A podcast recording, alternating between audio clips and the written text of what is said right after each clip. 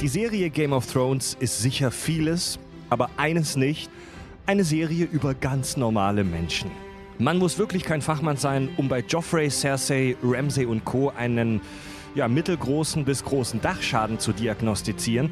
Wir nehmen uns aber heute ein. Also ein Fachmann, ein Profi. Wir werden gemeinsam mit einer Psychologin in die tiefen Abgründe der Westerosi-Seele blicken.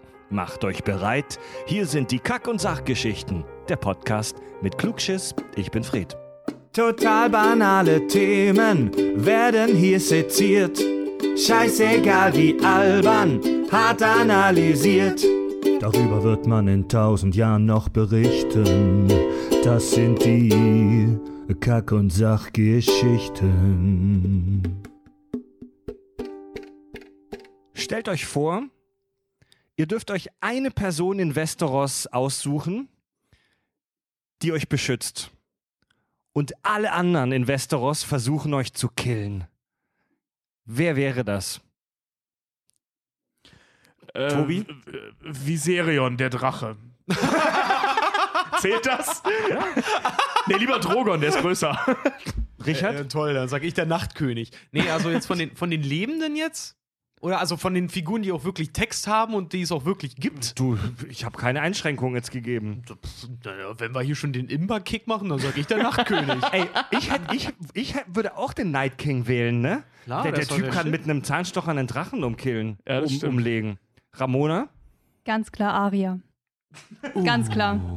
Damit man das nicht mitkriegt, wenn, du, äh, kriegt, wenn, wenn man beschützt wird. Die ist ultra. Von den, von den Menschen?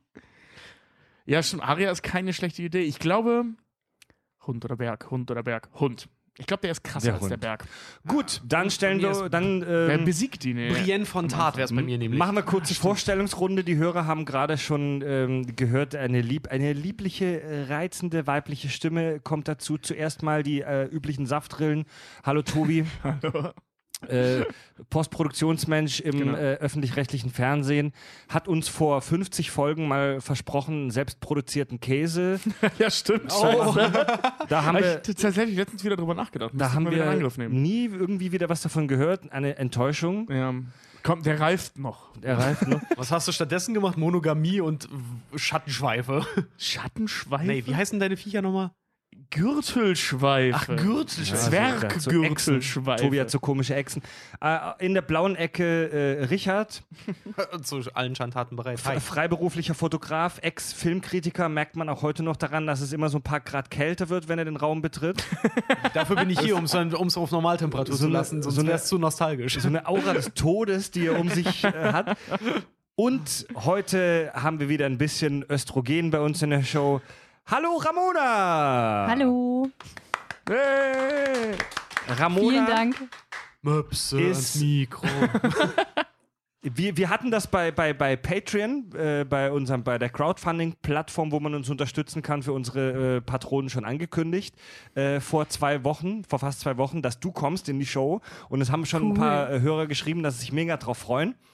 Hashtag Team Ramona habe ich schon irgendwo gesehen. Uh, cool. Und weil du warst bei, äh, bei unserer Valentinstagsfolge vor fast einem Jahr mittlerweile auch schon mal mit den anderen Girls dabei, mit unseren Freundinnen. Äh, der Grund, wieso du heute bei uns bist, du bist, Ich bin Psychologin. ja, du bist ähm, Master of Science, Genau. machst aber gerade deinen Doktor.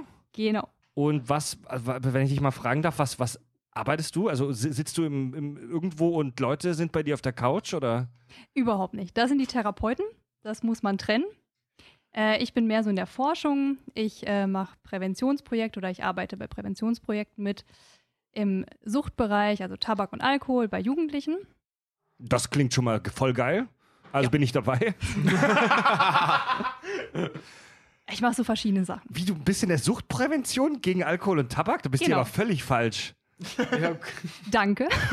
Wir nehmen dir dein Bier, was du uns gekriegt hast, gleich wieder Nein, weg. äh, also, äh, nein, aber die Idee ist gut, weil äh, äh, Leute wie Ramona, also die in solchen Bereichen arbeiten, sorgen dafür, dass, es, äh, dass wir in zehn Jahren keine Konkurrenz bekommen, weil die ganzen Jugendlichen nicht mehr saufen und rauchen und deswegen nicht so werden können wie wir. Ja, aber dann sind wir ja schlechte Rollenvorbilder. Ja, ist Ja. doch geil. Also da, darauf ein Bierprost. Ja, auf jeden Fall. Wen findest du geiler, Luke Skywalker oder Darth Vader? Sind beide nicht gerade super Ram Vorbilder. Ra- Ramona, willst du auch Darum geht's Bier? nicht. Ramona, willst du auch ein Bier? Ich trinke Sekt. Ich meine, du müsstest normalerweise. Du Ich bin ja eine Frau. du müsstest normalerweise auch den Papst cooler finden als James, äh, James Hetfield. in der Cooler Logik. finden, cooler cooler finden. finden. Weißt du, so, James Hetfield ist auch nicht ein gutes Vor Vorbild, aber es macht mehr Spaß. Ja, aber der hat weniger Kinder angefasst. Berührt. Ha! Da wäre ich mir nicht so sicher. also definiere Kind. Unter 18. Ich wollte gerade sagen, James Hetfield hat Kinder anderweitig berührt. Sie haben, mich in den, äh, Sie haben mich damals in die Jungfahrt, vieles aus den 70ern ist mir entfallen. so, cheers.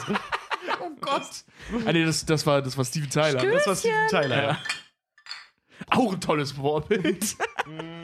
es macht viel mehr Spaß, Steven Tyler zu sein als Papst Franziskus, aber der andere ist moralisch einwandfrei. Wir haben über das große und großartige Game of Thrones, äh, das Lied von Eis und Feuer Universum, schon mal gesprochen. In einer unserer allerersten Folgen war das Folge 3 nicht sogar. das war echt derbe früh hier. Math of Thrones. Math ja. of Thrones, da haben wir über eine Netzwerkstrukturanalyse, Mann, ist das lang her gesprochen, äh, wo Mathematiker ausgerechnet haben, wer die Hauptfigur bei äh, Game of Thrones ist.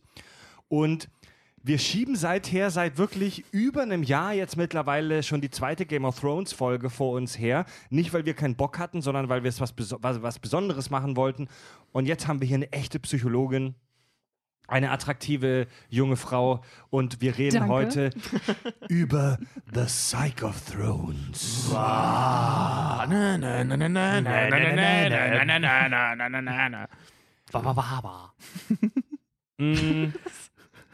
Gib mal vielleicht, bevor wir jetzt, also wir wir haben, wir haben uns eine Struktur für die Show überlegt und zwar haben wir folgendes gemacht. Jeder von uns hat zwei Figuren zugeteilt bekommen, mit denen wir uns so ein bisschen beschäftigt haben. Oder? Außer Ramona, die hat eine ganze Familie genau, gekriegt. also mal, mal, mal, Du hast zwei Figuren, aber Ramona hat eine Familie. mal, mal ganz kurz als Teaser. Äh, Ramona, du hattest den Auftrag, dich mit den Targaryens allgemein zu beschäftigen. Ist das korrekt? Jo.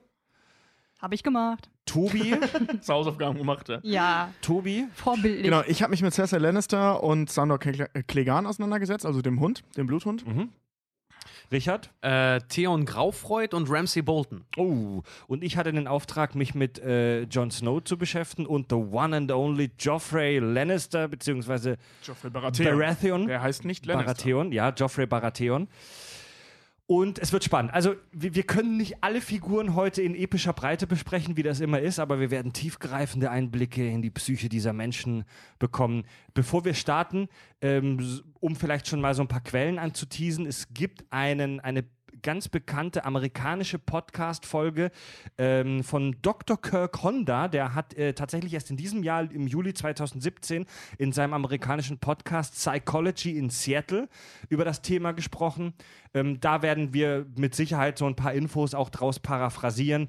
Ähm, unsere geschätzten Podcast-Kollegen Charakterneurosen haben erst vor kurzem tatsächlich eine sehr lange Folge über die Psychologie in Game of Thrones rausgebracht. Auch da haben wir bestimmt so ein paar Infos, sage ich mal, äh, sch- charmant geklaut und bedienen uns noch verschiedene andere Internetquellen und wir fassen das wie immer kaktastisch und äh, prägnant für unsere Hörer zusammen. Werden jetzt aber nicht mehr im Detail sagen, wo das alles herkommt. Leute, wie wollen wir denn starten? Wer hat den größten Dachschaden in Westeros? Oh ja. Ich würde mal, ich würd mal jetzt böse in den Raum stellen, dass Jon Snow den kleinsten hat. Dachschaden. Deswegen würde ich, Ja. würde ich gerne mit dem Schneepimmel anfangen. Ihr Äh, wollt wa- wirklich wa- mit Jon Snow anfangen? ja. Also ich glaube, ich glaube auch Jon Snow. Ähm, okay, Jon Snow hat natürlich ein dickes Trauma. Er war tot. Ja. Das, das, das, das ist vielleicht nicht Ja. uninteressant, aber ansonsten hat er nicht viel. Ich meine, klar, er ist so ein bisschen. Der hat aber nicht den kleinsten Dachschaden. Wer hat denn noch kleineren Dachschaden als Jon Snow? Sam? also, warte mal, warte mal. Wir sprechen Sam, gerade. Sam ist auch, hat dieses das mit dem. Mit Lass dem mal wirklich erst nur über Jon Snow sprechen. Achso, ich dachte, du Ähm, willst gerade die Frage stellen, wer den größten Dachschaden hat. Dachte ich auch. Ah, das klären wir doch im, im Verlauf der ganzen Folge. Ach so, okay. Ähm, Jon Snow für das liebe Alien, das ist der Typ mit dem Bart und dem Fell. Also bei mir, bei mir persönlich, wenn ich es mal kurz sagen darf, ich, ich persönlich glaube, den größten Dachschaden, wirklich, der noch nicht aber so zutage kam, haben die Targaryens. Also gerade Ja. Wir Daenerys. beantworten also doch die Frage. Okay, wir waren Nee, ich, ich, das jeder, ist einfach jeder jetzt das Frage nur einen persönlich, Tipp abgeben. Nur eine ja. Persö genau, ein persönlicher Genau. Einschätzung, persönlicher Tipp. Ich, Ja. ich sag, ich persönlich glaube, dass, obwohl es noch nicht so ganz zutage, ich persönlich glaube, dass es die Familie Targaryen ist und vor allem Daenerys. Ja. Weil die halte ich für absolut, die ist Fakt im, im Hirn. Ja, Ich halte für am kaputtesten, nee, jetzt nicht am krankesten im Sinne von macht den krankesten Scheiß, sondern am kaputtesten halte ich Cersei Lannister. Das ist auch nicht schlecht. Ähm, ja, ich tippe auch auf Cersei Lannister oder Joffrey Lannister. Ramona? Ich, ich wäre auch bei Joffrey. Joffrey. Also ich, Joffrey. ich hatte ja den Auftrag, mich mit Jon Snow zu beschäftigen und mein erster, also wir haben die in unserer WhatsApp-Gruppe die so ein bisschen uns zugeteilt. Ich weiß gar nicht mehr, ob ich mir den selber gegeben habe oder Ja. ob, ob, ob, ihr mir den, ob ihr mir den aufgedrückt habt. Mein erster Gedanke war so, oh scheiße, Jon Snow, was soll ich zu dem denn jetzt sagen? Also auf den ersten Blick wirkt Jon Snow eigentlich relativ normal in diesem Umfeld. Also, Ein wenig schwermütig vielleicht. also in diesem, Der Hundeblick. Darüber werden wir heute auch noch öfter sprechen. In diesem, in diesem Worldbuilding, in dieser Welt Westeros, hat man ja den Eindruck, dass wirklich alle voll plemplem sind. Total. Und da wirkt Jon Snow ja eigentlich noch so mit am normalsten. Oder irre ich mich da? Ja, und. Mit am ähm, normalsten, ja. Und hier, äh, ähm, ähm, hier der, der Zwerg Lannister. Ach Gott, wie hieß er denn? Tyrion. Tyrion. Nee, nee, nee, nee, Tyrion. der hat auch, der hat auch seine, der hat Der auch hat seine auch einen heftigen Dämonen. Dachschaden. Ja, der hat auch einen Ja. heftigen Dachschaden, aber ich finde die und äh, nennt mich, also hier zum Beispiel auch ähm, Brienne von Tart und so und auch Arya, ich finde, die wirken noch mit am normalsten. Ja, ja aber die, die, haben, die haben auch alle ziemlich einen an der Marmel. Die haben alle John, einen an der Marmel. John, John ist recht normal. Ned Stark war recht normal. Mhm. Ähm, also sowieso die Starks neigen dazu. Ähm, die werden ja halt auch so dargestellt als so das Vorzeige. ein bisschen so, so der Vorzeigemensch. ne? Die sind ein bisschen stur, die sind ein bisschen wild, aber ansonsten sind das sehr, das sind sehr vernünftige Menschen vor allem. Selbst selbst Aria, die ja, Ja. voll einen an der Marmel hat, die wir jetzt so genau gar nicht vorbereitet haben, aber ähm, so, ne, die hat da auch ihre Traumata, die hat ihre komische, die hat absolut keine Hemmschwelle, Leute umzubringen. Ähm, und zwar von Anfang an schon nicht. Also das erste Mal, dass sie tötet, hat sie vollkommen kalt gelassen, da diesen Fettsack. Äh, Moment, ich wollte noch mal ganz kurz, bevor wir weitermachen, übrigens äh, auch, wer jetzt nicht damit rechnen sollte, aber ich sag's trotzdem noch mal, Spoiler. Ach so, ja, stimmt, Spoiler-Alarm, ja. Nein, echt? Ja, da gerade gerade was, die, was Folge, Ari, ging- die Folge ging los mit, der Nachtkönig kann ja auch mit dem, äh, mit dem Dings einen Drachen töten. Ja, so, die- letzte Folge. Nee, ich meine nur einfach so, gerade weil du auch Aria meinst, weil ich musste zum Beispiel jetzt an, das, an ihr letztes Opfer denken, hier halt äh, Littlefinger, der einfach so knallhart zu ihm hinge... Ich weiß noch, diese Szene haben wir sogar noch zurückgespult und uns nochmal angeguckt. Das Ja, und so nochmal geil gefreut. war, ja. ja. Mir, mir fällt gerade auf, ähm, dieser Podcast wird vielleicht in 1000 Jahren noch von Aliens gehört. Kurz um das zeitlich einzuordnen. Jetzt stand 2007, November. 17? Ähm, si- 17, 2017, November. Wir haben die siebte Staffel Game of Thrones vor ein paar Monaten im Fernsehen gesehen. Genau, die ist Also gerade wir sind jetzt ja. Stand Ende der siebten Staffel. Ähm, Jon Snow. Wir haben in der ersten, in, in der Math of Thrones Folge ja schon gehört, dass hier diese amerikanischen, nee, es waren deutsche Mathematiker, ausgerechnet haben, dass die Hauptfiguren Tyrion oder Daenerys sind. Tyrion. Tyrion oder Daenerys. Tyrion. Ty ja, Englisch, Englisch, Deutsch. Die heißt, der heißt auch auf Englisch Tyrion. Gefühlsmäßig, echt? ja. der wird immer Tyrion genannt. Tyrion? Lannister, ja. Gefühlsmäßig, ganz spontan, wird Jon Snow aber von vielen als so eine Art Hauptfigur wahr, Figur wahrgenommen, weil er der absolut prototypische und super klassische Held ist. Also äh, wirklich wie in so einer griechischen Sage. Äh, unterbrecht mich, wenn ihr, wenn ihr nicht äh, mit ein- einstimmt. Aber er hat so eine ganz klassische Heldenreise. Er ist am Anfang der Underdog, der Bastard, der, ähm, der, der Typ, der in der Hierarchie ganz, ganz weit unten steht. Der bei den Familienfeiern nicht mit am Tisch sitzen darf. Genau, der Ja. sich dann aber, der sich nach oben kämpft, der praktisch eine Karriere macht bei der Nachtwache. Vor allem als einziger halt irgendwie. Alle anderen sind irgendwie in die guten Stände reingeboren und Jon Ja. Snow ist der Einzige, der sich irgendwie von wirklich so von Bastardstatus auf die Mauer äh, Ja. mit durchkämpfen, mit hinter der Wirklich Mauer von- sein, wirklich so eine Karriere nach oben, eine Karriereleiter hat. Von ganz, ganz unten. Der hat doch am meisten gesehen. Der lernt Mit auch seine, der, ja, und vor allem der ja. lernt auch seine Verantwortung halt richtig. Und ne? er, er, es ist halt eine, eine Figur, ein Charakter, der sich im Laufe der Geschichte auch wirklich verändert. Ja. Und Nur seine Laune. nicht. genau, er ist, eine, er ist eine Identifikationsfigur, also er ist hauptsächlich wirklich zu 95% positiv besetzt. Er ist eine Figur, mit der man sich sehr leicht identifizieren kann, wo der durchschnittliche Zwölfjährige, der, der Game of Thrones guckt, sagen kann, ja, das, das könnte ich sein. Darf ich aber nicht erzählen, weil die Sendung erst ab 16 ist. Ja, er ist. Er, äh, er hat aber halt auch so gewisse Selbstzweifel, wie man das halt auch vom klassischen Held kennt. Äh, er ist im Vergleich zu vielen anderen Figuren in der Game of Thrones Welt relativ vielschichtig. Also es, es würde mir jetzt schwer fallen, mit drei Adjektiven Game of, Th- äh, Game of Thrones Jon Snow zu beschreiben.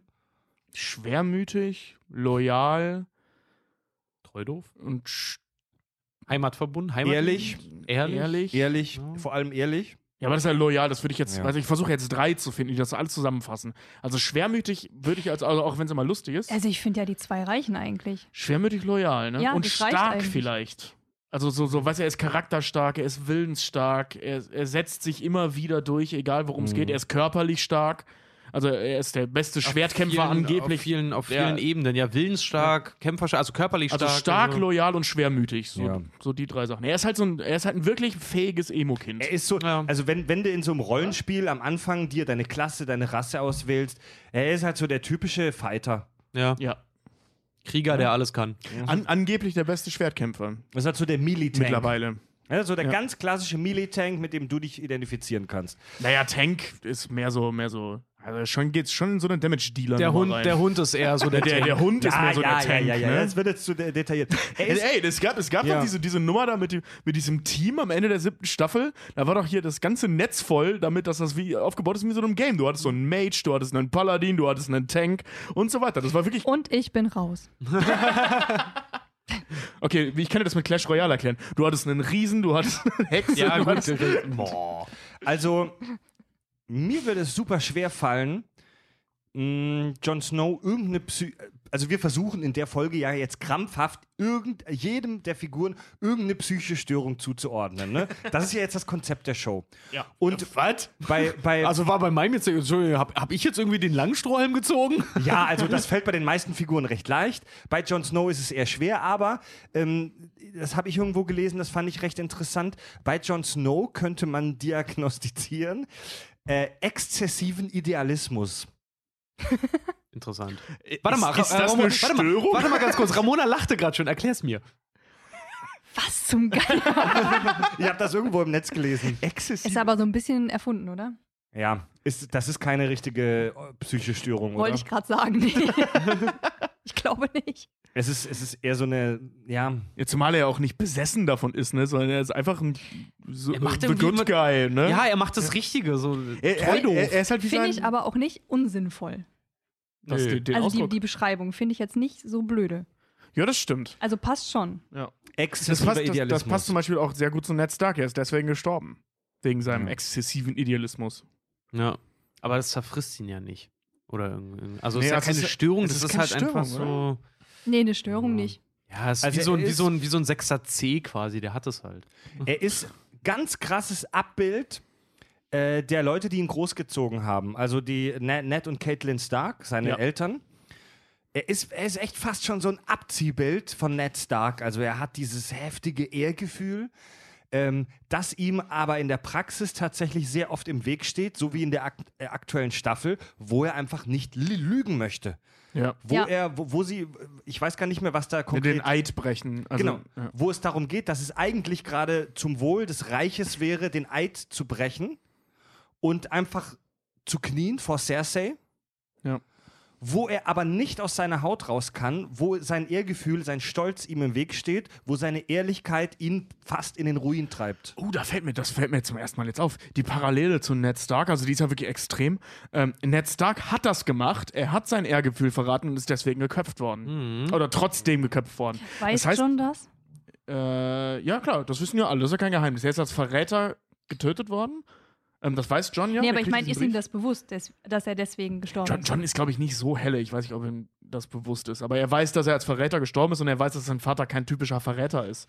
Also, ne, also die, dieses, dass er diesen Schritt gemacht hat, zu lügen, zu, zu sagen, ich bin ein Verräter, das ist ja im Prinzip im Geheimen geschehen. Das weiß eigentlich nur Wahres. Und alle anderen werden es vermuten. Ja. Ähm, Und dafür ist er ja dann auch, ja. Genau, ne? Also, w- wenn man jetzt die Parallele sieht, also im Prinzip haben wir die gleiche Geschichte. Du hast äh, ähm, Ned Stark mit seiner Revolution da mit Robert zusammen, der hat ihn ja unterstützt, äh, von, von, von, von, okay, der kommt aus einem großen Haus, aber es kommt äh, John auch. Und dann eben dieses an die Macht kämpfen, ne? Von Wächter des Nordens, äh, völlig egal, bis hin zum Held der Rebellion. So, und dann hast du eben Jon Snow, der da seinen Weg geht. Und der einzige und oder ein großer Unterschied, den er macht, ist, Jon Snow bleibt bis zum Schluss bei seiner Ehre, stellt damit alles im Spiel, aber noch lebt er. Das Bei- ist, glaube ich, nicht bei- so wichtig, wie es jetzt gedauert Ja. hat. Ja, Also bei- auf jeden bei- Fall. Er ist nicht Springer der Ketten, er ist Söhnchen des Vaters. Also John, John und auch ne, äh, Jon Snow und auch Ned Stark, die werden halt natürlich als die leuchtenden Helden im Serienumfeld betrachtet. Aber wenn man sich das mal ganz objektiv anguckt, was die alles so treiben, dann ist es teilweise schon fast so ein Ego-Trip, den die, gefahr, den die fahren. Also John wie auch sein Vater müssen regelmäßig schwere Entscheidungen treffen, die sich gegen, ganz klar, gegen die Normen der Mehrheit richten. Ned geht zum Beispiel gegen die Lannisters vor, gegen die vorherrschenden ähm, äh, Herrscher ähm, und stürzt damit das Reich in einen Bürgerkrieg. Anders Ja. kann man es nicht ausdrücken. Zum zweiten Mal. Zum zweiten Leben. Mal. Mhm. Okay, beim ersten Mal war er nicht schuld, aber. Bei ja. John ist es Teil. zum Beispiel so, dass er die Wünsche der Nachtwache ignoriert. Ja. Gut, das hatte auch teilweise seinen, seinen Sinn. Er hatte sehr gute Gründe dafür. Ja, definitiv. Also aber, äh, sehr eher für, also sehr, sehr gutes Re ähm, ähm, Bewusstsein für richtig und falsch. ja. Genau, also, ja. sie, er hatte vollkommen recht. Aber man muss schon sagen, dass, dass beide, John wie auch Ned, so ihrem eigenen moralischen Kodex folgen. Ähm, gleichzeitig aber immer viel zu viel Vertrauen in die anderen Leute setzen. Also sie haben, sie sind Ja. eigentlich, sie waren immer viel zu leichtgläubig, was ihnen auch öfter zu beiden, was beide das Leben gekostet hat. Äh, sie, sie, ja, stimmt. also bei Ned war es ja auch so, dass er, dass dass er da, also wenn wir uns an die erste Sta- Staffel Game of Thrones erinnern, Ned Stark ist gerade dabei, den heftigen Shit aufzudecken, nämlich dass Joffrey Lannister ein Bastardkind ist und nicht der rechtmäßige Thronerbe und legt sich mit den Lannisters an. Läuft aber total locker mit Peter Baelish vom Puff rum und wird dann da äh, ermordet. Er trifft keine großen Sicherheitsvorkehrungen, außer dass er drei, vier seine Männer Naja, zufällig der, hat- mit der hat dabei seine hat. besten Männer dabei, aber der wird halt überrascht mit einer Übermacht. Er hätte, ja, aber Er kann schlecht mit einer Armee in Königsmund rumlaufen und er, hatte schon seine er ganze ist- Leibgarde er, er dabei. Hat, er, hat, er hätte ein bisschen mehr intrigieren sollen. Er hätte ein bisschen mehr den Langfingerweg fahren Das sollen. ist das Ding, er ist ja. halt wirklich. Er ist halt wirklich so mit einem Schinken in einen Raum voller hungriger Tiere reingegangen und hat gesagt, ja, die werden schon nicht beißen. Ja, also er, also er hat ja schon so versucht, Sicherheitsvorkehrungen zu treffen. Also wie gesagt, dass er immer mit Escort unterwegs war. Der hat sich versucht, mit Baelish da abzusichern. Der hat tausendmal überprüft, ob diese Informationen stimmen. Also er hat schon versucht, sich abzuschirmen. Äh, äh, Ja. schirmen. Und der, der hat nicht direkt in, an, an einzelne Personen jetzt, also er war jetzt nicht naiv. Dass der geglaubt hat, immer, dem kann ich ruhig vertrauen. Ja. So war das nicht, sondern eher so ein, ähm, der hatte ein zu großes und auch vielleicht naives Vertrauen ähm, an die Gerechtigkeit. Ja, also er hat an das Sagen, Gesetz zu sehr sein geglaubt. eigenes, sein eigenes, sein eigenes, Es- er, sein er, eigenes, er, ist, warte, er hat nicht mit der Bosheit der anderen gerechnet. genau, So das Ding. sein, sein eigenes Ehrgefühl stand ihm da im Prinzip im Weg, ganz nach dem Motto, so nur weil ich den Löwen nicht esse, heißt das nicht, dass der Löwe mich nicht isst. ja, genau. Davon ist er nicht ausgegangen, dass Ja, das genau. passieren Also, könnte. ja. Ja. Bei allem komischen Scheiß, den Jon Snow so gemacht hat in den sieben Staffeln, so viel war es eigentlich nicht. Ich glaube, man muss jetzt kein Psychologe sein, um zu sagen, ja, also der, der muss jetzt nicht ins Irrenhaus. Der scheint noch einigermaßen normal zu sein da im Umfeld. Was überraschend ist bei seiner Aber Geschichte. und Eigentlich schon, ja. das ist jetzt auch schon so ein bisschen der Abschluss der Figur Jon Snow und vielleicht auch schon im Hinblick auf das, was wir bei den anderen Figuren noch besprechen. Ramona, mh, du als, du als Psychologin, wo ist denn die Grenze zwischen, ah, der Typ ist komisch drauf und der hat eine psychologische Störung? Kann man da eine, eine klar definierte Grenze ziehen von Arschloch und Arschloch, das ins Irrenhaus gehört? Extrem schwierig. Also es gibt in der Psychologie Checklisten, anhand derer diagnostiziert wird. Ja. Die sind auch relativ gut mittlerweile und relativ gut strukturiert. Haben wir auch schon ein paar Mal gemacht, ne? Darth Vader, Wolverine. Genau. Ja. Aber es ist extrem schwierig, da so einen richtigen Cut-off zu setzen. Den gibt es eigentlich nicht. Das ist immer so ein Kontinuum von gesund und krank. Mhm. Aber da wirklich so irgendwie zu sagen, an der Stelle ist genau der Cut-off, das geht eigentlich nicht. Also ihr arbeitet permanent in Grauzonen. Ist es nicht so, dass ihr sagen könnte, nach persönlicher Ansicht würde ich ja sagen, alle Arschlöcher gehören ins Irrenhaus, aber dann müsste ich da auch rein. Aber wenn du, wenn du jetzt zum, stell dir mal vor, du hättest jetzt Jon Snow, also du bist jetzt nicht in der Therapie, du bist in der Forschung, aber ähm, äh, stell dir mal vor, du hättest Jon Snow bei dir auf der Couch sitzen und ihr würdet euch unterhalten. Wo wäre denn da die Grenze, dass du sagst, ey, du brauchst Hilfe, sei es psychologischer oder auch medikamentöser Natur? Darf ich das kurz vorwegnehmen? Wahrscheinlich spätestens dann, wenn er sagt, dass er Aria knallen möchte. Wie kommst du denn jetzt darauf? Ach so, bei Game of Thrones fragst du mich, wie ich darauf komme? Ja, bei den Starks frage ich mich das. Also ich habe ich hab irgendwo, ich hab irgendwo mal gelesen oder auch relativ häufig schon gelesen und gehört, dass es so ist, wenn irgendwelche Angewohnheiten dich in deinem Privatleben beeinflussen oder dein Leben negativ beeinflussen. Ist das korrekt? Ja. Also wenn du selber so stark darunter leidest, dass du etwas ändern möchtest, dann ist eigentlich so der Punkt erreicht, dass du dir helfen lassen solltest. Also Oder wenn den- du in deinem Alltag nicht mehr so funktionierst, wie es eigentlich sein sollte. Und wie macht man das fest? Das ist ja dann im Prinzip nur nach, ist ja, ist ja im Prinzip wie nach eigener Leidensgrenze bestimmt dann, oder? Ja. Genau, aber das kannst du ja jemand, selber der- entscheiden. Wenn du denkst, so jetzt kann ich nicht mehr, Mhm. ich kann so nicht mehr weiterleben, dann begibst du dich ja von selber irgendwie Also wenn- in die Das ist halt Hand. jemand, der so eine, weiß ich nicht, eine Keimphobie hat oder so ähm, eine, eine, eine Zwangsstörung oder so, der, weiß ich nicht, jede Tür viermal abschließen muss oder sich mit Mhm. immer einem neuen so Stück Kernseife die Hände waschen muss und es dann wegwirft oder solche Sachen. Die kommen ja in ihrem Leben meistens klar. Ja, Gut, bis zu einem gewissen Grad. Bis zum gewissen ne? Grad, ganz genau. Da muss dann nämlich irgendwas, also die sind so nah am Rand, dass wenn irgendeine Kleinigkeit eigentlich schon passiert, die über den Rand kommen und eigentlich dann schon Hilfe bräuchten. Aber so im Großen und Ganzen, wenn die sich abschotten, kommen die ja meistens klar. Aber wenn, wenn du jetzt zum Beispiel von anderen Krankheiten oder so ausgehst, wenn äh, ähm, so Wahnvorstellungen, ne, also in, in all ihren wunderbaren Formen und Farben, also wenn du jetzt zum Beispiel äh, nicht mehr damit klarkommst, dass der ähm, blutspuckende Geist deiner verstorbenen Mutter dir ständig erscheint. Sehr ähm, blumig, Tobi. Ja, dann, ja, ich, ich höre gerade das Hörbuch von Die Säulen der Erde, da kommt das drin vor.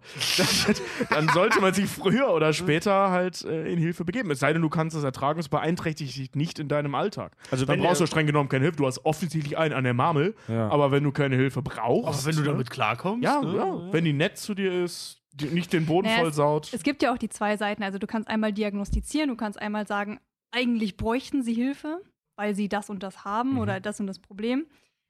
Aber wenn derjenige selber nicht leidet, dann wird er sich ja auch nicht helfen lassen. Ja. Also Ja. entweder er kommt selber, weil er leidet, oder ne, also, Also wenn, wenn Ist ja auch nur gesund eigentlich. Also ne? wenn Ja. Jon Snow damit klarkommt, dass er jeden Morgen beim Brötchen holen beim Bäcker abgezogen wird, weil er so leichtgläubig ist. Alter, der ist, ist alles nicht so gut. naiv. doch, der der, ist schon das- ziemlich naiv. Der ist ziemlich Okay, ja, naiv, stimmt. Halt. You ja, know ja, nothing, Jon You know Snow. nothing. Ja, stimmt. Ich war gerade bei Ned Stark. Ich nehme alles zurück, Entschuldigung. Ned Stark ist auch extrem naiv. Nein, ja, der, der nur, war weil nur er, ja, wollte sehr. gerade sagen, weil, er, weil, er, weil sie selber so eingenommen sind von ihren, Das- von ihren Vorstellungen von Ehre ja. und Recht. John, John ist naiv, aber Ned war ja nicht naiv. Der war nur. Ähm, der, der konnte sich nicht vorstellen, dass andere Leute nicht so. Er einfach- also der hat ja schon Misstrauen gegenüber anderen Leuten. Naja, der hat ja, aber er jemandem den- vertraut. er hat aber den- der, er hat der, den- dem den war Grad- nicht klar, dass Leute diese Grenze überschreiten ich könnten. wollte gerade sagen, genau, Ja. er hat den Grad des Misstrauens einfach unterschätzt. Genau. Ja. Ich würde Jon Snow da tatsächlich abschließen, weil äh, es gibt weitaus spannendere Figuren, über die wir noch sprechen möchten. Gibt es Freiwillige für den nächsten Vortrag? Wir sagen Ram- einen oben, also- Tobi, ja? Ramona, möchtest du vielleicht mit der großen Familie der Targaryens weitermachen oder musst du dich noch warm trinken? Nee, das passt schon. Du kannst ja erstmal ein Targaryen machen, dann gehen wir weiter. Ja, muss ich sowieso, das ist so viel. Oh ja, Also, Targaryens also, würde mich auch wir, wir brauchen jetzt nicht den Stammbaum, das ist sowieso schwierig hier im Audioformat nachzuvollziehen. Aber ähm, Nee, es gibt eine wichtige Sache bei dem Targaryen-Stammbaum. wieso, wieso seid ihr denn, die Idee kam, glaube ich, von Tobi, wie, woher kam denn überhaupt die Idee, die Targaryens als Familie insgesamt in dieser Serie, in dieser Folge jetzt hier zu betrachten und nicht eine einzelne Figur?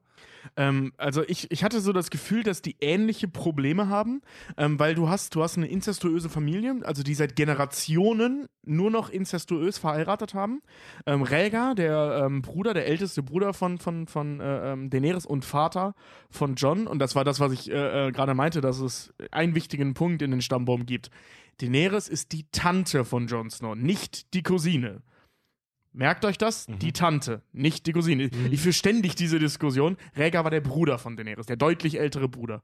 Ähm, So, ne, alles inzestuös. Und wir haben halt eben den Mad King, wir haben Viserys, der, ähm, das wird aber Ramona, äh, weiß das besser als ich, ähm, ähnliche Züge aufweist wie der Mad King, gefühlt zumindest. Und jetzt eben Daenerys, die auch immer mal wieder solche Aussätze hat. Die, Der Mad, der Mad King, von dem hört man in der Serie relativ häufig, das war dieser große Targaryen-König, der, Der halt- letzte der, Targaryen-König, der, ja. pra- der ähm, wie heißt die Stadt nochmal, King's Landing abfackeln wollte. Ja, generell Burn alles. them all. Äh, burn them Burn all. them all. Der Drachenfeuer gebunkert hat, wie irre, mit dem dann die große Septe. Seefeuer. Ja. Aber Ra- Ramona, was hast du denn über die Targaryens rausgefunden, beziehungsweise was sind so deine. N nimm uns mit in deine Gedankenwelt. Oh Gott, Viel Spaß. sicher? Weil ich sehe schon, dass du da so ein paar schöne Mindmaps und Notizen dir gemacht hast. Ja, die bringen, glaube ich, aber nicht viel. Die sind ziemlich durcheinander. Egal. Ich habe mich tatsächlich erstmal mit Eris beschäftigt, also dem irren König. Mhm. Da habe ich irgendwie mal angefangen. Ich würde mal denken, Diagnose irre. ist das ein Fachausdruck? Korrekt. ist eigentlich, also Eris finde ich eigentlich mit am spannendsten. Ich finde eigentlich gar nicht Daenerys, was das Durchgeknallte angeht, am spannendsten, sondern tatsächlich Eris. Mhm. Ich habe mich erstmal gefragt, warum der überhaupt als ihrer König bezeichnet, bezeichnet Mhm. wird. Ähm, und es steht eigentlich überall, er ist wahnsinnig geworden. So. Mhm. Ähm, und ich habe rausgefunden, dass Eris offensichtlich zwischendurch entführt wurde von, wie hießen die nochmal? Von den Finsterlins. Keine Ahnung, wo die herkommen. Waren das diese komischen Elfenviecher, die da im Norden rumhingen? Keine Ahnung. Das war irgendwas mit Dämmertal. Ähm, da, über Ares erfährt man in, im, im Buch deutlich mehr, in der Serie immer nur so durch Hören sagen. Woher hast Ja. du die Infos? Warst du da im Game of Thrones Wiki oder? Genau. Genau. ja. Der wurde entführt. Aber Moment mal, die, die. das äh, war, das die, war die, vor die, der Rebellion, ja. Ja, ich wollte gerade sagen, aber die, die du jetzt, glaube ich, meinst, sind ja die, die den Nachtkönig auch erschaffen haben. Nein, das sind die Kinder. Ich wollte gerade sagen, das sind ja die Kinder, aber das sind nicht die, die Das- du jetzt das meinst. sind nein, die nein, nein, nein, das ist, das ist irgend so eine Familie, die irgendwas nicht zahlen wollte. Genau, Ja, also als Eris König war, gab es eine Rebellion von den Finsterlins, irgendwie weil die die Schulden oder die Steuern nicht bezahlen wollten, wie auch immer. Und die haben dann Eris entführt. Äh, und vorher war er noch relativ normal, er war, alle fanden ihn toll. Mhm. Dann wurde er entführt ähm, und war dann sechs Monate in Gefangenschaft. Und als er wiederkam, war er dann wohl annähernd wahnsinnig. Fucked. Das heißt, es brauchte Genau. irgendeinen richtigen Trigger, damit das, damit im Prinzip das, was in seinem genetischen Material auch irgendwo verankert ist, da richtig rauskommt. Vorausgesetzt, es war verankert. Ja. Das ist zu vermuten. Naja, auf jeden Fall ähm, hat Tywin Lannister auch so seine Finger im Spiel gehabt. Mhm. Ähm, also es ist wohl so, dass der irre König auf Tywin Lannisters Ehefrau abgefahren ist und eventuell auch was mit ihr hatte, das weiß man nicht so genau. Und Tywin Lannister dann dafür gesorgt hat, dass er länger in der Gefangenschaft bleibt und nicht so schnell befreit wird. Mhm. So, das hat der irre König ihm übel genommen. Also hat er einmal auf Komisch. der komisch, ne? Hat er auf der bei einer Galaxis so, äh, ich höre doch nicht auf den Typen mit dem Gehirn einer Zitrone. Ey, Vorsicht, ich glaube, das nehme ich dir übel.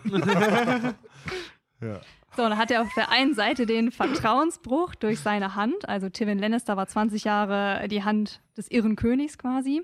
Und auf der anderen Seite die offensichtlich traumatisierende Gefangenschaft Mhm. über sechs Monate. Und dann ist er anscheinend wahnsinnig geworden, wobei, wobei wahnsinnig ja irgendwie Es wird ja nicht so das richtige Wort ist. wird, ja, wird, wollte gerade sagen, wird ja in Westeros jetzt leicht inflationär gebraucht. Ja. Oh ja. So, und ich habe mir jetzt gedacht, weil wir ja hier krampfhaft versuchen, irgendwelche Störungen zu diagnostizieren, würde super.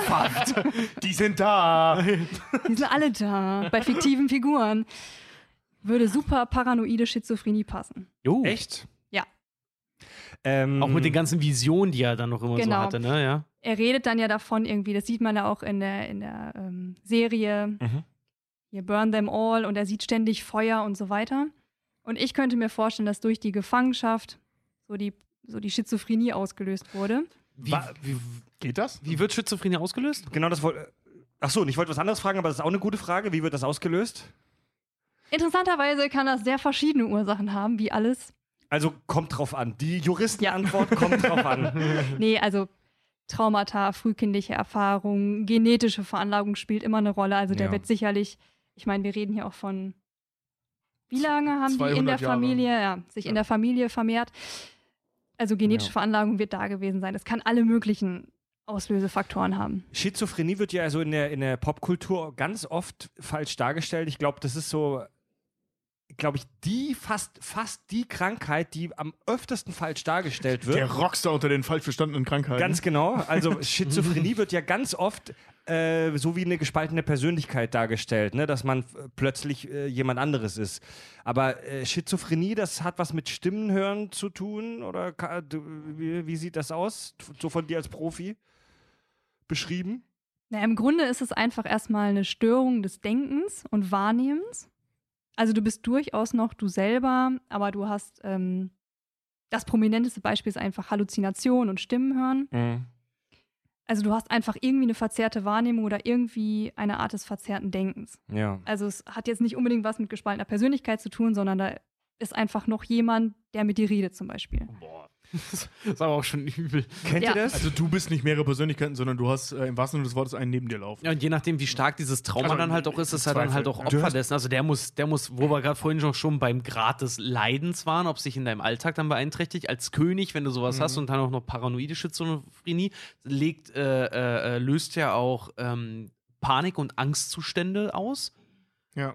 Das muss echt hart sein. Sag mal, Das ist hart. Kennt ihr das? als Ähm, meist gerade wenn du als verfolgter Mensch der Welt, wenn du so willst, als König bist Ja. du ja immer ein Ziel. Ja. kennt, kennt ihr das, wenn ihr irgendwo an einer Klippe oder an einem Abhang steht und da geht's tief runter und Klar, ihr guckt da immer. runter? Natürlich. Und- jeden, jeden Freitag. jeden Montag, wenn ich eigentlich. In Hamburg. Nein, also stell dir Hamburger Berg. Jeden kennt, Sonntag, kennt ihr das, wenn ihr, wenn ihr irgendwo runterguckt und ihr stellt euch wirklich aktiv vor, wie es wäre, da jetzt runter zu springen? Ja. Also ihr habt echt fast so einen kleinen, nur einen ganz kleinen innerlichen Drang, das jetzt einfach zu machen. Mhm. Ich glaube, ich glaube, Kenne kenn ich jetzt nicht so, aber ich weiß, ich kann es mir vorstellen. ich, ich rede jetzt nicht von einem Drang, aber du, du stellst dir einfach vor, wie wäre es, wenn ich wie wär's, ich wenn ich einfach machen würde. ich will dich gerade Ja? falsch verstehen. Und ja. das, hat, das haben wir alle in uns. Und ich, ich habe das mal so in einer Fernsehshow oder wo das war, das war ein sch- schöner Beitrag über Schizophrenie, also habe ich jetzt als interessierter Laie so wahrgenommen. Die haben das auch, nur viel, viel, viel stärker. Also es gibt wohl Schizophrenie-Patienten, die sehen eine, die sehen eine äh, Straßenbahn vorbeifahren und dann rennen sie der einfach hinterher. Und dann müssen die dieser Straßenbahn hinterherrennen, weil ihre innere Stimme ihnen das sagt. Und nach 100, 200 Metern hören sie dann auf und wissen gar nicht, wieso sie das jetzt gerade gemacht haben. Cool. Ja, das ist wirklich so, dass da einfach eine Stimme im Kopf ist, die immer wieder sagt, renn hinterher, renn hinterher, Ja. spring davor, spring davor. Also wirklich richtig belastend. Und in dem Moment kann der Mensch ja auch nicht mehr trennen, wo die Stimme überhaupt herkommt oder was das Mhm. überhaupt bedeuten soll.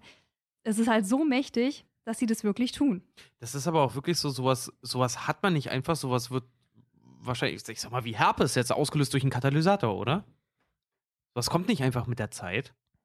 Meistens ja, also meistens gibt es irgendeinen Auslöser. Also ich glaube, es gibt auch Fälle, da ist es wirklich von Geburt an da und es prägt sich Ja. immer mehr aus. Also ich habe auch mal gelesen, dass es, dass, es, dass, dass, dass es dafür eine genetische Prädisposition gibt, also dass es in einem Erbgut schon verankert Ja, ist. meistens. Eine Und das ist- genetische Prädisposition, Ja, Herr Hilke. Darüber haben, wir schon mal, darüber haben wir schon mal gesprochen und ich musste mich für das scheiß Wort schon mal rechtfertigen. Jetzt verarscht das mal nicht. Ich will, Geiles Wort. ja, Gut, ich bin dann sehr beeindruckt. lo- loben wir das, weil ich, Also, wir, haben, ja, wir ja. haben so selten, es ist schon eine Weile her, dass wir auf so hohem Niveau gesprochen Also, haben. Ich finde es gerade sehr warte mal, atemberaubend und ultimativ. Der, der, Aus, der Ausdruck genetische Prädisposition ist übrigens ein weißer Schimmel, denn in dem Wort Prädisposition in Ja, medizinischer stimmt, Sicht ist ja. genetisch schon mit drin. Also eine Prädisposition für, ähm, für Schizophrenie äh, gibt es bei Leuten.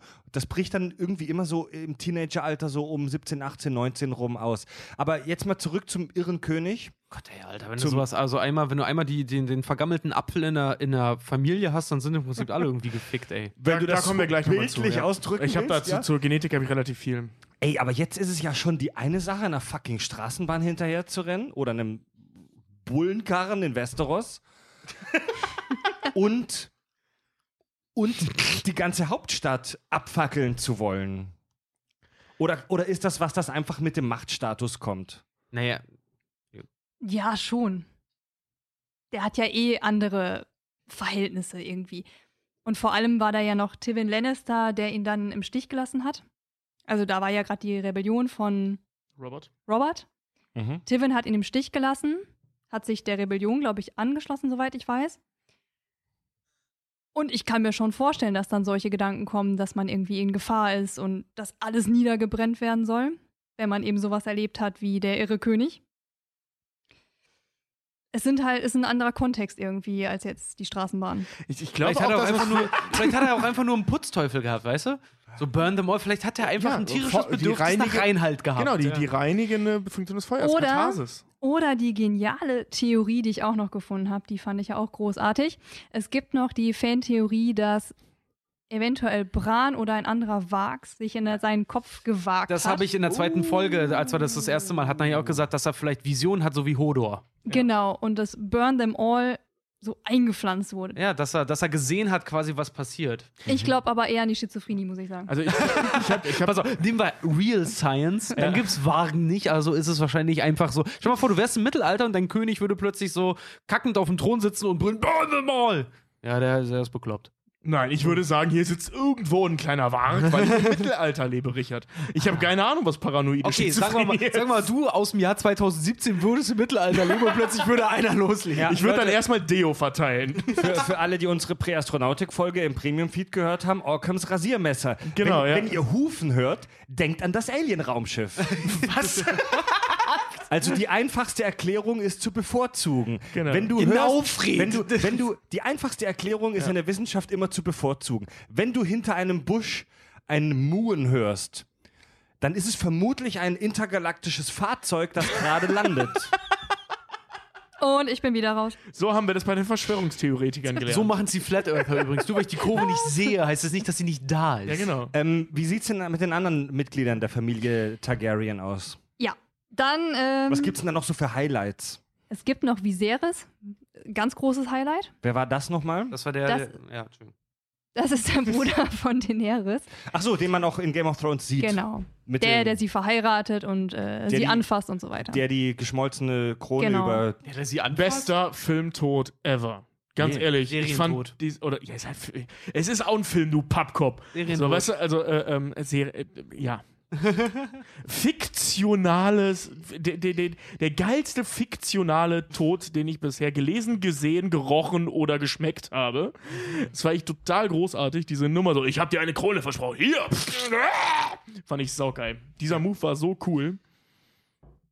Weiter. Der hat, der hat äh, Daenerys angefasst? Der Meinst fasst du? doch Daenerys. Ja, er, er präsentiert doch so ihren Körper so. und geht dann so Ja, an ihrem Körper entlang. Ja, und und so. spielt so an ihren Brüsten und lass sie sehen, dass du eine Frau geworden bist. und Ja, guckt so okay, dass, du, total dass du dir das gemerkt hast, ist mir schon klar. Ich wollte es von deiner Freundin hören. Also der, der hat ja seine, der hat ja seine, seine Schwester äh, Dani wirklich verkauft an diesen, an den Reiter-Lord, an den Dothraki-Lord, wie hieß er? Drogo. Karl Drogo. Karl Drogo. Wie, wie beurteilst du den? Also Viserys? Was hältst du von dem so als Psychologin? Ich habe hier heute mit meiner Kollegin diskutiert. Und die wusste nicht, wovon du redest. Ah, doch. Die konnte mir ziemlich viel dazu sagen. Die, die, Ko- die Kollegin, die den Affen äh, bei, bei euch im Institut den Affen die Zigaretten immer reicht. nee, es ist nicht. Äh, Den Jugendlichen. Wie und wie heißt sie? Amy? Amy. Es ist nicht Amy. Ja, stimmt, du machst ja echt so was ähnliches wie Amy Farrah Fowler. Ohne Nein, Scheiß. Ganz entfernt, ganz entfernt. So etwas ähnliches habe ich mal gemacht. ja. Echt? Okay. Ähm, nee, ich habe heute wirklich mit äh, meiner Kollegin diskutiert. Wir haben drei wichtige Sachen rausgefunden. Also, Viserys ist nicht einfach gestört, sondern der hat, der hat drei Störungen. Oh. Ein Und zwar- Triumvirat. Mhm. Wurde er als Kind im Grunde allein gelassen. Er wurde ja ins Exil geschickt und hatte keinen Vater, hatte keine Mutter. Fühlte sich dadurch alleine gelassen, hatte keine Bindung und so weiter. Und dadurch entsteht des Öfteren eine dissoziale Persönlichkeitsstörung. Mhm. So. Das heißt, ihm sind soziale Normen egal, ihm ist egal, was äh, andere fühlen. Er stellt seine eigenen Regeln auf. Das ist das, was man so im, im, im, der, im Mainstream und auch in der Popkultur gerne mal als Soziopath bezeichnet, oder? Ja, genau. Ich glaube, den Begriff werden wir heute noch ein paar Mal hören. Ja. Aber das, wir, wir haben uns doch mal im Lauf, ich weiß nicht Wolverine. mehr, ja, bei Wolverine war es, also im Laufe so dieser Podcast-Geschichte haben wir den Begriff Psychopathie und Soziopathie ad acta gelegt, äh, deinetwegen ja, Ramona. Und äh, das, ähm, dann habe ich, dann habe ich das irgendwo gelesen, dass man den tatsächlich nicht mehr verwendet, sondern jetzt dissoziale Persönlichkeitsstörung sagt. naja, weil das, Psychopathie verwendet man schon. Ja, aber es Aber für nee, extreme ich hab- Fälle eben, nicht für alles. ja genau, ich, ist, ich ist habe es nicht so, dass Psychopathie ein, ein Begriff ist, der eine Vielzahl von Störungen abdeckt und dass der viel zu allgemein ist und dass man das, den deswegen ungern benutzt? Das ist das, was daraus gemacht wurde. Das ist das Problem. Psychopathie ist Genau, eigentlich ja. sehr, sehr umgrenzt. Daraus wurde aber dieses, jeder ist ein Psychopath, der eine psychische Störung Ach hat. so. Genau. Das, Okay. also in den Artikel, den ich gelesen habe, war aus so irgendeiner Fachzeitschrift, da hieß es eben, dass dieser Begriff deswegen nicht mehr verwendet wird. Oder beziehungsweise in gewissen Kreisen nicht mehr verwendet wird, weil er eben aufgrund seiner Wort- oder äh, äh, also seiner Bedeutungsebene medial verschoben wurde. Ähm, Ist der nicht mehr präzise genug und deswegen spricht man von antisozialen, dissozialen und so weiter. Also auf gut Deutsch, es gab so viele Filme mit, Ja. in Anführungszeichen, Psychopathen, ähm, dass der Laie mittlerweile jeden, der irgendwie gestört ist, als Psychopathen bezeichnet. Deswegen w- vermeidet man diesen Begriff Ja. mittlerweile so ein bisschen. Also Aber- nicht, nicht überall, ne? Also das ist ja in der Forschung so, da, da ist, tickt ja nicht jeder gleich. Also du diagnostizierst bei Viserys Targa Targaryen, oh, ich fühle mich gerade so wichtig und science-mäßig, du, du diagnostizierst bei Viserys Targaryen eine dissoziale Persö Persönlichkeitsstörung. Erstmal. Erstmal, darüber haben wir im Detail ja schon bei Wolverine gesprochen, also fehlende Empathie, äh, antisoziales Verhalten etc. Genau. Dazu kommt aber bei ihm eine narzisstische Persönlichkeitsstörung. Ähm, ja, Ja. Der nimmt sich selber viel zu wichtig. genau. Also er findet sich ja selber so großartig. Der Drache. Er ist der Drache, er ist der tollste Scheiße, er ist halt überhaupt. echt der Drache. Oh ja, stimmt. Ohne Er ist- ihn er geht ist nichts. Der Drache, ja, ja. So, und dahinter steckt ja meistens ein sehr, sehr geringes Selbstwertgefühl. Also genau das Gegenteil, was dadurch kompensiert Der hat wird. fast schon so eine Art Gottkomplex. Genau. Klei- kleiner blonder Mann-Syndrom. Es ist halt sehr heftig. Und in der Kombi kommt eben das bei raus, was wir bei Viserys sehen. Ein Und- Arschloch. Ein Arschloch. und dazu kommt bei ihm tatsächlich noch ähm, ähm, psychopathische Züge. Also bei ihm ist es einfach noch mal extremer. Er hat überhaupt kein Empathieempfinden. Mhm. Ihm ist es ja völlig egal, was mit Daenerys ist. Er verkauft sie Ja. in dieses Zitat. Genau, ne? ja, ich also, wollte gerade sagen, Zitat, ich würde dich von seiner, von seiner ganzen Horde Ja. flicken lassen, um seine Armee zu bekommen. so, also da haben wir noch sein mal eine. Stufe mehr. Mhm. Ja. Er hat auch so einen extremen Ehrgeiz. Er möchte unbedingt der neue Herrscher von Westeros werden. Ja, nee, nee, nee, das nicht. Also der hat keinen Ehrgeiz äh, in der Re also glaube ich jetzt, korrigiere mich gerne, aber ähm, das ist ja kein Ehrgeiz, das ist mehr eine Besessenheit Einfordern. auf sein Geburtsrecht. Ja, ja. Also ja, der, ist ja. ja, der ist nicht ehrgeizig, der, der, der will das ja nicht erreichen, sondern er glaubt, dass das sagen, schon seins ist. Noch dazu, Stimmt, er, ja, arbeitet, er arbeitet ja da, finde ich. Er nimmt sich's ja einfach. Genau, und, so, und, oder und, will sich's einfach und nehmen. er glaubt diesen, diesen Verschwörern um, um Varys herum, dass das Volk heimlich auf seine Gesundheit anstößt. Mhm. Also wo, Genau, wo, und da das- macht Viser, äh, Daenerys sich ja nachher noch drüber lustig, dass ihr Bruder dumm genug war, das zu glauben. Und genau das ist das Narzisstische. dass er Dieses, das glaubt. dieses heftig Okay. narzisstische. Also Ja. du, ja, also, Also, ja, genau, dass, dass er von sich selber auch in den höchsten Tönen auch Genau. annimmt über, von anderen, dass er auch denkt, dass andere definitiv von ihm in den höchsten Tönen reden, ja? Er ist Genau. ein scheiß Drache. Genau, das ist so das, ein Lutscher. Das äh, sehen wir ja beim aktuellen orangefarbenen US-Präsidenten. ähm, also die ganze, die ganze Welt ist sich einig, er ist ein Arschloch, aber er selbst blendet das völlig aus und ist sich sicher, dass er der einzig wahre Erlöser ja. und Heiland ist. Was für ein Scheißwort. Das Wort ist mega uncool, Heiland. Das ist so ein richtiges Das Oma-Wort. ist, aber, das ist aber so geil bei Das Leben ist Brian. Moin, Heiland! Ich bin nicht der Messias. Nur ein Messias leugnet, dass er der Messias ist. Ich bin der Messias. Er ist der Messias. Kennt ihr das auch noch? Es gab doch von, äh, mit, Jürgen, mit Jürgen von der Lippe gab es doch so eine mega schlechte Serie auch mal, wo er einen Priester spielt, der nach Ostfriesland kommt. Und die Serie hieß halt original Der Heiland auf dem Eiland. Ja, stimmt. Das war, das war dieses Spin-off von, von Nicht mit Leo. Ja, genau. Der Film war aber ganz witzig. Also, Ich fand die ähm, Serie auch bis zum bestimmten Grad, muss sagen, für eine deutsche Serie war die auch gar nicht schlecht. was. Aber Jürgen von der Lippe ist halt lustig. Ne? Ja. Offizielle war Diagnose, lustig. offizielle Diagnose bei Viserys Targaryen Vollschaden. Kannst du in eine, in eine Werkstatt und gleich Also, austauschen. das ist total geil. Der hat, der hat drei Störungen. Und Kannst du Stempel drauf machen. der hat drei Störungen. Das sind alles drei Störungen von diagnostiziertem Arschlochsein. Also das jetzt ist mal- total irre, ne? Also, das sind wirklich genau die drei Faktoren, die dich zu einem unausstehlichen Typen machen. Das Ding ist halt einfach, ich kenne ja auch viele Psychologiestudenten und ich weiß, was die in ihrem, Psy- äh, in ihrem Studium teilweise machen müssen. Halt viel mit wirklich so Statistiken und wirklich viel langweiligen Scheiß. Ich glaube persönlich ja manchmal, dass genau solche Sachen die Rache der Psychologiestudenten ist. Dass sie eine Formel dafür finden wollen, warum sie, mit denen sie die Arschlöcher, die sie gemobbt haben während des Studiums, alle wegsperren können dann irgendwann. Ja, genau. So, erinnerst du dich damals, dass mein Kopf in dein, äh, ins Klo gesteckt hat? Ja, hier ist dein Schein. Du bist ein Psychopath. Weg mit dir. Ganz genau das ist es nämlich. War das ist das, die Rache äh, der Psychologiestudenten, der Nerds. Ramona, war das auch der Grund für dich, Psychologie zu studieren, dass du mit, dich selbst mit dem Kopf im Klo gefunden hast? Nein. Das, das war eine Also- Witzfrage, du hättest lustig darauf antworten sollen. ähm, Hab ich. Viserys, nochmal zu dieser Targaryen-Familie. Wir haben das jetzt so ein bisschen. Entschuldigung. Boah, das war mega asozial. Das war echt mega eklig, ey. Also, also Alter. wir sind ja eine seriöse Show. Jetzt mal alle an den, an den Kopfhörern noch. Wie war das Wort nochmal? Sag schnell das Wort nochmal. Mit dem Prädispositionsding. Äh, Das ist in deiner Genetik verankert, ne? Prä Prädisposition. Damit hast du den Rülpser wieder gut gemacht. Also immer, wenn du jetzt rülpst, musst du dieses Wort sagen. Also, wir haben das ja so ein bisschen angeschnitten. Jetzt ein paar Mal und so ein bisschen jetzt mehrmals als selbstverständlich betrachtet. Diese ganze Inzest- und psychische Störungen-Nummer. Jetzt mal Klartext. Ist es wirklich so, dass Inzest solche psychischen Störungen begünstigt oder vielleicht sogar aus dem Nichts entstehen lässt? Ist es wirklich so? Ähm, damit habe ich mich auseinandergesetzt. Ich weiß nicht, hast, hast du da auch was zu? Mach. Dann feuere ich jetzt aus allen Rohren. Also, äh, Tobi, Wenn du dich traust. Tobi, ich wollte gerade sagen, Tobi hat die offizielle Erlaubnis. Ne? ja, also ich habe mich ja mit Cersei auseinandergesetzt und dementsprechend mit Inzest. Warte mal ganz kurz. Äh, äh, ähm, Ich will jetzt nicht zu Cersei springen, sondern nur äh, was so, zum du- Inzest sagen. Ach so, okay. Ähm, Nur zum Inzest. Also, ja. und warum ich das jetzt weiß für diese Folge ist, Alles weil ich klar. mich hier mit Cersei auseinandergesetzt habe. Alles klar. Und ähm, also ganz grob gesagt, es gibt eine Erhöhung ähm, der Wahrscheinlichkeit bei inzestuösen Kindern, dass eben Krankheiten, sei es körperliche Krankheiten oder psychische Krankheiten, solange sie physisch sind, vererbt werden. krass. Und ähm, die Wahrscheinlichkeit liegt, ich sag mal, so Pi mal Daumen, im Normalfall für diese ge gesamte Spannbreite genetischer Krankheiten, also sowohl psychisch als auch körperlich, ähm, bei ungefähr 2%. Ja? Bei ähm, direkten Verwandten, also bei, bei ähm, Cousinen und Cousins ersten Grades, liegt die Wahrscheinlichkeit bei ungefähr 5% und bei ähm, Geschwistern bei bis zu 12%.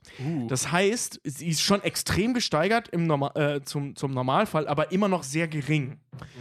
Und wenn man jetzt, ähm, es gibt ja so, es gibt so einen sogenannten Verwandtschaftskoeffizienten, mit dem man das errechnen kann. Also Der Inzestkoeffizient? ja, so ungefähr. Ähm, äh, eineiige Alter, Zwillinge. Das ist, als hätte man eine Skala gemacht, an der man messen kann, wenn du geboren bist, wie abgefuckt du bist. Ja, ja, ja, das ist es wirklich. Also die wird für, verschi- das wird für verschiedene Bereiche verwendet. Also man braucht da einfach eine Sprache, ne, eine, eine mathematische Formel, wenn du so willst, ähm, mit der man in verschiedenen Bereichen rechnen kann. Und eben auch in der Inzucht kann man damit rechnen. Also es funktioniert auch bei Tieren und so. Ne? Also das ist ja, Inzucht ist ein Riesenthema bei Tieren und gerade bei Vögeln und sowas. Ja, ja. Und Bei Vögeln. Du bist, du bist Akademiker. Du bist die einzige Akademikerin hier, glaube ich. Das kann doch nicht sein. nimm dich. Entschuldigung. Wir sind auch Akademiker, wir haben nur halt irgendeinen Scheiß mit Medien studiert. Und ähm, also der, der, dieser, dieser äh, Verwandtschaftskoeffizient liegt bei eineiigen Zwillingen und bei Klonen ähm, bei 1,0. Bei, bei zum Beispiel äh, Mutter-Kind bei 50 Prozent und so weiter. Ne? Dann geht das halt weiter runter. Und je höher der Verwandtschaftskoeffizient ist, desto wahrscheinlicher ähm, ist eben eine genetische Fehlbildung, was daran liegt. Das, warte mal, das, das heißt vom Familiengrad her, das heißt, würde jetzt äh, der Vater mit seiner eigenen Tochter schlafen, wäre die Wahrscheinlichkeit, dass das Kind einen Knacks weg hat, viel höher, als wenn Cousin und Cousine es miteinander Genau, machen. viel höher sogar. Okay. Es, gibt, es gibt sogar Studien, ähm, die äh, Island auseinandergesetzt da, also Island ist äh, auseinandergenommen haben hier. Island ist ja, hat ja ein riesen Inzestproblem, weil da so wenig Leute leben und auch eben kein, kein genetischer Austausch stattfindet, weil Island echt am Arsch der Welt In ist. ganz Island lebt eine Viertelmillion Menschen. ja, Das ist ähm, nicht viel. Das ist nicht viel. Zum Nee. Vergleich in Hamburg alleine leben 1,8 Millionen Ja. Menschen. Das Geile ist, in, in Island ist tatsächlich, wenn du dort als, ähm, wenn du dort hinziehen möchtest, kriegst du vom, vom Staat noch Zuschüsse, damit du dort bleibst und eine Familie gründest, damit du den Gamepool Und es erweiterst. gibt anscheinend sogar eine App für die Isländer, in Ja. der sie nachprüfen können, ob sie mit irgendjemandem verwandt sind. Ja, w- kein Scheiß. Furchtbar, kannst, die, kannst, kannst du die. Stell mal, vor, du bist, stell mal vor, du bist hier in Hamburg am Tindern halt irgendwie und schläfst versehentlich mit deiner entfernt verwandten Schwester oder so. Äh, ohne Scheiße. Scheiß, es gibt super Entfernt viele verwandte Schwester. Das wollte ich nur mal festhalten. Schwester dritten Grades. Sehr gut. Jedenfalls hat man da Im weitesten Sinne Schwester. Kommt doch noch drauf an, ob die eine Vagina hat oder einen Penis. Jedenfalls hat, hat Seit man es ein drittes Geschlecht gibt, bin ich vollkommen verwirrt. Kinder, Kinder. jedenfalls hat man, äh, hat man da festgestellt, dass es äh, äh, einen sogenannten optimalen, äh, eine sogenannte optimale Familiendistanz gibt, die tatsächlich bei drei bis äh, bei dritten bis vierten Grad liegt. Oh, das heißt dann in der Praxis, Cousin Ähm, die ist da die, nicht die meisten, also die, die, die Fruchtbarkeit von Menschen ist am höchsten, wenn sie es mit dritten oder vierten Grades Cousins und Cousinen treiben, nicht mit Fremden. Also sondern direkter, ist- direkter Cousin ist nix gut. Ist nichts gut, weil, weil Familienkoeffizient so hoch. Weil ich... äh, Verwandtschaftskoeffizient so hoch. Bei dritten oder vierten Grad ist der zu ignorieren. Das ist irgendwie 0,025 Prozent oder sowas. Äh, äh, Oh. 0,025 der R. Also es ist wirklich völlig ignorierbar. Aber aufgrund der Ähnlichkeit, da komme ich später nochmal zu, wenn es um Cersei und, und Dings geht, ähm, sowohl genetisch als auch eben, also ja, als auch optisch. Das ist ja alles genetisch. Also die genetische Ähnlichkeit, aber dass sie weit genug weg ist und gemischt genug ist, bekommst du fast aus, also genauso wie bei Fremden gesunde Kinder, bist aber aufgrund der Ähnlichkeit viel fruchtbarer zueinander. Total irre. Also du kannst. Boah, äh, Mutter ähm, Natur ist so abgefuckt, ne? ja, aber das, das macht Sinn. Also es gibt zum Beispiel ähm, Theorien und äh, eben auch in der, in der, äh, ähm, in der Tierwelt künstlich hervorgerufen und eben auch in der Kulturgeschichte und so ähm, viele Beweise dafür, dass rein inzestuöse Familien, also wirklich rein inzestuös, wir reden jetzt hier zum Beispiel von den Targaryens, von 200 Jahren Inzest, ähm, dass das im Prinzip ziemlich saubere Gene sind. Weil What? ja, ja, das, ähm, genetische Krankheiten bei inzestuösen Kindern ähm, werden dadurch vererbt, dass genetische Krankheiten fast ausschließlich rezessiv vererbt werden. Weil sonst hätten wir alle einen an der Marmel. Also es ist durchaus möglich, dass ich ein Gen für Schi paranoide Schizophrenie in mir trage Ah, ja. oder, oder für, für MS oder so. Aber das eben ähm, durch das dominante Gen, weil Ja. äh, diese Helix Also- besteht ja immer aus zwei Gen und das eine, das gesunde Gen, das gesunde dominante Gen überdeckt das rezessive kranke Gen. Dafür ist es ja da. Also der, dein, jeder, der jetzt kurz nicht Bescheid weiß, rezessiv heißt in der Genetik immer das schwächere Gen. Zum Beispiel blonde, Genau. Haare, blonde Haare, der, der Gentypus für blonde Haare zum Beispiel ist was rezessives. rezessiv. also genau, dein, ja. dein, Der verliert also, fast immer. Wenn, wenn dein Dad irgendeine sicke Krankheit mitbringt, aber deine Mutter ist gesund, dann überdeckt ihr gesundes Gen das kaputte Genau. Gen deines Dads. Das bedeutet aber, dass das kranke Gen trotzdem in mir bleibt. Das wird nur überdeckt in dieser Doppel. Also der menschliche Genstrang besteht ja aus einer sogenannten Doppelhelix. Das heißt, jedes Gen im, äh, existiert, also ganz grob gesagt, existiert im Prinzip zweimal. Einmal stark, einmal schwach. Okay. So, und auf den schwachen, auf den rezessiven Genen äh, ähm, werden dann eben zum Beispiel, also es ist ein sehr, sehr kompliziertes Feld, ähm, Krankheiten trans weiter transportiert, weil das Gen halt kaputt ist. Aber der Körper klug genug ist, den stärkeren, also das dominante Gen eben zu aktivieren. So, also wirklich ganz grob gesagt. ja, Mu- Mutter Natur So, ist schon und wenn echt du- gruselig, ne? Ja, und wenn du jetzt aber zwei, ein Geschwisterpaar nimmst, die beide dasselbe rezessive, kaputte Gen in sich tragen, ist die Wahrscheinlichkeit logischerweise deutlich höher, dass nur das rezessive Gen weitergegeben wird, weil die beide am selben Strang, an derselben Stelle denselben Fehler haben. Ist also nicht Das ist das Problem. Ist also nicht wie Mr. Burns mäßig, wenn die ganzen Krankheiten versuchen, durch eine Tür zu kommen und dann das Stooges-Syndrom einsetzen, alle hängen bleiben und Nee, nee, man dann nee, nee. denkt so, ne, ich bin unverwüstlich. Nein, nur ein laues Lüftchen kann ich im Prinzip verrückt Ja. machen. Nee, nee, also das, das, das ist es nicht. Und deswegen, wenn, wenn du äh, ähm, einen rein incestuösen Genstrang hast, wie zum Beispiel bei den Targaryens, ist die Wahrscheinlichkeit, dass es noch Erbkrankheiten gibt, praktisch gleich null.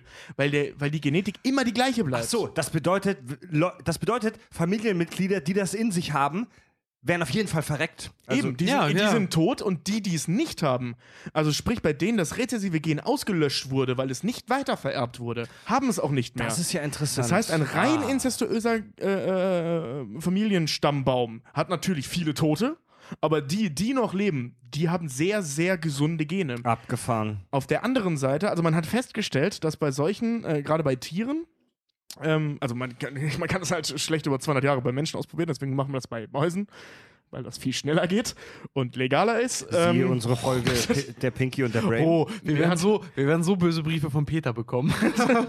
Ja, entschuldige, aber ähm, dass, dass man, äh, man hat festgestellt, dass die ähm, ein deutlich schwächeres Immunsystem haben, ähm, was eben an der mangelnden Vielfaltinhalt der Genetik liegt. Das heißt, die sind gefeit gegen praktisch gar nichts, außer gegen das, was schon in ihrer Genetik ist. Aber es kommt nichts Neues rein. Krass, das Weißt du? heißt also. Aber das, auf der anderen Seite sind die deutlich leistungsfähiger. Das heißt also jetzt mal ganz kurz auf Cersei das Ganze jetzt auch be bezogen, weil die schläft ja mit ihrem eigenen Bruder. Äh, Im Prinzip die Kinder, je nachdem wie viele Kinder sie hat, in mehreren Generationen liegt sie eigentlich den Grundstein dafür, dass, dass ihre Blutlinie irgendwann mal genetisch gesehen absolut rein würde irgendwie. Oder? Theoretisch ja. Boah. Und, und du siehst ihre Kinder, Ja. eins von drei ist wahnsinnig. Und die, die Theori- anderen beiden sind völlig normal. Theoretisch ja, aber ethisch natürlich super fragwürdig. Das, das, da Mann. kommen wir aber später, weil wir waren ja eigentlich bei den Targaryens. Ich wollte nur dieses Inzest Genau. erklären. Ähm, das mit, mit Cersei und, und so, das machen wir Okay, also da nehme ich jetzt nur mit, so wenn ich also meine Cousine vierten Grades treffe, dann kann ich mit der machen und wir machen das Superbaby. Alles Ähm, klar. nein, nein, nein, nein. Also da, dadurch wirst, wird das Kind nicht besser, sondern ähm, ihr seid einfach zu zweit statistisch gesehen fruchtbarer. zu den, zu den, Und das Kind wird besser. zu den, ähm, zu den Targaryens, Ramona. Wollen wir gleich über Daenerys sprechen oder gibt es jetzt noch einen anderen wichtigen Punkt? Äh, nö. Ähm, ja, Daenerys ist eigentlich, finde ich, da muss ich Richard widersprechen, Also Richard hat ja vorhin gesagt, Daenerys ist so die mit dem größten Dachschaden. Ja, wie gesagt, ich glaube noch nicht, dass, dass der noch nicht so zutage kam, aber ich glaube, was so Größenwahn angeht, ist die, ist die mit die schlimmste mit Cersei zusammen. Glaube ich ehrlich gesagt nicht. Also, ich finde, Ja, Daenerys ist so die abgeschwächte Form von Viserys, also ihres Bruders quasi. Ich glaube auch nicht, dass die noch so eskaliert. also Daenerys hat eine, ähnlich wie Jon Snow, eine extrem krasse Veränderung durchgemacht im Laufe der Serie. Sie war am Anfang eher so die, der passive Charakter, eher die, die schüchterne, kleine Blondine, die verkauft wurde an diesen heftigen Klingonen. Und ähm, Aquaman! Aquaman. und Der Typ kann mit Fischen reden und reitet auf Pferden. Sie hat eine wirklich krasse Wandlung durchgemacht im Laufe der sieben Staffeln ähm, und ist jetzt praktisch so zum aktuellen Stand ja wirklich so, so eine der mächtigsten, die mächtigste Frau mit Cersei zusammen dieser Welt. Und ich kann mich gut an viele Situationen erinnern. Also wir, wir, wir so ein, wir im Freundeskreis haben sehr viele Folgen der letzten beiden Staffeln ach, was rede ich, der letzten drei Staffeln zusammengeguckt. Äh, das war immer so ein kleines äh, äh, Happening, so ein Meeting. Das waren die schönsten acht Wochen montags gucken. Also wir haben uns oft montags dann direkt zum Start der neuen, zum Release jeder neuen Folge getroffen und die gemeinsam geguckt. Beim letzten Mal sogar im Kino. Genau. Wir haben uns Das sogar, war wir, so cool. wir haben uns sogar Folge, bei Folge 1, Staffel 7, ein kleines Kino auf dem Studio Hamburg-Gelände in Ja. Hamburg gemietet für unseren Freundeskreis. Und klingt jetzt viel wichtiger, als es tatsächlich war. Es ist wirklich so ein ganz kleines Kino. Aber geil. Äh, nein, es war ein ziemlich geiles Kino. ja. Und Das war der Hammer. So. ja. Und ganz oft fielen da Sätze wie, boah, Dani wird immer krasser.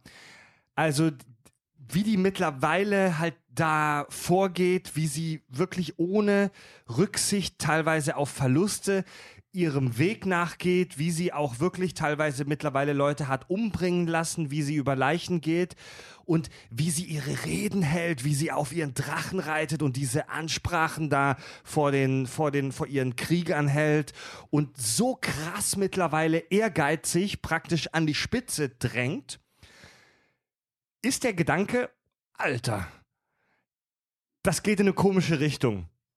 Nicht ganz falsch. Also ich, ich bin auch Hörer des Serien-Junkies Podcast, die immer die, die neuen Folgen dann besprechen und da gab es auch so Diskussionen und da haben die, äh, die, die, die Jungs aus der Serien und Mädels aus der Serien-Junkies Redaktion auch gemeint, ähm, sie machen sich ein bisschen Sorgen teilweise um Dani. Kannst du das verstehen, Ramona?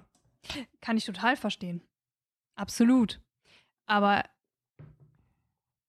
ich finde nicht, dass sie so extrem ist eigentlich. Sie ist immer noch empfänglich für andere Menschen.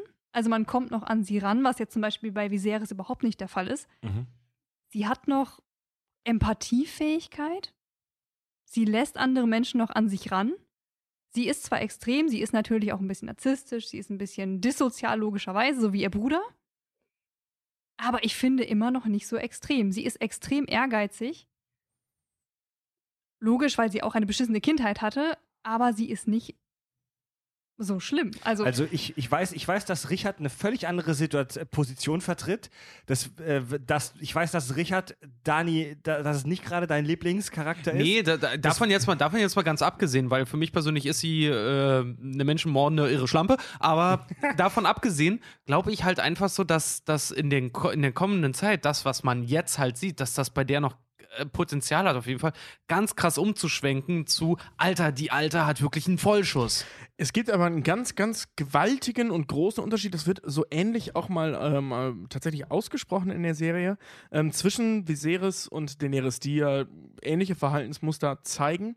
Aber Daenerys hat, und das meinte Ramona gerade schon, ähm, einen entscheidenden Unterschied. Und zwar, es ist die Empathiefähigkeit Mhm. und sie ist deutlich vorausschauender. Und das zeigt sich eben, und das wird nämlich in der Serie mal gesagt, sie mag völlig einen der Marmel haben und sie mag ganz krass narzisstische Züge haben und sie hat auch wirklich äh, äh, hier megalomanische Züge. Und ja, ich sage nicht größenwahnsinnig, weil das haben wir für die Pink and Brain Folge vorbereitet.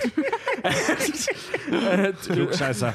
Züge und eben auch äh, unheimlich auch egoistische Züge. Mhm. Aber, und das ist eben der große, gewaltige Unterschied, sie weiß das sie, das ist ihr vollkommen bewusst, dass sie diese Aussätze hat und hat deswegen Tyrion Lannister zu ihrer Hand gemacht. Da- dazu das muss sagt, ich, weiß gar nicht mehr, ob sie das war, aber irgendwer sagt das auch in der siebten Staffel. Deswegen seid ihr die Hand des Königs. Da, da, das, da, da muss ich aber zum Beispiel sagen, auch gerade, weil man das in der siebten Staffel so sieht, ich fand es auch gut, dass sie Herr Tyrion deswegen halt zu ihrer Hand gemacht hat, damit sie eine Stimme der Vernunft drin Mhm. damit hat. sie eine Bremse hat. Äh, ganz genau. Ja. Das Problem ist aber in der siebten Staffel, wie oft hört sie auf ihn? Ja, und was Äh, hat sie und das, davon? deswegen, deswegen finde ich, find ich halt sozusagen, sie ist weitsichtiger. Das wird immer, immer weniger. Ich fand sie früher weitsichtiger als Ja. mittlerweile. Und das baut so ihre, ihre Vernunft dahingehend, was sie erreichen kann, baut immer mehr ab und wird auch immer mehr wie zu, bei Viserys zu einfordern eigentlich. Und das, deswegen sage ich, ich glaube persönlich, die ist ein ganz großer Kandidat für halt wirklich irgendwann Vollschuss und das ganze Ding aus den Augen verlieren. also ich glaube, ähm, äh, also ja, das war ja in der siebten Staffel so, so schön ein sagt, nicht ein- Riesenproblem, dass nicht ein Sockenschuss, sondern ein Sockendurchschuss. Es war ja ein, Riesen, ein Riesenproblem in der siebten Staffel, dass sie eben aufgehört hat, auf Tyrion zu hören. Ja. Und das hat äh, äh, einmal sehr, sehr gut geklappt. Das war dieser Überfall auf, auf äh, ähm, hier Jamie und, und äh, den Tyrell-Schatz. ja. Und einmal so gar nicht geklappt, weil sie dadurch einen Drachen verloren hat. Klar, Jon Snow gewonnen, aber den Drachen verloren. Ja. Ne, also eines ihrer Kinder. So, jetzt kann man natürlich drüber streiten. Für, für uns Fans war das natürlich fantastisch, dass sie Jon Snow gerettet hat. Ähm, ich glaube, faktisch betrachtet war das eher dumm, weil Ja, scheiß auf Jon Snow. Die hat, äh, Sie hat den Drachen ja nicht verloren, sie hat ihn ja sogar der Nachtwache übergeben, nicht der Nachtwache, Der- der- den, den den- Todläufern das, da das, übergeben. wissen, das wissen die aber noch nicht. Aber jetzt, ähm, sagen wir mal, die, wir nehmen jetzt nur mal die Rechnung von denen, die selbst wissen. Die wissen ja noch nicht, dass der Drache ein untoter Eisdrache ist, was ich seit zwei Staffeln vorausgesehen habe. ja, ist okay, Orakel, jetzt erzähl weiter. Und, äh, ähm, Klugscheiße. äh, äh, guck mal, sagen, die, die du, haben, äh, Tobi die ist auch immer nur so schlau wie die Fantheorien, die er online eine Folge vorher liest. ja, deine Mama, jetzt kommt die zum habe ich schon Punkt. länger. Jetzt kommt Äh, zum äh, Punkt, du Spacko. Jedenfalls, jedenfalls, worauf wollte ich hinaus? Genau. Ähm, den Deal, die sie eingegangen sind, die haben diese Gang losgeschickt, um Cerseis Armee zu bekommen, ne? Also um die, diesen Zombie zu fangen, um Cerseis Armee äh, ähm, gegen die äh, gegen den Nachtkönig zu bekommen. So. Was hat sie äh, äh, dafür, sie hat es ja geschafft, das hat ja, lassen wir jetzt Cerseis Intrigen mal außen vor, im Prinzip hat das funktioniert, dieser Plan, hat dafür aber einen Drachen eingebüßt. Einen Drachen, von dem wir gesehen haben, der alleine Cerseis Armee platt macht. Das heißt, dieser Tausch war sagenhaft dumm. Egal wie toll und wunderbar Jon Snow ist, ähm, das war rein rechnerisch der größte Fehler, den sie hätte machen können, weil das, was sie eingetauscht hat, ist was Schwächeres als das, was sie bezahlt hat. Also Cerseis Armee ist ein Witz gegen einen Drachen. Ja, den sie verloren hat. Und wenn sie jetzt herausfindet, dass der auch noch für die Gegenseite kämpft, hat sie ungefähr 800% Minus gemacht. ja. Ja, das ja, heißt- aber sie hat Gefühle gezeigt und hat deswegen nicht so einen harten Genau, Dachschaden. genau, Ja, genau, äh, genau, Nur genau. was, So. ich wollte jetzt auf seine Theorie Aber das raus, kann auch wegen, wieder ein wegen, wegen Trigger Tyrion. sein. Das kann aber so, so dieser Verlust kann auch wieder ein Trigger. Vor allen Dingen, wenn, der, wenn sie dann sieht, dass der gegen ihn kämpft, kann das auch vielleicht wieder ein Trigger sein für äh, die, was in ihrem genetischen Material halt drin ist. Und das finde ich halt, die ist eine tickende Zeitbombe. Das, das, das Ding ist, ähm, der Verlust selbst hat dazu geführt, dass sie wieder anfängt, auf Tyrion zu hören. Also, dass sie diesen ganzen Deal mit äh, äh, Cersei weitergezogen haben. Also, das hat sie wieder so gebremst. So, so fuck, der kleine Scheißer hatte recht. Überraschung. Der klügste Charakter in, dem ganzen, in der ganzen Welt hatte recht. Ne? ähm, auf, auf, äh, aber ich stimme dir zu, wenn sie sieht, dass, ich weiß gar nicht, wer von denen ist gestorben? Viserion? Keine nee, Ahnung. der andere, wie heißt der denn nochmal? Rhaegon, Viserion und Drogon? Doch, Viserion. Viserion war es. Ja, die heißen auf jeden Fall wie die Brüder und, und der, der, der Mann halt eben. Ähm, jedenfalls, einer von denen ist ja gestorben. Und ich kann mir vorstellen, wenn sie sieht, dass, sagen wir, Viserion, ähm, ein Untoter geworden ist, das könnte ein Riesenproblem werden. Weil ich glaube, egal ob jetzt Drache oder tatsächlich Kind, weil für sie sind das ja die Kinder, ähm, ich kann mir nichts traumatisierenderes vorstellen, als dein Kind als untote Waffe wiederzusehen. Mhm. Also zu dem Thema empfehle ich äh, äh, deswegen- Stephen Kings Friedhof der Kuscheltiere. Ja, wie gesagt, äh, deswegen, deswegen glaube ich halt einfach, Bestes dass sie, dass sie so, so mega kaputt ist, weil das Ding ist halt einfach, überleg dir mal, zum Beispiel eine Cersei oder sowas, die ziehen ihre, ihren psychischen Knack seit Jahren durch. Die, jetzt mal blöd gesagt, die wissen, wie man den Drachen reitet. Mhm. Hormonell gesehen. Ja. Ähm, Ist nicht ihr erstes Rodeo, ne? Ja, ganz genau, ist nicht ihr erstes Rodeo. Wie äh, Daenerys kriegt das dann halt plötzlich wahrscheinlich in der nächsten Staffel so volle Breitseite, die wird's wahrscheinlich über, Also- über Mann. Ich denke mal, die hat wirklich dann einen Sprung in der Schüssel. Ich kann, ich kann es wirklich gut verstehen, wenn manche Leute sagen, Daenerys, Daenerys. die griechische, die griechische Kämpferin aus Westeros, Daenerys. Ich kann es voll nachvollziehen. Ihr heimlicher Gladiatorenzwilling. Dineros, Aus Griechenland mit einem Mops und mit Tzatziki-Waffen. ich bin Dineros Maximus, spanischer Legionär. Ich kann es, ich kann es total Zweite Kohorte. Kommandeur der Truppen des Nordens. Ich kann es total nachvollziehen und mir ging es selber auch beim Gucken der letzten Staffeln teilweise so, dass man, wenn man Danis Treiben und ihre äh, Ansprachen, die sie da so hält und wie sie sich gibt, wenn man das so beobachtet, dass man da vielleicht ein, das ein oder andere Mal sagt, ah, die, lang, die Alte geht langsam in Richtung VS, Vollschaden oder in Richtung Größenwahn. Megalomanie. Megalomanie, das kann ich verstehen, das habe ich auch ein paar Mal gesagt, aber auch, ich habe auch jetzt in Vorbereitung auf die Folge nochmal drüber nachgedacht. Mm. Sie zeigt teilweise sehr ungewöhnliche Verhaltensweisen, aber man darf halt auch nicht vergessen, dass sie eine krasse Vorgeschichte hat und dass sie in einer extrem ungewöhnlichen Situation ist. Sie ist in, also das kann man, glaube ich, gar nicht überschätzen, in was für einer Situ in was für einer abgefahrenen Situation sie ist. Als Sklave, als, als Bumsklave, als Kind an äh, Commander Worf verkauft. Man darf nicht vergessen, in den Büchern war sie 14 zu dem In den Zeitpunkt. Büchern war sie 14. Also ähm, dann, dann praktisch so durch verschiedene auch Zufälle ähm, dazu gekommen, die Führerin der neuen Welt zu werden. So viel Verantwortung lastet auf ihren Schultern. Tausende, wenn nicht sogar Millionen von Leben, die Erwartung ähm, einer ganzen Welt lastet auf ihren Schultern. Das ist eine super krasse Situation. Da wären, da wären ganz andere Leute schon längst dran zerbrochen. Und wenn man, wenn man das alles äh, berücksichtigt, verhält sie sich in diesem Serienumfeld eigentlich auch relativ gesund. Das oder? stimmt. Also es sind ja noch mehr Faktoren. ne? Das, sind sag ich ja nicht nur Millionen relativ, von aber ich Leuten. sag ja, sie, sie ist so eine tickende Zeitbombe. Sie ist so. Ne, Glaubst ne, für mich ist Ja. sie eine mit Sekundenkleber zusammengekittete Vase. Ich wäre mir nicht so sicher. Also da, wie gesagt, ich kann mir das vorstellen, wenn, wenn sie sieht, was aus ihrem Kind geworden ist, dann glaube ich, bericht bei ihr irgendwas. Irgendwas geht bei ihr kaputt. Ich weiß nicht, ob sie dann ausrastet oder ob sie aufgibt. Das kann ich mir auch vorstellen. Dass, dass dieser, weil Daenerys muss langsam aber sicher mal wieder auf die Fresse fallen. Die ist seit vier Staffeln oder so nur noch bergauf. Das ist dramaturgischer Nonsens. Da muss auf jeden Fall noch was passieren. Ja, klar, was Und hochfliegt, das fällt Töten- irgendwann tief runter. Genau, weil das Töten eines Drachen hat nicht gereicht, weil die ist immer noch ganz oben.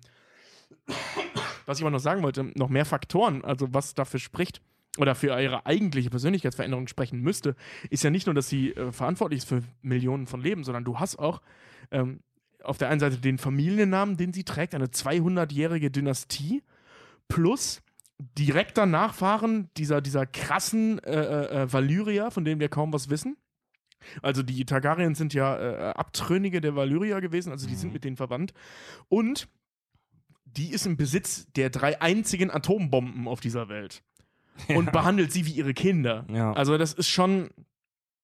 ja, aber siehst Ne, du, das es wäre halt sind auch ziemlich so, als viele würde. Faktoren und als- dafür ist sie recht normal. Aber das würde ja halt auch so, ne? So, wenn Amerika jetzt drei Atombomben hätte und davon eine China, äh, nicht China, eine Nordkorea sch- schenkt, dann ist die Bedrohung plötzlich auch größer. Aber ne? das, das hast du vorhin auch gesagt, Ramona, das ist ein ganz, ganz wichtiger Punkt, der, der sie tatsächlich von den meisten anderen Figuren in dieser Serie unterscheidet. Sie zeigt Empathie. Also sie, sie hat Mitgefühl, sie lässt sich auch umstimmen, mehrmals im Laufe der Serie. Obwohl sie, seitdem sie in Westeros selbst ist, nicht mehr so sehr. Ja. Aber ich glaube, das sind die Umstände geschuldet. Ja, also sie hat halt Sie ist wahnsinnig... überfordert. Sie Ja, hat denke ich extrem, nämlich auch. Ja. Sie hat einen extrem hohen Druck von außen. Sie ist wie, sie ist wie eine junge Frau, die gerade erst von der Schule gekommen ist. Sie und- ist eine junge Ja. Frau, die gerade erst von der Schule und gekommen die, ist. die aber durch irgendwelche äußeren Einflüsse Flüsse und auch durch äh, Talent und durch eigenen Ehrgeiz eine voll die krasse Chefposition plötzlich innehat. Und das ist drei eine, Atombomben. Ja, und drei Atombomben, die sie wie Kinder behandelt und mit denen sie Frauen in Führungspositionen. ja und mit, Hey, und äh, nee, also also das ist es nicht. ich gibt doch bescheuerte Männer in Führungspositionen. Nein, also das, das mit der Frau habe ich jetzt halt so gesagt, weil sie eine Frau ist. Bei einem jungen Ma Kerl, dem das passiert du hast nichts Falsches gesagt, er hat was Falsches Ja. gesagt. ich habe nichts Falsches gesagt, ich habe was Ein Unakzeptiertes Doch, hast du. gesagt. Nein, ich habe Falsches gesagt. Send in Sexistenglas. Also sie ist in einer super krassen Position, wo Leute echt dran zerbrechen können. Ohne Ja. Scheiß. Wir reden, wir reden hier nicht davon, irgendwie so ein Zehn-Mann-Hipster-Werbeagenturunternehmen zu führen. Daran würden schon viele zerbrechen. Wir reden von, wir reden davon, der Führer der fucking neuen Welt zu werden. So, sie wird, sie, sie ist ja wirklich dabei, der weibliche Robert Jetzt Baratheon. nichts Falsches sagen. Alter. Nein, ich, ich klinge mich hier aus. Ihr wisst, was ich meine. Ja. Du wolltest der weibliche Hitler sagen. Ja, aber mir ist, während ich das gesagt habe, aufgefallen, dass ich einfach nur Hitler um des um der Provokation willen sagen wollte. Das hat jetzt keinen Sinn. Ich wollte einfach nur das Wort Hitler sagen. Hitler, Hitler, Hitler, Hitler. Also das Ding ist, äh, ähm, also was Fred meint, ist, sie arbeitet auf die krasseste Führungsposition, die es jemals du- gegeben hat. Ich glaube, das, Ja. glaub, das ist klar. Nein, ich wollte es nur noch mal rausgekommen. deutlich machen, weil, weil das ist krasser als das, was, äh, was ähm, wie hieß der, Rhaegar? Ne, Rhaegar war der Bruder. Aegon, Aegon, Aegon, der, der, der Eroberer, der hier, der Boss Targaryen, der damals die sieben Königslande geschaffen hat, also vereint hat. Was Daenerys vorhat, ist noch krasser, Mhm. weil die eben auch Essos da unter Kontrolle hat, ne? oder Teile von Essos. Gut. Krasser Sheet. Ja, Wollen wir nach den Targaryens mal ein Päuschen machen? Ich würde auch jetzt langsam in Richtung kleine Pause gehen. Wir haben nämlich mittlerweile schon ziemlich viel rauchende Köpfe gehabt. Und wir haben noch ein bisschen. Müssen wir was. zu den Targaryens noch irgendwas Wichtiges sagen? Haben wir noch irgendwas Wichtiges vergessen, Ramona? Ich glaube nicht. Ich glaube, wir können einen Punkt machen. Dann machen wir Punkt. Ich, ein, eine ich. Sache noch, ähm, ich fand das sehr enttäuschend, wie Rhaegar dann aussah. Ich habe mir den immer so ein bisschen wie so eine cool aussehende Version von, oder so eine, so eine, ein männliches Pendant zu Daenerys vorgestellt. Also irgendwie cool aussehen, gut aussehen. Das war die Rückblende, Okay, ne? wenn, Ja, und in wenn dieser du dir ein männliches Pendant zu Daenerys vorstellst, dann kann ich nur sagen, dann wäre ich auch, war, dann war ich auf eine Enttäuschung gefasst. ja, nee, äh, ne, was ich damit meine, ist, äh, ja, dass du die Clark nicht magst, darum geht's nicht, sondern einfach äh, um, um, um was, Völlig um absurd. was cool, um was cool Kleine, passendes. kleinbrüstiger Junge mit blonden Haaren. Ja, ja, zum aber die, ah, heiß ist sie trotzdem. ich, ich Nee, finde die auch nicht. mega heiß. Voll nicht. Ich finde die toll. Ja. Nee. Jedenfalls, worauf ich hinaus wollte, war einen cool aussehenden Typen halt erwartet und dann steht da halt im Prinzip ein zweiter Viserion, so, äh, Vi- Vi- Viserius. Das fand ich halt irgendwie blöd, weil Rhaegar immer so in höchsten Tönen gelobt wurde und was für ein cooler und gut aussehender Mann das ist. Und dann steht da halt nochmal so ein weißhaariger Lockenkopf mit so einer schmierigen Rattenfresse. Ja, Das fand ich ein bisschen enttäuschend, muss ich sagen. ja, Es macht Sinn, dass er seinen Bruder ähnlich sieht, aber ich ja fand's da, war, irgendwie da, war, da war ich enttäuschter vom jungen Ned Stark. du meinst, Oh, du meinst war- Barney Stinson. Downey-Bruder? Oder Cousin? Ernsthaft. Der war so, boah, war ich sauer. Boah. Ned Stark, meine Lieblingsfigur bis auf Robert Baratheon, den ich nur noch geiler finde. Also, ne, meine Lieblingsfigurenreihenfolge ist Robert Baratheon, Ned Stark, Rest. Und dann taucht da dieser Spacko auf. Äh, egal. Können, können wir jetzt Ja, mal. aber, Alter, kannst du einfach auf Viserys, stoppen? Viserys wird erzählt als Vollkretin, also ja, als Viserys, wir reden von Rhaegar. Und der sah in der Serie jetzt Äh, ich- genauso ich, aus. Ich meine, Rhaegar wird auch erzählt als Vollkomposthaufen. Rhaegar? Psychisch gesehen. Ach so, ja, aber nicht, nicht Und außen. Rhaegar Targaryen war doch der Krieger des Targaryenreiches. Ja, Das war, das war, das war der Jamie Lannister der, der alten Dynastie. Ja, genau. Und der hat auch seine Familie gefegt. Hat er nicht, der hat die Martell Leute, wir- gefickt. wir reden der, hier- Der war mit einer Martell verheiratet, das war, das war ein Wir, krasser Typ. wir reden hier von einer ein paar Frames währenden Rückblende. Also ja, aber da sah er aus wie Viserys. Ja, das war gut. enttäuschend. Gut, komm, lass uns mal die kurze, Pause an. kurze Pause und danach tauchen wir weiter ein in die wunderbare Welt der verrückten Westerosi. Bis gleich. Kack- und Sachgeschichten. Wir haben äh, vor ein paar Tagen bei Facebook, wie wir das gerne machen, so ein bisschen durchblicken lassen, dass wir jetzt diese große Game of Thrones Folge machen und haben unsere Facebook-User gefragt, wer in Westeros hat den größten Dachschaden? Das wäre auch echt Ähm, scheiße, wenn du sagst, quasi so fragst, wer hat im Westeros den größten Dachschaden und wir machen heute Ghostbusters oder so. Naja, das passt. Wir haben letztens gefragt, was würdet ihr mit der Macht machen? Jetzt reden wir über Game of Thrones. Stimmt. Und ja, aber die Star Wars Folge wird kommen, vielleicht sogar nächste Woche. Wer weiß. Und Ibims, dein Vater. Ich fand es sehr spannend. Äh, unter diesem Beitrag hat unser Hörer Arne was Geiles geschrieben. Ähm, und zwar hat er uns verglichen mit Tyrion Lannister ähm, und seinem großen Satz: Ja. I drink and know things. That's what I do. Ja, Das passt Das kommt, Zitat kommt ist ihm, so kommt ihm sehr nahe. Ich begrüße das ohne Ende. ich, hab, ich musste auch sehr lachen, als ich das gelesen habe. Kompliment. Das ist schön. Also mit Tyrion Lannister werde ich gerne verglichen. Ja. Ja. Äh, tolle Antwort auf die Frage, wer den größten Dachschaden in Westeros hat, war auch von Raffet. Definitiv Frodo. Ja, Und- stimmt, da habe ich mich auch Sehr sehr, gut. beömmelt. Arno Zöller schrieb, Prinz Oberin hat doch einen Dachschaden, oder? Nein, der, der leidet nur an hoffnungsloser Selbstüberschätzung. Der Witz braucht Aber auch kurz, Recht. der Witz braucht kurz, denn sein Kopf wurde ja zerdrückt vom Mountain. Ah, Was, was hat er noch geschrieben? das Der war hatte so den ekelhaft. Dachschaden, er hatte den Ach Kopf so, Dachschaden. zerdrückt. Ah. Das ja. war so ekelhaft. Oh, Junge, ey. Ja. Und sehr schön, Yannick. Oder was war das auch rein, rein medizinisch betrachtet? Hodor? Genau, ja, super. Ja, genau, das wollte ich gerade vorlesen. Yannick Leopold schreibt aus medizinischer Perspektive Hodor. Der Hodor ist ganz offensichtlich Gemüse. Nee, wie, wie sagst du jetzt mittlerweile? Kompost. Kompost, aber Kompost. Gemüse auch gerne. Oder Humus.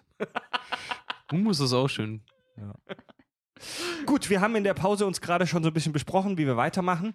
Und bevor wir zu den großen Themen kommen, um mal wieder reinzukommen in die zweite Hälfte, wir wollen über Sandok Klegan sprechen, den Hound. Genau. I'm Ähm, nothing but a hound dog. Who let the dogs out? Ja, okay. Schritt eins, Wo- was- Wollen wir, wollen wir noch kurz einen Arzt holen für Fred, weil er hier einen Schlaganfall bekommt während der Sendung? Äh, ähm, das, das Wichtigste, was mir beim Hund aufgefallen ist, da ich, ich habe die Bücher nicht gelesen, ich habe nur die ersten beiden Der holt gelesen. nicht Stöckchen.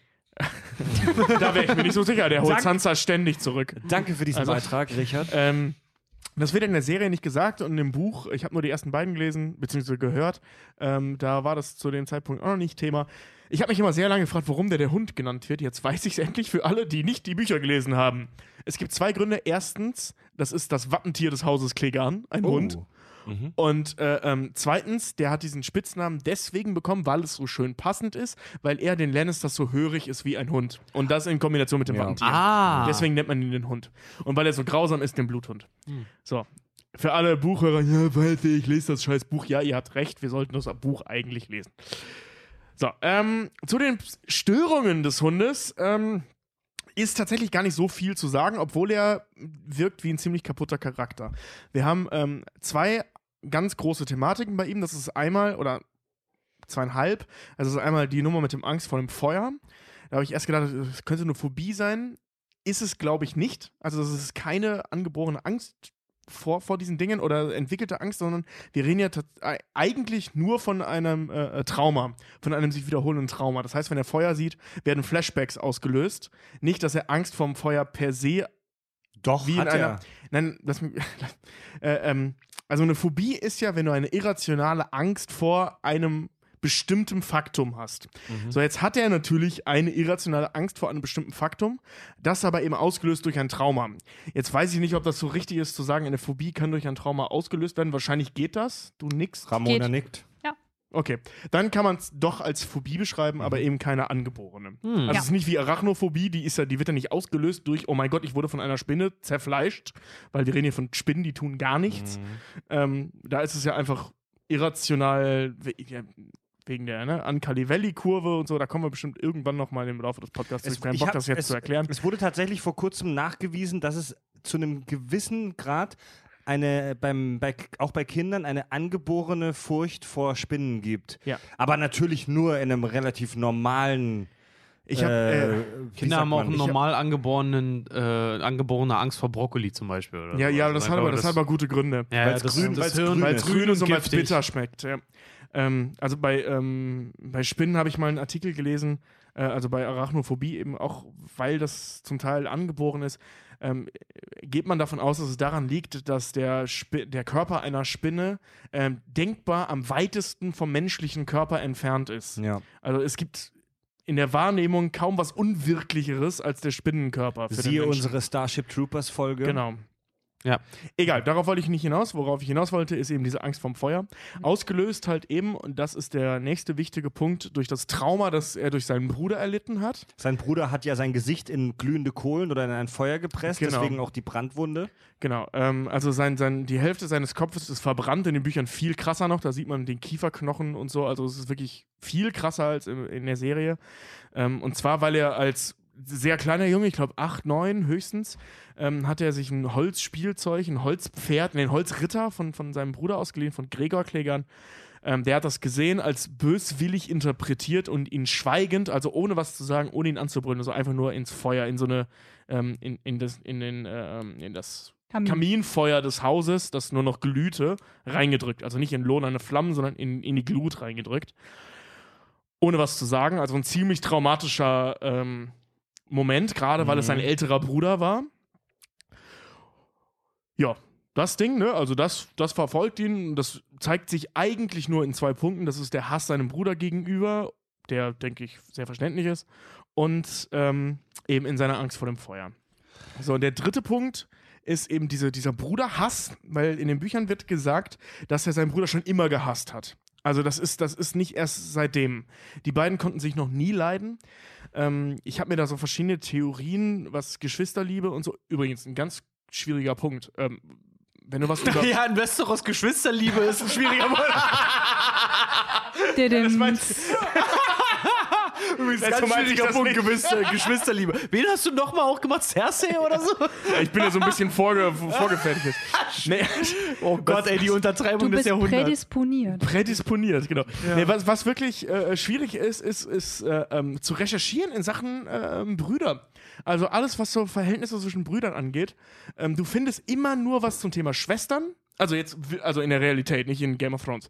Wenn du äh, so Verhältnisse zwischen Brüdern ähm, psychologisch beleuchtet äh, recherchieren willst, findest du nichts. Also wirklich gar nichts. Tja, wie gesagt, Leute Family ist so untersuchen- schön, ne? Men, we know how to be friends. Ja, genau, ja, genau.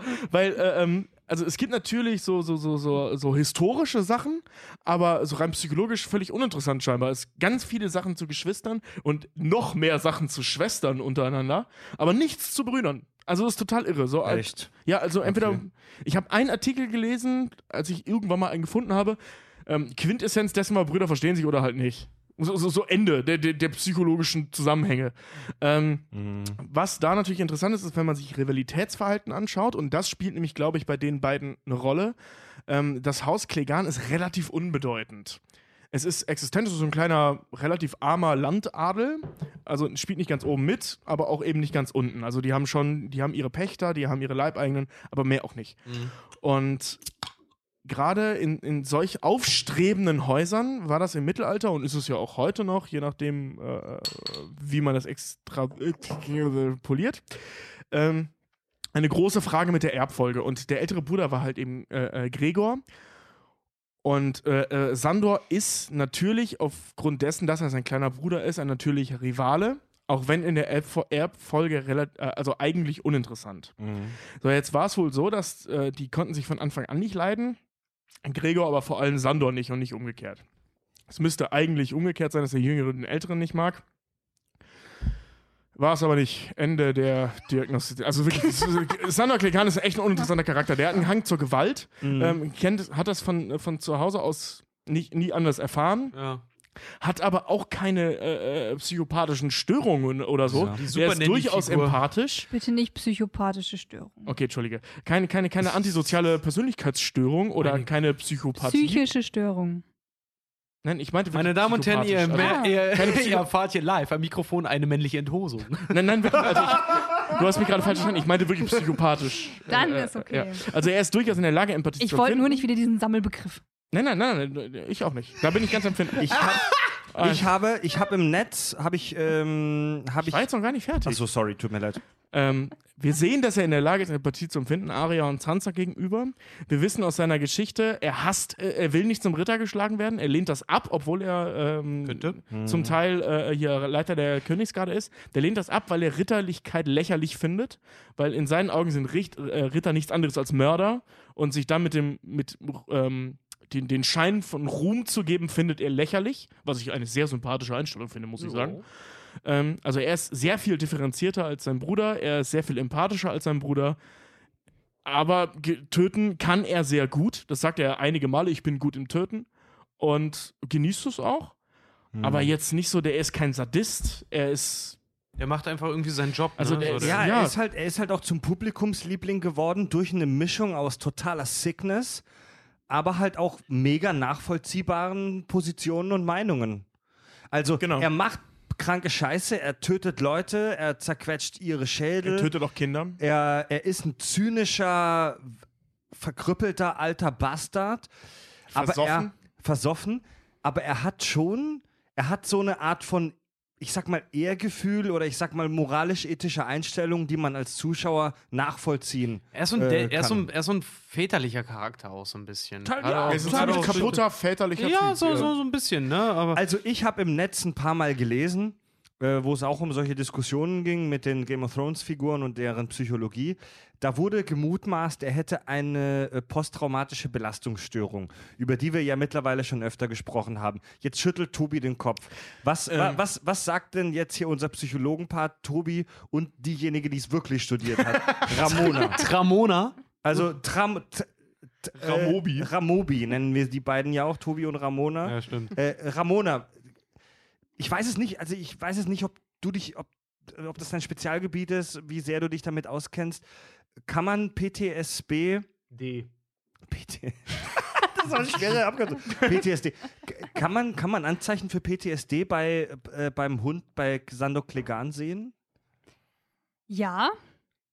Schon allein durch die Flashbacks. Also er hat ja wirklich oft, Hatte er wirklich Flashbacks? Mhm. soweit ich weiß schon. Ja, wenn er, ne? wenn er ins Feuer guckt, dann siehst du das immer ganz kurz, einfach so dieses, das lodert immer kurz auf und dann zuckt er immer schon zusammen. du Also, hast- wirklich du hast- eindeutiges Zeichen genau. für, der erinnert sich. Also es, sind kein, es werden keine Bilder aus der Vergangenheit gezeigt, aber ähm, es werden die Realitäten, also es werden so Details von Feuer gezeigt, Ja. äh, im, ja, ja. Gegen, im, im Schnitt, also im, im Gegenschnitt zu ihm oder im, im, im wie heißt das? Ne? Egal. Und also so. die werden aneinander geschnitten, diese Bilder, so dass man Ja. merkt, das löst bei ihm etwas aus. Wir sehen nur nicht was. Ja. Gegenschuss. Bam, danke. ich bin auch keine Therapeutin, aber Da muss man ja übrigens unterscheiden. Psychologen und Therapeuten sind was anderes, ne? Ja. Riesenunterschied. Riesenunterschied. Aber ich könnte mir vorstellen, dass. Ich könnte mir vorstellen, dass er eine hat, ja. Wirklich? Ohne Scheiß? Ja. Warum? Also- Weil? Es ist bei ihm schon sehr extrem. Also, so wie es dargestellt ist, kann man schon echt vermuten, dass er sehr heftige Flashbacks hat.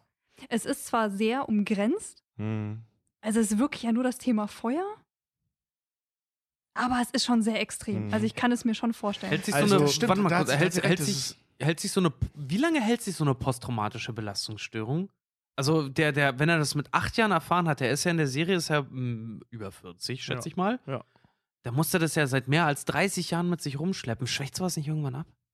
Kann, also soweit ich weiß, kann es auch tatsächlich dich das ganze Leben begleiten. Also wenn du es nicht irgendwie behandelst oder sich das von selber löst irgendwann, kann es dein ganzes Leben anhalten. Soweit Also- ich weiß. Also versuch mal einen Ähm. Feuerwerkskörper neben äh, jemandem aus der Kriegsgeneration zu zünden. Ja, ja. Also meine Omas beide äh, ähm, können Feuerwerkskörper nicht ab. Es, kann, es kommt auch immer darauf an, wie stark es ist. Also Ja, wenn du stark genau. traumatisiert und Ja. äh, ich meine, er war ein Kind, er wurde ins Feuer gesteckt mit dem Kopf. Also er ist schon echt tra stark traumatisiert. Also es wird, es wird oft so ein bisschen dargestellt und auch äh, rezipiert von den Leuten, auch in den modernen Medien, dass wenn Leute ein traumatisches Erlebnis haben, sie immer auf jeden Fall PTBS bekommen. Ähm, so ist es nicht. Es ist tatsächlich, das, das sieht man eben auch an, an Kriegsflüchtlingen, an Leuten, die im Krieg waren und so weiter. Nur äh, rund die Hälfte der Leute, die solche traumatischen Erfahrungen gemacht haben, entwickeln wirklich so eine Störung.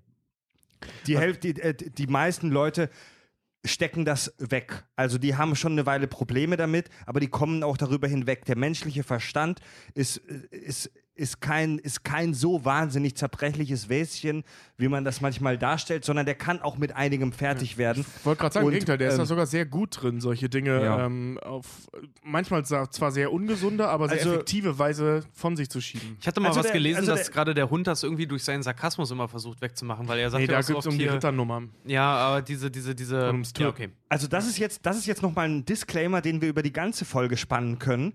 Wir machen hier Ferndiagnose und äh, Ramona, das ist wahrscheinlich super unseriös, oder? Total.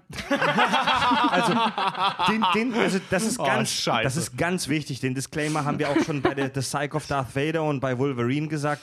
Das ist eigentlich super unseriös, was wir machen, denn wir müssen, Absolut. wir müssen uns mit diesen Leuten hier als echte studierte Psychologen ta äh, stundenlang in mehreren Sessions unterhalten.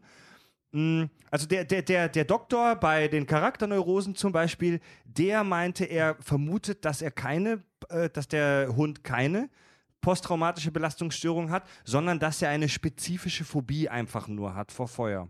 Ja, genau das, deswegen schüttelte ich vorhin den Kopf, als du meintest, dass er das hat. Ähm, ich glaube eben auch, dass er durch das Trauma äh, eine ausgelöste Angststörung war das, was ich eigentlich sagen wollte. Aber Ramona äh, hat da, glaube ich, recht, dass es eher eine Phobie ist, die durch das Trauma ausgelöst wurde äh, und mehr auch nicht. Das Ding ist, Also kein, keine, kein, nicht dieses Stresssyndrom, Ja. sondern einfach Es gibt ein Ding, das bei ihm ausgelöst wurde durch dieses Trauma. Äh, es ist halt so, wir können es nicht sagen. Weil wir, wir kennen nur die Szenen, die uns äh, die Game of Thrones Sage, Saga zeigt. Wir, kennen, wir sehen die Realität nur extrem gefiltert. Ja, aber was, was, wir, ähm, was zum Beispiel ja ein Indiz wäre für, für, ähm, für, ich sag mal, eine ausgewachsene Störung à la Wolverine, à la Anakin Skywalker, la Dexter, ähm, wäre ähm, eine, eine Begegnung zwischen ihm und seinem Bruder. Und es gibt ja Begegnungen zwischen ihm und seinem Bruder. Ja. Und er bleibt immer super cool. Also da, Stimmt. er, er, es löst stimmt, keine ja. Flashbacks bei ihm Stimmt. aus. Er wird nicht nervös, gar nichts. Er kriegt keine Angst vor seinem Stimmt, Bruder. ja, er mag ihn einfach nur nicht. Und äh, jetzt in der siebten Staffel treffen wir wieder aufeinander. Jetzt ist es mehr als nur nicht mögen. Er hasst ihn richtig. Und das war ja früher auch schon so, aber es wird immer deutlicher. Aber es bringt ihn ist- nicht aus der Es Fassung, bringt ihn nicht ja. aus der Fassung. Also es, es triggert bei ihm Das nicht. ist Aber ein das- gutes Argument. Aber das ist ja das, was Fred gerade sagte. Wir wissen es ja nicht. Wir müssten uns fünf Stunden lang im Grunde mit ihm unterhalten, um zu wissen, was da überhaupt passiert. ja gut, das stimmt. Ich meine, ja. wir wissen nur das, was uns die Filmemacher da zeigen. Aber du weißt ja. Ja. gar nicht, was in ihm passiert. Also ich meine, die entscheiden ja, wann wir Flashbacks sehen und wann nicht. Das stimmt, ja. Es gibt, Also- ja, es gibt ja diesen Spruch, Films are life without the boring parts. Ja. Also Ja. wir sehen hier ja nur die spannenden Dinge, die in deren Leben passiert. Was in den fünf Stunden passiert, zwischen den Szenen oder den fünf Tagen oder in den fünf Wochen teilweise bei Game of Thrones, das sehen wir nicht. Aber sehr wichtig ist eben auch, dass wir, und genau das nämlich eben, wir sehen halt immer nur das, was wirklich wichtig ist für die Figur. Genau. Und es wäre für die Figur unheimlich wichtig, wenn er diese, wenn er ein, ein, ein, eine solche traumatische Belastung durch das Verhalten seines Bruders außerhalb des Feuers hätte, Das ist ein gutes Argument. wäre sein Verhalten seinem Bruder gegenüber anders. Das Verhalten seinem Bruder ist einfach nur, der Typ ist ein Arschloch und ich würde ihn gerne töten. Mehr nicht. Es ist keine Besessenheit und nichts. Also er ist ja wirklich nicht mal besessen davon, seinen Bruder zu töten. Er würde ihn gerne töten, klar, weil er ein Wichser ist. Und weil er ihm als Kind etwas Übles angetan hat. Aber es ist keine Besessenheit, es ist kein Zorn. Das ist mehr so ja. ein ja, das stimmt. Hass das stimmt, einfach. Das stimmt. Also es ist ja nichts Aktives, was, was ihn antreibt oder so. Er lebt ja nicht davor, seinen Bruder zu töten, Also- würde es einfach nur gerne machen. Sehr spekulativ. Was, Klar, das was sein könnte bei Sandor Clegane, ist, dass er ein Alkoholproblem hat.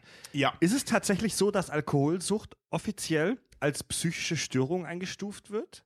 Oder habe ich das nur irgendwo aufgeschnappt und es stimmt nicht? Sucht ist eine psychische Erkrankung, Okay, okay. Ja, Ähm, auch ma- vererbbar. Man, man muss dazu sagen, Ja. ähm, ich rede heute extrem viel, ne? Aber Oh, egal. Tobi, ich rede jetzt, ich Also, jetzt weiter. ich mö- ich möchte- Heute, darf, darf ich also. Ich möchte den Bogen spannen und langsam aus dem Hund rausleiten. Ähm, also dazu jetzt, aber das passt zu, viele Ga zu vielen Game of Thrones Charakteren, Charakteren. Im Mittelalter war es üblich, also gerade im frühen Mittelalter war es üblich, dass man sich nur von Wein und Bier äh, flüssig ernährt hat. Das hat damit mit zu tun, dass, dass man äh, Wasser für giftig gehalten hat, weil es, was es viel auch war, gerade in Stadtregionen, weil die halt eben alles ins Wasser abgelassen haben. Was sowohl Färbemittel angeht, als auch eben sämtlichen Unrat. Und äh, In, ähm, Ham in Hamburg zum Beispiel und vielen anderen mittelalterlichen Städten war es so, dass Kinder morgens eine leichte Biersuppe bekommen Genau, haben. ja. Das hatte jetzt keine 5% wie wir und das Bier damals war vermutlich auch deutlich lascher, als wir es heute trinken. Nein, Tobi Nee, nee, das Bier, das Bier war in vielen Fällen sogar deutlich stärker. Echt? Man Ähm, hat das aber für Kinder mit Wasser verdünnt. Ja, du konntest damals in den Städten besonders kein Wasser saufen, weil es alles vergammelt war. Genau. Es gibt doch auch dieses Ding, ich glaube, das hast du mir mal Fred, äh, erzählt, Fred, ähm, dass das Herrengedeck, ein Bier, ein Schnaps, daher kommt, dass der Schnaps eine ähm, antiseptische Wirkung Ja. nach dem Bier, äh, nach dem Wasser in dem Bier hat. Also, weil im Bier ist ja sehr viel Wasser drin und wenn das beim Kochvorgang nicht alles vernichtet wurde, die Keime, hat man halt Schnaps hinterher getrunken, weil das eben antiseptisch bzw. Äh, desinfizierend wirkt. Ja. Ähm, jedenfalls war das im Mittelalter gang und gäbe, dass man halt eben gesoffen hat, weil man, man hat nichts anderes getrunken. Kinder haben immer, äh, reiche Kinder haben verdünnten Wein getrunken, äh, arme Kinder haben verdünntes Bier getrunken, arme Leute haben verdünntes Bier getrunken, wenn man sich mehr leisten konnte, stärkeres Bier. Also das war jetzt nicht, ich habe ein Bier und das ist so und so stark, sondern es gab eine Urbrühe und da hat man dann Wasser nachgekippt. So das Ding. Das Und deswegen so Weine und Biere waren ja eher auch so Gewürzweine eigentlich. Ne? ja, ja, das war ja total der. auch, auch das Bier, sowas die haben da alles mögliche reingekippt. Ne?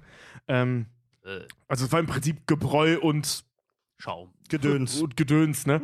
ähm, und deswegen, und gerade bei, bei Kriegern war das halt echt normal, dass man, äh, äh, dass die getrunken vor und während einer Schlacht getrunken Ja, haben. ja. Und ähm, Alkoholismus im Mittelalter zu diagnostizieren, halte ich für unheimlich schwierig, weil es im Prinzip alle waren.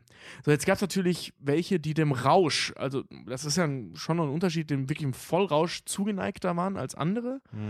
Ähm, in Sachen, also dahingehend würde ich dann sagen, ja, der Hund hat ein Alkoholproblem, weil er dem Rausch sehr zugeneigt ist, auch wenn man das in der Serie nicht so sieht, aber es wird im Buch sehr häufig erwähnt. Ich weiß aber nicht, ob der wirklich so extrem ist, Ja, weil es eben alle machen. Also die saufen alle. Genau. Also man sieht, man, auch sieht so ein den, Ding. man sieht den Hound relativ häufig, wie er eben sich einen Becher reinzieht und wie er sagt, oh, ich muss jetzt saufen, so mal sinngemäß. Aber wir sehen jetzt nie in der Serie, dass er wirklich ein Problem dadurch hat, dass er gerade nichts zu trinken kriegt. Er hat Bock zu saufen, er liebt es zu saufen, Ja. aber wir sehen jetzt nicht, dass ihn das beeinträchtigt oder dass er, wenn er keinen Alkohol bekommt, er ein Problem hat. Ich, ich meine mich an ein, zwei Stellen zu erinnern, wo er ein bisschen knatschig wird, wenn nichts zu saufen da ist, aber der wird nicht zittrig oder sowas. Nee, also Ja, sowas aber das waren nicht. Situationen, wo er allgemein gerade Genau. nichts bekommen hat, wo er auch hungern und äh, musste und wo gerade alles scheiße war. Und ja. Oder okay, gerade eine Schlacht Fragt man sich, dann fragt man so. sich immer, wie viel, zu wie viel Grad ist das auch der Schauspieler einfach nur. Leute, Ja, das ist so- ich kenne eine schöne noch- Anekdote zu dem. echt? Ja, zu dem Schauspieler, weil der, der Hound sagt ja im Original, sagt er immer, also im Deutschen ja auch immer, ihr Fotzen. äh, Im, im, im, You im, cunt. You, genau, im Original dann immer You cunt. Und der Schauspieler, der wurde, weil er das auch offscreen gemacht hat, bei den Leuten am Set. Und er wurde am Set ganz freundlich darum gebeten, dass er die Leute halt nicht alle als Cunts bezeichnet. und da, als Erklärung stand dann da, he kindly refused. Also er hat es freundlich, er freundlich abgelehnt, das nicht mehr zu machen. Geiler Ja. Typ. Leute, wir haben noch viel vor, deswegen würde ich den Hound jetzt abkürzen. Wir haben tatsächlich jetzt äh, über den Hound länger gesprochen, als wir es eigentlich geplant hatten. Wir sind aber auch abgeschweift. Also ich. Komisch. Ja. Ähm, über, über, über Alkoholkonsum sprechen wir vielleicht bei Cersei später noch. Aber jetzt äh, gehen wir weiter ähm, zu den Folterbrüdern. Folterbrüdern. Oh, kommen wir jetzt schon zu den Folterbrüdern? Ja. Oh, zu Äh, Theon und dem guten Kumpel Ramsey. Theon Graufreud und Hey, Ramsey great. Also, also in unserem, in unserem Facebook-Beitrag, wo wir die Hörer um ihre Meinung gefragt haben vor ein paar Tagen, da war Ramsey Bolton ganz vorne mit dabei für den Award größter Dachschaden in Westeros. Zu Recht. Ähm, auf jeden ich ja Fall, auf jeden Fall. Also wir können, also Ramsey, soll, soll ich mit Ramsey am besten einfach mal anfangen? Weil Theon, also Ramsey ist so gesehen geiler, weil es, naja, pass Weil der auf. Schauspieler besser aussieht. Nee, aber nee, das, das eigentlich nicht, nee. Du schon. Äh, nee, aber, Schon, aber ja. Ramsey, Ramsey haut, haut halt Schon schon, heiß. Ramsey haut halt, was den Dachschaden angeht, schon eher rein. Theon ist aber interessanter, finde ich persönlich, weil der hat, der ist auf so vielerlei Ebenen kaputt. Äh, ja, aber Ramsey, Ja, der ist- halt irgendwie wirklich, der ist das niedergeschossene Dorf nach der Windebene. Ähm, Was, was ist das denn für ein Ausdruck? keine Ahnung, ich habe einfach nur Das- was Schönes, aber der ist was auf jeden Fall bedeutet, der, der Was bedeutet Windebene? Ja, ganz genau. Warte nee, mal er kurz, ist warte einfach so warte nach, nach dem Sturm. Das müssen wir, das müssen wir jetzt mal analysieren, was du gesagt hast. Das Pass auf, nee, Ramsey ist einfach Jetzt, das. jetzt, pst, sag mal ruhig, das lass die zerschossene Profis mal Dorf ran. Das, das, will, das, das, wird, das wird der Richard Ohme Gedächtnisausdruck. Niedergeschossenes Dorf in der Windebene. What the fuck? What the fuck? Da geht einfach ein laues Lüftchen durch noch. Also, ich spüre, was du meinst.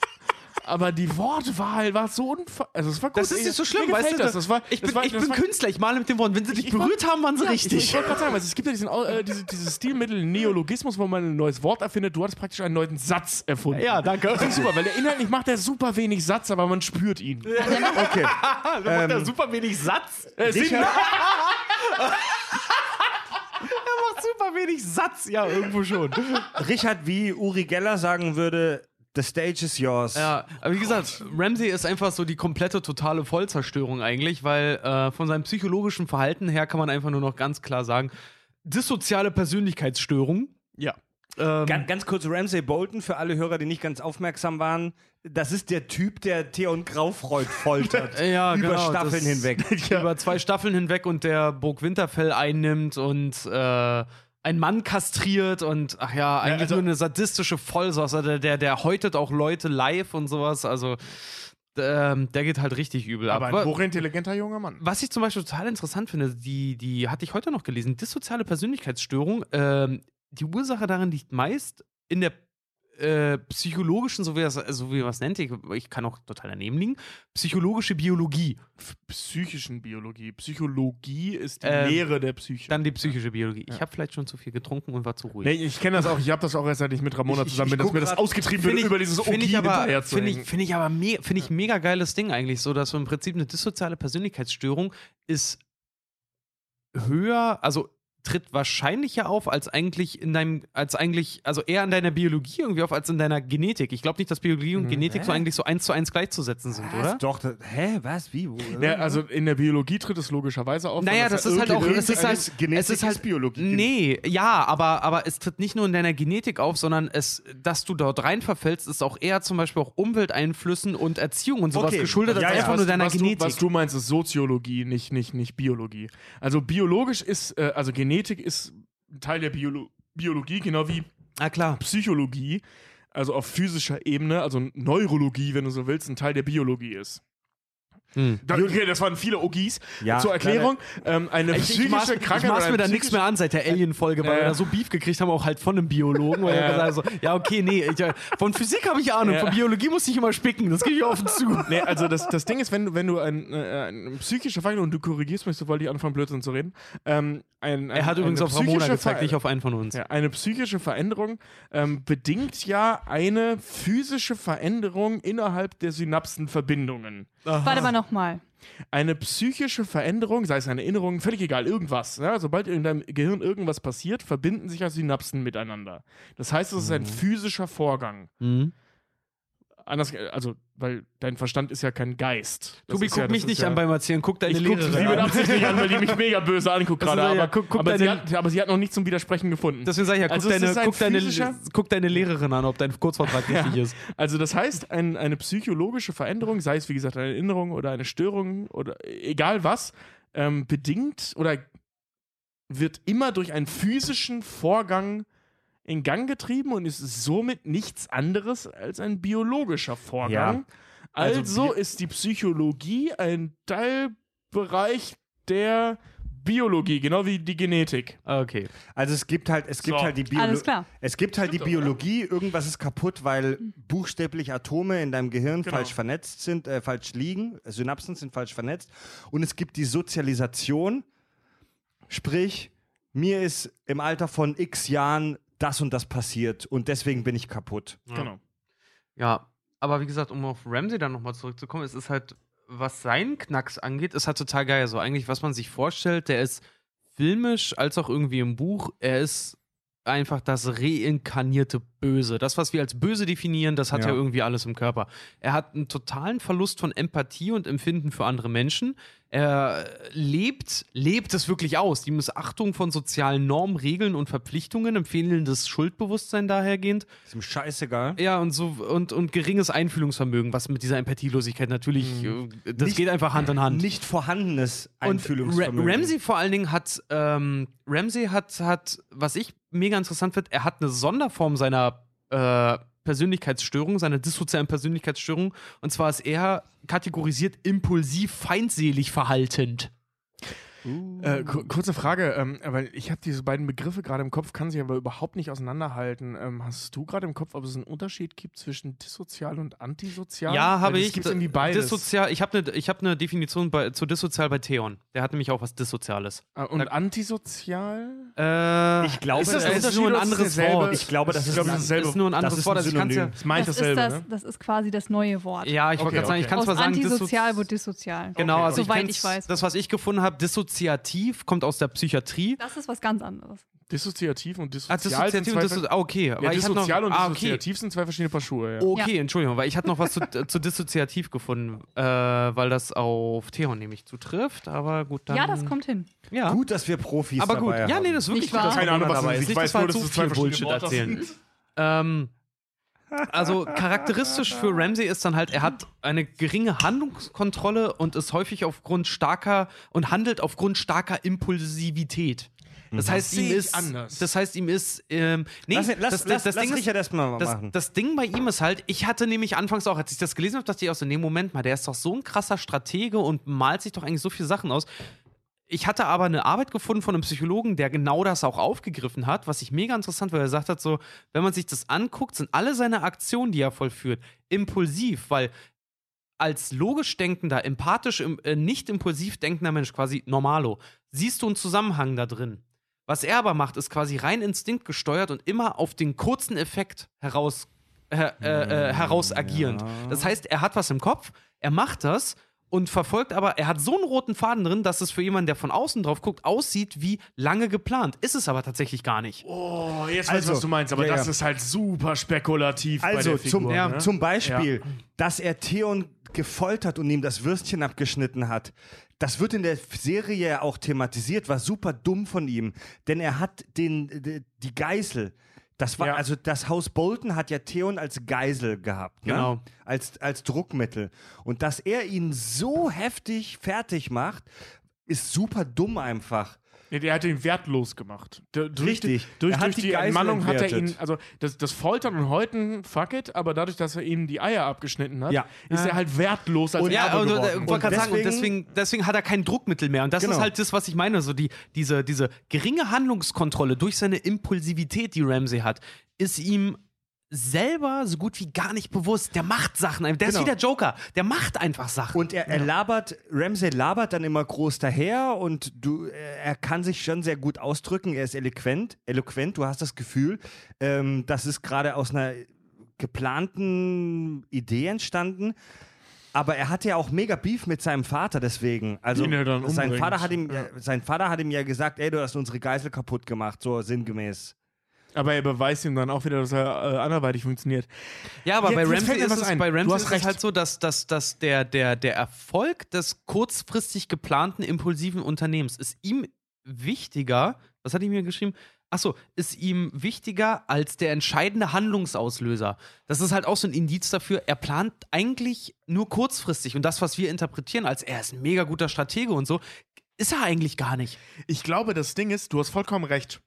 Ähm, das, was wir bei ihm als so strategisch und durchdacht und Kalkül und, und berechnend erleben, ist eine Aneinanderreihung von Impulsivhandlungen, Die- die, die- er, nein, die er aber gut zu verkaufen weiß. Genau, sag ich ja, die, die so, aus, Weil er- es so er ist- aussehen lassen, als hätte er einen roten Ja, Faden. Genau, weil ich Hat er äh, aber gar die nicht. eher so aussehen lässt, als hätten sie einen Genau. roten Zum Beispiel. Weil ich glaube, der, ähm, ich, weil ich halte Ram Ramsay Ja. für einen hochintelligenten Menschen, was ihn nicht weniger gefährlich macht. Im Gegenteil, Nee, er ist dadurch nee, nee, viel gefährlicher. Das ist einer, mit dem willst du dich wirklich nicht anlegen. Ich glaube, in ganz Westeros ist das einer von denen, mit denen du dich am wenigsten, den du nicht mal um dich haben ich, möchtest. ich halte ihn auch gefährlicher als Cersei zum Beispiel. Ja. Der ist wirklich, der, der Mann ist wirklich brandgefährlich. Ja, einfach nur, weil er weil so- der nicht blöd ist. Ja, und weil der Ja. so impulsiv ist vor allen Dingen. Weil, der, weil der dir auch ohne zu fragen so, der, der spielt halt mit dir. Wenn, du- wenn du Objekt seiner Begierde bist, was das Spielen angeht, dann bist du gefickt. Weiteres, Also es- weiteres Beispiel, äh, Sansa Stark. Ja. Ähm, über Sansa Stark wollten wir nicht dediziert sprechen, aber bei ihr vermuten viele äh, eine, irgendeine Art von Depression, aber egal.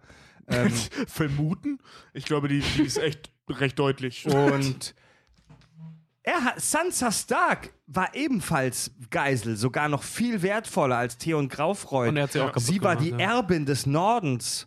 Ja. Also sie war wirklich eine, eine der Schlüsselfiguren teilweise in der Serie zu einem großen Teil. Der Norden, guckt euch mal die Karte von Westeros an, der Norden ist verdammt groß. Alter. Ja, Mann. Norden ist mit Der Abstand das verdammt größte groß. Reich. Ja. Und was hat er mit Sansa gemacht? Er hat sie vergewaltigt, er hat sie gefickt, er hat sie psychisch... Das geht mit einem, Und, geht und mit dem zwar, anderen einher. Und zwar ein. Zitat auf eine Art, über die ich nicht sprechen Ja. möchte, aber was Männer im Geheimen wohl mit Huren treiben. Keine Ahnung, was der es mit war wirklich, es war, Wahrscheinlich, ne? es war wirklich halt auch dumm. Er hätte sich die Sympathie von Sansa. Äh, er, ist ein, er ist ja ein charmanter Typ.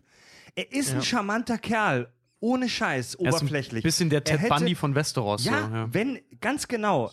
Wenn er gewollt hätte, dann hätte er Sansa, Sa, Sansa, scharfes oder was stimmhaftes? Scharfes, scharfes. Sansa. Sansa. ja. Wie Salsa. Wenn er wirklich gewollt hätte, dann hätte er Salsa Sansas Guacamole pflücken können. Sympathie gewinnen können. Aber er hat sie in den Arsch gefickt. Ja. Das Ja. ist eigentlich der interessanteste Punkt, weil es gibt ja erfolgreiche Psychopathen und es gibt ja nicht erfolgreiche Psychopathen. Erfolgreiche Psychopathen sind die, die genau wissen, wie sie alles einsetzen müssen, wie sie ihre Empathiefähig, äh, ihre Empathielosigkeit äh, einsetzen müssen. Das sind Und er die- ist einfach so ein Beispiel, Ja. er weiß es eben nicht, wie er alles korrekt einsetzt und deswegen scheitert. Also die erfolgreichen Psychopathen sind die, die dann am Ende bei Audi im Vorstand sitzen. Genau, das sind die hochintelligenten Psychopathen. ich glaube, oh ja, Ja, geil, aber das aber Wort fällt mir gerade. Hochfun hochfunktionale Psychopathen, oder? Genau. Ist das Genau, ja. Das fällt bei Thomas So die, Harris hier bei, äh, bei, bei äh, Amer- Hannibal. Ne? American Psycho.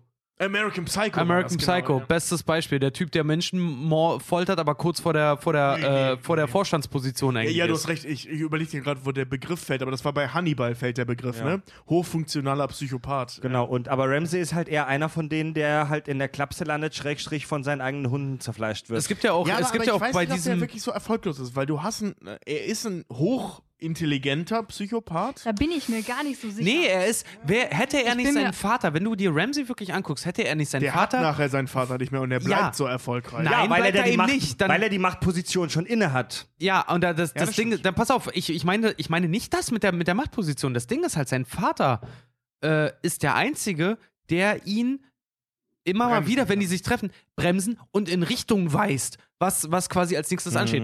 Ramsey selber würde wahrscheinlich nur seinen sadistischen Trieben nachgeben, ohne Ende, was, was Erniedrigung wer- Weil wenn der nämlich ich auch keinen so Auftrag hätte, wenn er nämlich auch nicht den Auftrag hätte, Winterfell zu halten, dann hätte er das Ding bis, wahrscheinlich bis auf die Grundmauern abgebrannt. Wäre wär ich mir nicht ganz so sicher, weil, ähm, also wir haben ja eine, wir sehen ja eine Zeitspanne in Ramses Leben, nachdem sein Vater tot ist. So, jetzt hat er natürlich durch seinen Vater viel erreicht, aber ähm, ein, ein, ein funktionierender Psychopath kann selbstverständlich auch Katalysatoren nutzen. Also es ist ja nur klug, Katalysatoren zu nutzen. Ja. Also äh, gerade äh, in Sachen Macht, also du, du machst das ja nicht alles alleine, sondern du suchst den, den möglichst klügsten Weg, das zu erreichen. Und Mhm. in Ramses Fall war das sein, zwar unehrenhafter, aber sein Vater. Ja, An- aber und Ramses, Ramses große Schwachstelle da ist seine Hybris. Weil er ist nämlich, sobald sein Vater nicht mehr da ist, ist er extrem überheblich Seine und verschätzt, und verschätzt sich dadurch nämlich. Ja, aber er verschätzt sich ja im, im, im, in The Battle of Bastards unterschätzt er sich überhaupt nicht. Der hat vollkommen recht.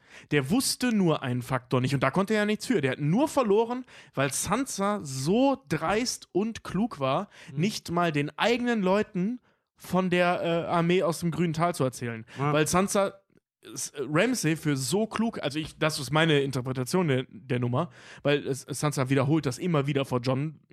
Lass, äh, lass dich nicht auf Ramsays Spielchen ein. Ja. Sansa hält wahrscheinlich Ramsay für so klug, dass der irgendwie, oder für so gerissen, sagen wir eher gerissen, dass der äh, Spione in, äh, in Johns Lager hat. Deswegen erzählt sie nicht mal John von der Armee. Auf der, das auf der der anderen einzige Seite. Grund, warum der verliert. Auf- diese Taktik, die der da an den Start legt, diese, diese Schlachttaktik, um, um The Battle of Bastards zu gewinnen, was er locker, fa ohne, fast ohne Verluste Ja, ja. geschafft hätte. Auf- das war genial. Auf er der, auf, der anderen. Seite, auf der anderen Seite war er auch ziemlich doof, weil hätte er äh, Nein, der John. Nee, pass auf, hätte er John unterschätzt oder hätte, hätte, hätte er nicht so richtig gelegen mit der Einschätzung von John, dann ist eigentlich, weil er ist mit der gesamten Armee aufgefahren bei der bei Battle of Bastards. Und das ist halt so ein Ding, hätte er, er war sich selber durch seine Überheblichkeit so sicher, dass er das auch nach Hause fährt. Ähm, Ja. er hat im Prinzip, er hat im Prinzip alles auf eine Karte gesetzt. Hätte er aber, wäre er quasi ein guter Herrscher, sagen wir mal, dann hätte er sich immer noch irgendwelche Leute in der Hinterhalt, Hinterhand gehabt. Und dadurch, dass dann halt er durch eine andere Truppenstärke übermannt wurde, das hat ja dann erst dadurch geführt, dass er in seine Burg geflüchtet ist und da keiner mehr war, um ihn zu verteidigen eigentlich. ja, aber genau, genau das meine ich. Also das war Ja, aber das selbst, war selbst wenn du das Ding sicher hast, gehst du nicht mit der gesamten Armee nach draußen. Ich, ich weiß, ich, ich weiß, Ja, was du er hat einen meinst. Ausfall Die gemacht. Überheblichkeit, gar keine Frage.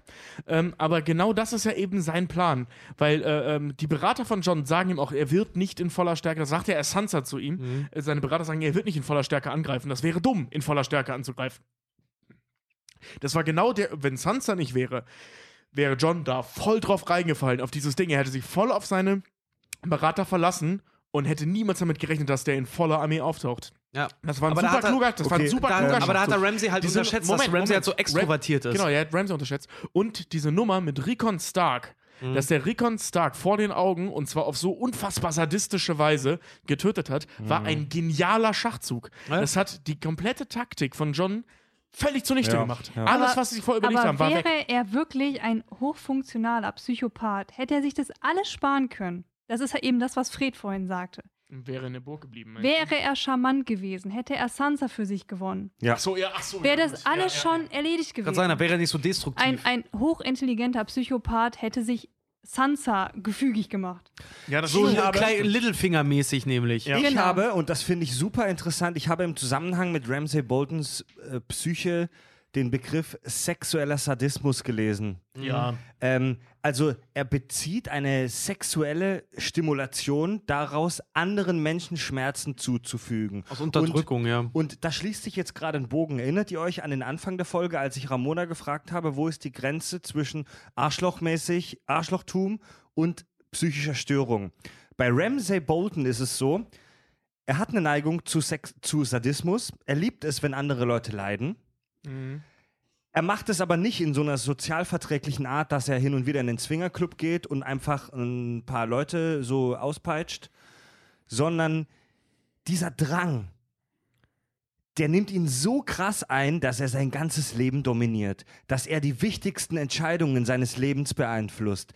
Äh, sein, seine ganze Lebensgeschichte und diese politischen Entscheidungen, die er als Machtträger fällt, die sind völlig eingenommen von seinem Drang, von diesem sexuell ähm, sadistischen Verlangen. Versteht ihr das? Also se- sein, sein, ähm, sein Alltags das Wort Alltagsleben klingt super strange in diesem Umfeld von kaputten Wichsern, aber sein Alltagsleben wird massiv beeinflusst und leidet auch unter diesem Drang. Ich habe auch noch was. Schönes Beispiel. Ja. Das, das ist ja, stimmt. wir hatten, wir hatten sowas ähnliches ja schon mal äh, zu einer dissozialen Persönlichkeitsstörung. Und da gibt's ja, genau, da gibt's ja diesen, diesen Katalog. Und sowas ähnliches hatten wir auch schon bei Anakin Skywalker. Und für den Katalog, um festzustellen, ob jemand eine dissoziale Persönlichkeitsstörung hat, ne, gibt es irgendwie sieben Punkte, die ausschlaggebend sind. Ramsey trifft sieben.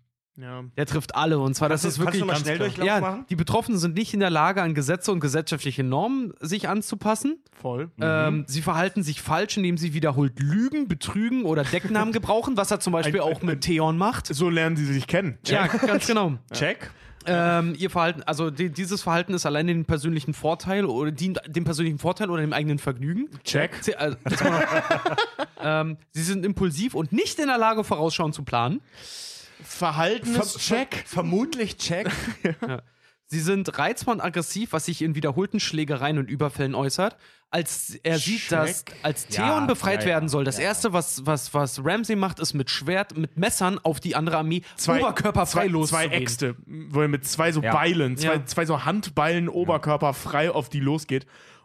Man muss ihm lassen, er sieht fantastisch dabei aus Oh ja. und er schlägt sich fantastisch Ja. dabei. Oh Der ja. Typ hat echt was drauf.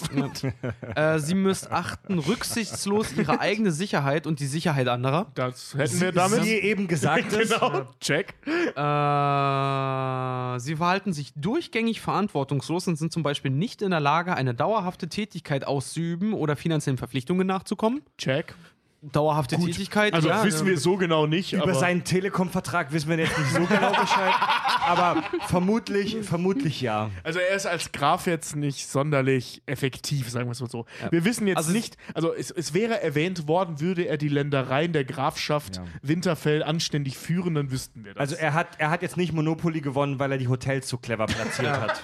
Äh, und das Letzte ist, sie zeigen keine Reue und absolute Gleichgültigkeit, wenn sie andere, andere Menschen gekränkt, misshandelt oder bestohlen haben. Also das Schlimmste, was du Menschen Ja. mitunter mit antun kannst, solange sie noch leben und dafür halt absolut nichts empfinden. Es- und es da ist, ist Ramsey so ein absoluter Todeskandidat es, eigentlich. es gibt so ein schönes Beispiel, weil er hat ja die Frau des Zwingermeisters, äh, ähm, dieses super Gehäutet. dürre Klappergestell da. Nee, nee, nee, nicht die er geheiratet, äh, äh, Gehäutet. gehäutet hat, die Nee. er gefickt hat so lange. Ach so, ja, Die, stimmt, die, ja. Die, die Wo man- tatsächlich schlank war. Genau, ähm, wo, wo, äh, wo man sehr, sehr lange das Gefühl hatte, der hat trotz all seiner wahnsinnigen, schwachsinnigen Haltungen und Krankheiten ähm, eine empathische Beziehung zu ihr, dass es wirklich eine Liebesbeziehung ist.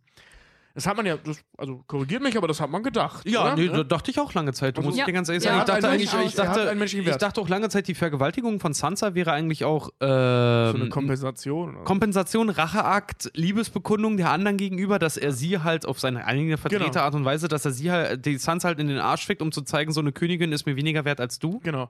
Und Das dann, habe ich interessanterweise nie gedacht. und dann sehen Da wir. dachte ich äh, kurzzeitig, dachte ich kurzzeitig, bis ich dann mal, okay, gut, er ist nicht so komplex.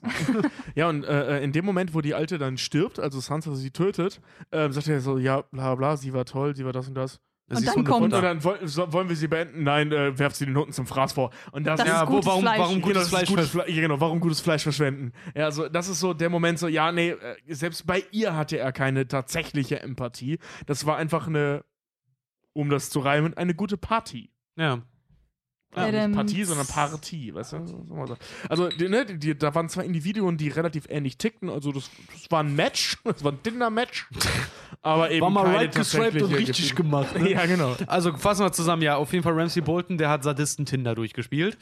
Ähm, Ja, der hat wahrscheinlich auf Winterfeld durchgespielt. ja, du auf jeden Fall, der hat richtig, der hat alle durchgespielt. Nee, aber auf jeden Fall, wie gesagt, so alles, also ich finde ich es halt echt interessant bei ihm, weil alles, was man sich so unter einem schlechten, so einem wirklich bösen Menschen vorstellt, das trifft der. Ja, er- aber er ist wirklich schon- ins, ins Schwarze. Der ist schon, Er ist der schon ist schon, wirklich ein Stereotyp. der ist schon Ja. ziemlich, ziemlich einseitig böser Charakter, kann man nicht anders Er ist sagen. schon ein ziemlicher sick aber, Motherfucker. aber sehr, sehr cool dabei. Das liegt aber hauptsächlich am Schauspieler. Der Schauspieler spielt diese Rolle Ja. fantastisch. Und das möchte ich nochmal Ja. kurz. Ja. Fantastisch gespielt. ja, Kommen wir zum äh, Opfer seiner Begierde. Theon Graufreud. Der größte Lutscher in Westeros. Äh, Du, ich muss dir ganz an ehrlich sagen. Ähm, Jetzt wird's spannend, Alter. Jetzt auch, wird's äh, spannend. ja, ich finde auch, er ist ein Lutscher, aber irgendwo auch eine meiner Lieblingsfiguren, weil was der durch hat, finde ich schon ziemlich hart eigentlich. super von, von, Kleinkind Ja, ja, auch. ja, ja, ja. Ich habe nämlich auch solche Sa- ich habe ich hab relativ viel tatsächlich zu Theon äh, mir angelesen. Einfach weil so innerhalb der Recherche ich gemerkt habe, okay, der ist mega interessant Da eigentlich. fällt mir eine coole Studie Ähm, ein, die ich eigentlich zum Thema Cersei hatte. Da komme ich dir gleich Ja. äh, mit entgegen. Okay, ähm, und was bei Theon zum Beispiel, was ich so gefunden hatte, so, weißt du, wie man das erste Mal recherchiert, ne? Ich hatte ganz oft gefunden, irgendwie, dass Leute ihm diagnostiziert haben, ähm, Stockholm-Syndrom. Ja. Ja. Mhm. Hatte ich ganz, ganz oft gefunden, ist aber tatsächlich sehr weit daneben, teilweise. Weil es gibt, ähm, es gibt in der letzten Staffel gibt's eine sehr schöne Szene. Also wer das noch nicht weiß, Theon und ähm, Jon Snow treffen ja aufeinander und Theon sagt einen sehr schönen Satz. Irgendwann sagt er nämlich, Zitat, ging es für mich darum zu entscheiden, Graufreud oder Stark. Das war ja in der dritten Staffel schon mal Thema. Das war das, was Ramsey aus ihm rausgeholt hat. Ja, genau. Und er hat es aber wirklich dann nochmal nach seinem ganzen, äh, also nach allem, was er irgendwie durch hat, hat er es auch nochmal wirklich ganz, ganz trocken und nüchtern wirklich John auch nochmal formuliert, was da wirklich das Mhm. Problem ist. Und das Ding ist halt einfach so rein diagnostisch quasi jetzt zu sehen, er hat eine dissoziative Identitätsstörung. Und das finde ich halt persönlich ziemlich geil. Weil, du, du, ähm, du nix gerade so heftig. Weißt du, was das ist? Weil ich Mhm. weiß es nicht. Also dissoziativ zum Beispiel. Die Danke die dissoziative Erklärung. Identitätsstörung, was eine Identitätsstörung ist, können wir uns, glaube ich, größtenteils vorstellen. Ne? Du weißt halt nicht, wer Aber du was bist. ist eine Dissoziative? Und dissoziativ in der, Psychi in der Psychiatrie zum Beispiel bedeutet, dass teilweise bis vollständige Auseinanderfallen von normalerweise zusammenhängenden Funktionen, wie zum Beispiel Ah, Wahrnehmung, Bewusstsein, Gedächtnis, Identität und Motorik. Bei ihm ist es halt diese ganze Gedächtnissache. Er fühlt sich halt weder wie ein, wie ein, wie ein Graufreud, noch fühlt er sich zum Beispiel wie ein Stark. War eine Identität oder als, als Gedächtnis. Ja, aber das, das, das fällt bei ihm, da, beides fällt bei ihm vollkommen auseinander. Weil Mhm. die, die eine, mit der einen Seite will er sich nicht identifizieren mit den Starks und mit der anderen Seite kann er sich nicht mehr identifizieren mit den Graufreuds. Und das sind zwei komplett verschieden, äh, verschiedene Häuser, weil die Graufreuds sind sehr auf, auf, auf Rang, auf Kämpfe, auf Machtspiele, auf, auf Männlichkeit, auch Die- vor allen Dingen und auf, auf Rebellion und sowas sehr, sehr stark ausgestellt und auf irgendwo auch auf, auf Herrenrasse, wäre, wär, wohingegen die Starks, das Haus, eigentlich eine sehr vernünftige und eine sehr diplomatisch äh, eingestellte Familie eigentlich sind. Und mit diesem Mhm. Zwiespalt lebt er, seit der eigentlich ein kleines Kind ist. Und das ist ziemlich krass eigentlich, weil der ist so langsam mehr und mehr zermürbt worden eigentlich, bis dann tatsächlich Ramsey ihn vollkommen kaputt gemacht hat. Auch noch körperlich. Ja, und dann auch noch körperlich. Also der ist wirklich, persönlich finde ich, der ist eigentlich mit am geficktesten eigentlich und der hat nicht mal Ja. mehr einen Schwanz, der also Typ. der ist totally fucked. ja, Ja, also wenn man das ist noch mal echt kurz zu, zu der Figur selber halt nochmal zusammen, weil er ist halt, also um das wirklich zu verstehen, er ist halt Sohn von Balron Graufred, der König der Eiseninseln, ne? Ähm, und Ein hat die, diagnostiziertes Arschloch. Genau. Ähm, er hat die, die Burg. Und da, da, pass auf, das wird ja noch interessanter. Er hat ja die Burg Winterfell äh, besetzt und verliert ja die Burg an Ramsay Bolton und äh, also den, den Bastard von Roose Bolton. Und er wird ja gefoltert aus rein sadistischer Freude Ramsays heraus. Äh, was aber krass ist bei den, bei den Boltons, äh, bei den Boltons sage ich schon, bei den, bei den Graufreuds, wenn man sich die Familie ein bisschen näher anguckt, in der, das sind, glaube ich, mit die gesündesten in ganz Westeros. In der gesamten Familie Graufreud gibt es keinerlei Geschichten von geistigen Krankheiten. Aber das liegt halt. Moment, Moment. Die Graufreud sind ja so ein, so ein mal wieder so ein, so ein Kriegervolk, das extrem, vielleicht noch viel mehr als alle anderen, Wert auf diese. Diese Stärke, Herrenrasse, diese ganze Nazi- Nazi-Ideologie-Scheiße Ja, legen. das- und dass Kinder, die irgendwelche körperlichen oder psychischen Schwächen gezeigt haben, wurden vermutlich entweder gleich getötet oder in der Familie. Jetzt schon Oder- wieder zwei Zungen, Ich wollte gerade sagen, das klang so, als würdest du mit zwei Stimmen gleichzeitig sprechen. oder in der Familiengeschichte oder, oder vermutlich einfach aus der Familiengeschichte gelöscht. Ja, das Geile Ähm, ist nämlich ich der einzige, der einzige, der noch eine psychische Störung quasi aufweist, ist äh, Theons Vater. Der hat Anzeichen von Und größt. der Bruder von meinst Theons Onkel? Vater. Meinst- ja, also ja, der sein Bruder von Onkel, Theons ja. Vater, ja. Ähm, die Also, zeigen, die zeigen Eig- Anzeichen. Eigentlich ist es nur die Schwester, die keine, kein, Ja, aber, keinen Knall aber hat. das, das ist halt auch so krass, weil er war, äh, Theon war nicht da, seine Schwester war aber äh, mit denen die ganze Zeit verbunden. Und zwar der einzige, die einzigen, die halt wirklich Anzeichen Ascha. irgendwas, Ascha. Äh, die, die, die, die wirklich Anzeichen in der Familie zeigen, sind der Vater und sein Onkel, die zeigen Anzeichen von Größenwahn, weil die relativ früh Ja. auch schon äh, das kommunizieren, dass sie zum Beispiel davon ausgehen, dass sie eine Rebellion gegen Robert Baratheon gewinnen würden. Der- Einfach der- nur, weil sie von den Eiseninseln sind. also Ja. der, der, der, der Onkel, der, ähm, wie heißt er noch? Äh, Der heftige, der größte Pirat von ja, der, Westeros. der, der so, ange, Ah, wie der heißt so der angeteased Heißt der nicht auch irgendwie so Aegon oder sowas? Ja, äh, ich weiß Euron. Nicht, Euron. Euron. Genau, Euron Graufreud. Graufreud. Der, der Ich wollte gerade berüchtigste Eragon sagen, aber das war ein anderes Buch. Ja, der, der, der größte und berüchtigste Pirat, Pirat, Pirat. Pirat von Westeros. Weißt du, der, Ja. der, der Typ, der sich da hinstellt und sagt, ich bin der Sturmbruder. Das ist, Narzisstisch. Mit zwei Genau. gesunden Händen. das, das ist das Ding, der, der ist mehr als größenwahnsinnig. Der ist eben auch narzisstisch. Also die, die Naja, Graufreud. Größenwahn ist ja ein Teil des Moment, Narzissmus. Moment. Also Ey, Größenwahn das, ist ein Teil der Magie. Leute, das ist auch hochspekulativ. Also die, die Greyjoys werden zwar teilweise in der Serie so ein bisschen als komisches kleines Kaff irgendwo an der Küste erzählt, als so Ostfriesen halt. So als Plündernde Nein, Ostfriesen. Ostfriesen sind cool, aber ähm, als, als, als so ein kleines exotisches Inselvolk. Auf der anderen Seite haben die auch ziemlich Alarm mit ihrer Flotte gemacht. Also die scheinen schon recht potent zu sein. Ja, ja, also die Graufreud sind äh, ähm, in der Rebellion auch eine große Nummer gewesen. Also die, ähm, es gab ja diese Rebellion der Graufreuds, das ist ja auch ein Nordvolk, gegen die äh, äh, Starks. Was ja eben dazu führte, dass äh, ähm, Theon dann eben als Geisel, als ähm, Geisel zur, wie, wie, sagt man das? Äh, als Beweis dafür, dass es nicht noch eine Rebellion geben wird. Deswegen Ja. hat ja, Ach so, ja, äh, ja, Ned. Stark Den, den Sohn, also den Thronerben, eben als Geisel genommen Ja. ähm, äh, gibt. Also das ist schon, das ist ein sehr wichtiges Volk. Und es hat, es hat schon vor Euron und vor Aschas, was ja eigentlich Aschas Pläne waren, ähm, die größte Flotte in Westeros gehabt. Und nachdem Ja. Ascha diesen Plan hatte, den Euron ja in die Tat umgesetzt hat, ist das lächerlich, was die für eine Marine haben. Also das ist schon, es ist ein sehr wildes Volk. Die leben von Plündern. Ähm, die es gibt ja dieses, dieses geile Ding im Internet, wo, wo Euron sagt, fällt alle Bäume und baut mir tausend Schiffe und dann ein Schuss von außen von den Außen, es gibt keine Bäume da in der Gegend. Super, Also, super wack. Ja, es, also es werden ganz großartige Schiffe werden. Also, es gibt einfach keine Bäume. Aber die leben halt vom Plündern. Das sagt Ascha ja auch immer, das ist unsere Art zu leben. Plünderung, Vergewaltigung, Brandschatzen. Das machen die so. Das ist so deren Ding. We don't so, das- we, das wir ist- sehen nicht. Und das genau, ist, wir säen nicht. Genau, das das ist- das ist deren Spruch. Wir säen nicht. Also, das sind so der, der Archetyp des Wikingers. Genau, so also wir. Ja, wir, genau. wir, wir, bauen, wir bauen keine Werte auf, sondern wir nehmen uns einfach das, was die anderen gemacht haben. Ganz genau. Wir und da nicht ist halt. anbauen. Wir bauen Da nicht ist, an, wir da, ist, da ist halt Theon ziemlich anders, weil dadurch, dass er halt in den, bei den Starks aufgewachsen ist, es gibt eine, es gibt, das habe ich auf zwei Seiten auch ausgedruckt, es gibt eine ganz interessante Studie tatsächlich zu Theon, ähm, um die, auch gleichzeitig seine, das ist ein psychologisches Profil, was über den erstellt wurde, äh, wo auch gleichzeitig seine, seine, sein Zwiespalt eigentlich auch gezeigt wird, weil ihr habt es gerade sehr schön gesagt, er kommt von den Eiseninseln, das ist ein sehr kriegerisches, sehr zerstörerisches Volk. Und Theon ist aber von dem Ganzen zusammen, äh, zusammengefasst eigentlich, er ist der wahrscheinlich auf ganz, auf den ganzen Eiseninseln der introvertierteste Mensch, den es gibt, weil er ist sehr kompromissbereit.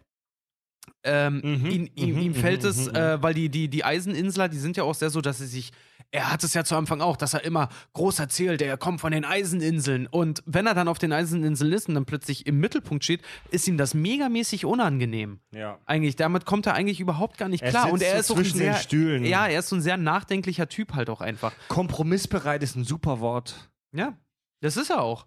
Er ist, Weil, weil das ist das, was die Leute von den Eiseninseln ja kategorisch ablehnen. ja. Sie gehen ihren Weg und Theon passt aber irgendwie in beide Welten so richtig nicht rein. Und deswegen halt auch die Identität, äh, diese Identitätsstörung, ne? Ähm, ich hatte mir aufgeschrieben, Menschen mit dieser Störung haben abwechselnde, unterschiedliche Vorstellungen von sich selbst.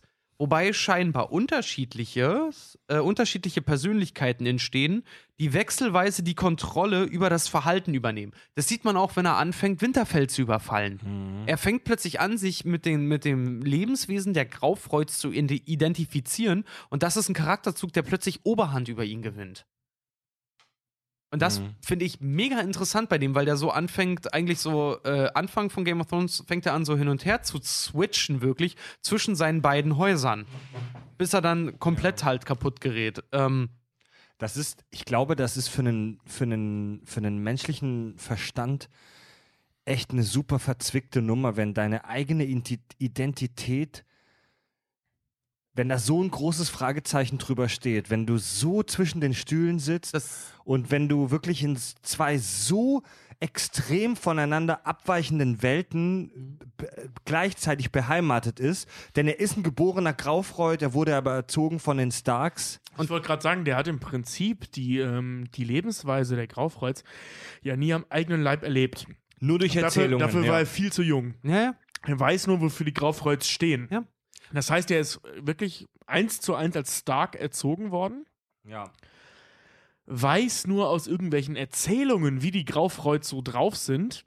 Und kann Mit sich den, vielleicht mit den noch Salzweibern und so. Ja, ne? ja, und hat- hat das selber- kann sich ja, sag ich, und hat noch das- dran erinnern, aber das- ganz entfernt. Er also- sag ich ja, und hat das, hat das selber halt nie mitbekommen in Genau, irgendeiner also Art und Weise. Und nie deswegen, gelebt. Mitbekommen schon, weil ich glaube, er war schon in einem Alter, wo man sich an ein paar Sachen erinnern kann.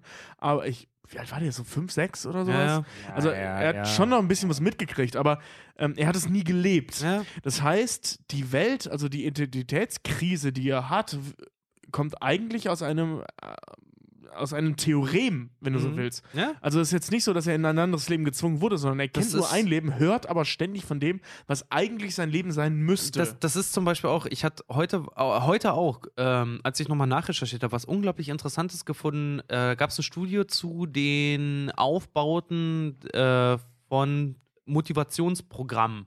Mhm. Ist ja in den Staaten ganz groß, dass da irgendein Banker oder irgendwer hinkommt und dann Motivationsseminare gibt, indem er Leute quasi im Prinzip dazu pusht. Ich hasse was so sie eine halt- Scheiße. Und, ja, das, ja, das, ja. und das Krasse ist halt tatsächlich, 90% dieser Programme appellieren an deine eigene Identität. Dass den Leuten quasi gesagt wird, du bist nicht erfolgreich, weil du nicht dich damit identifizierst mit dem, was du eigentlich möchtest. Und daran gehen halt viele Leute kaputt. Dass sie das halt nicht tun. Und bei Theon ist das halt so krass ausgeprägt, schon von Kindheitsbeinen an, dass er sich weder mit dem einen noch mit dem anderen so komplett identifizieren kann, dass er daran, dass sein Geist daran einfach kaputt geht irgendwann. Mhm. Und das halt dann noch Ja. verstärkt wird durch, durch, durch Ramsey dann. Und das fand ich halt so mega geil. Und da, ich muss ehrlich sagen, durch die Recherche ist der, durch, ist der mittlerweile zu einer meiner Lieblingsfiguren geworden, weil ich das so geil finde bei Du dem. hast, du hast vorhin Stockholm-Syndrom relativ kurz erwähnt. Finde ich super spannend, müssen wir irgendwann nochmal ausführlich besprechen. Das ähm, kann, kannst du, Ramona, dazu vielleicht irgendwas sagen, was das Stockholm-Syndrom ist? Ähm, na, das ist quasi, wenn du zum Beispiel entführt wirst Ja. ähm, und dann irgendwann Sympathie für deinen Entführ Entführer empfindest. So. Du fängst dich an, mit ihm ident also- zu identifizieren, ne? Und also Genau. das, das klingt ja super para paradox. Also das ist jemand, der dir Schmerzen zufügen möchte und kann. Wie, weiß man, wieso Menschen anfangen mit diesen, mit diesen, mit den Leuten, mit den Entführern etc. oder hier mit den Folterern oder so weiter und so weiter Sympathie zu empfinden? Also es gibt mehrere Erklärungsansätze. Natürlich ist immer noch nicht geklärt, welcher wirklich stimmt. Ja. Plausibel finde ich eigentlich, dass ähm, die Entführer in so einer Situation, zum Beispiel du bist irgendwo in einem Gebäude eingeschlossen mit den Entführern und die Polizei steht draußen Mhm. äh, und die Polizei kommt als relativ passiv rüber, die befreit dich nicht sofort, ähm, aber die Entführer lockern zum Beispiel deine Fesseln oder geben dir was zu trinken, weil du etwas wert bist. Du bist als Geisel ja wertvoll Mhm. für die Entführer. Und so entsteht dann irgendwie eine Bindung zu den Entführern. Du findest die, ähm, du siehst die als positiver als die Rettung, als, als die Polizei. Ähm, Das funktioniert aber vermutlich erst, wenn du eine gewisse Zeit mit den Entführern verbraucht hast. Ja. Also nach fünf Minuten wird das schwierig wahrscheinlich. Also ich äh, entstanden ist, ich habe auch mal kurz darüber äh, mich eingelesen. Der entstanden ist der Begriff äh, oder dieser Name Stockholm-Syndrom. Der basiert auf einer realen Geiselnahme Anfang der 70er in Stockholm in einer, in einer Bank. Da haben äh, ein paar Kriminelle in ein, dieser Bank Geiseln genommen und das hat sich über ein paar Tage gezogen. Und am Ende dieser Geiselnahme war es so, dass die Geiseln mehr Angst von der, vor der Polizei hatten, als vor den eigentlichen Entführern. Ach, das wusste ich gar nicht. Das ist ja krass. Ja. Passt aber bei Ramsey überhaupt nicht, finde ich.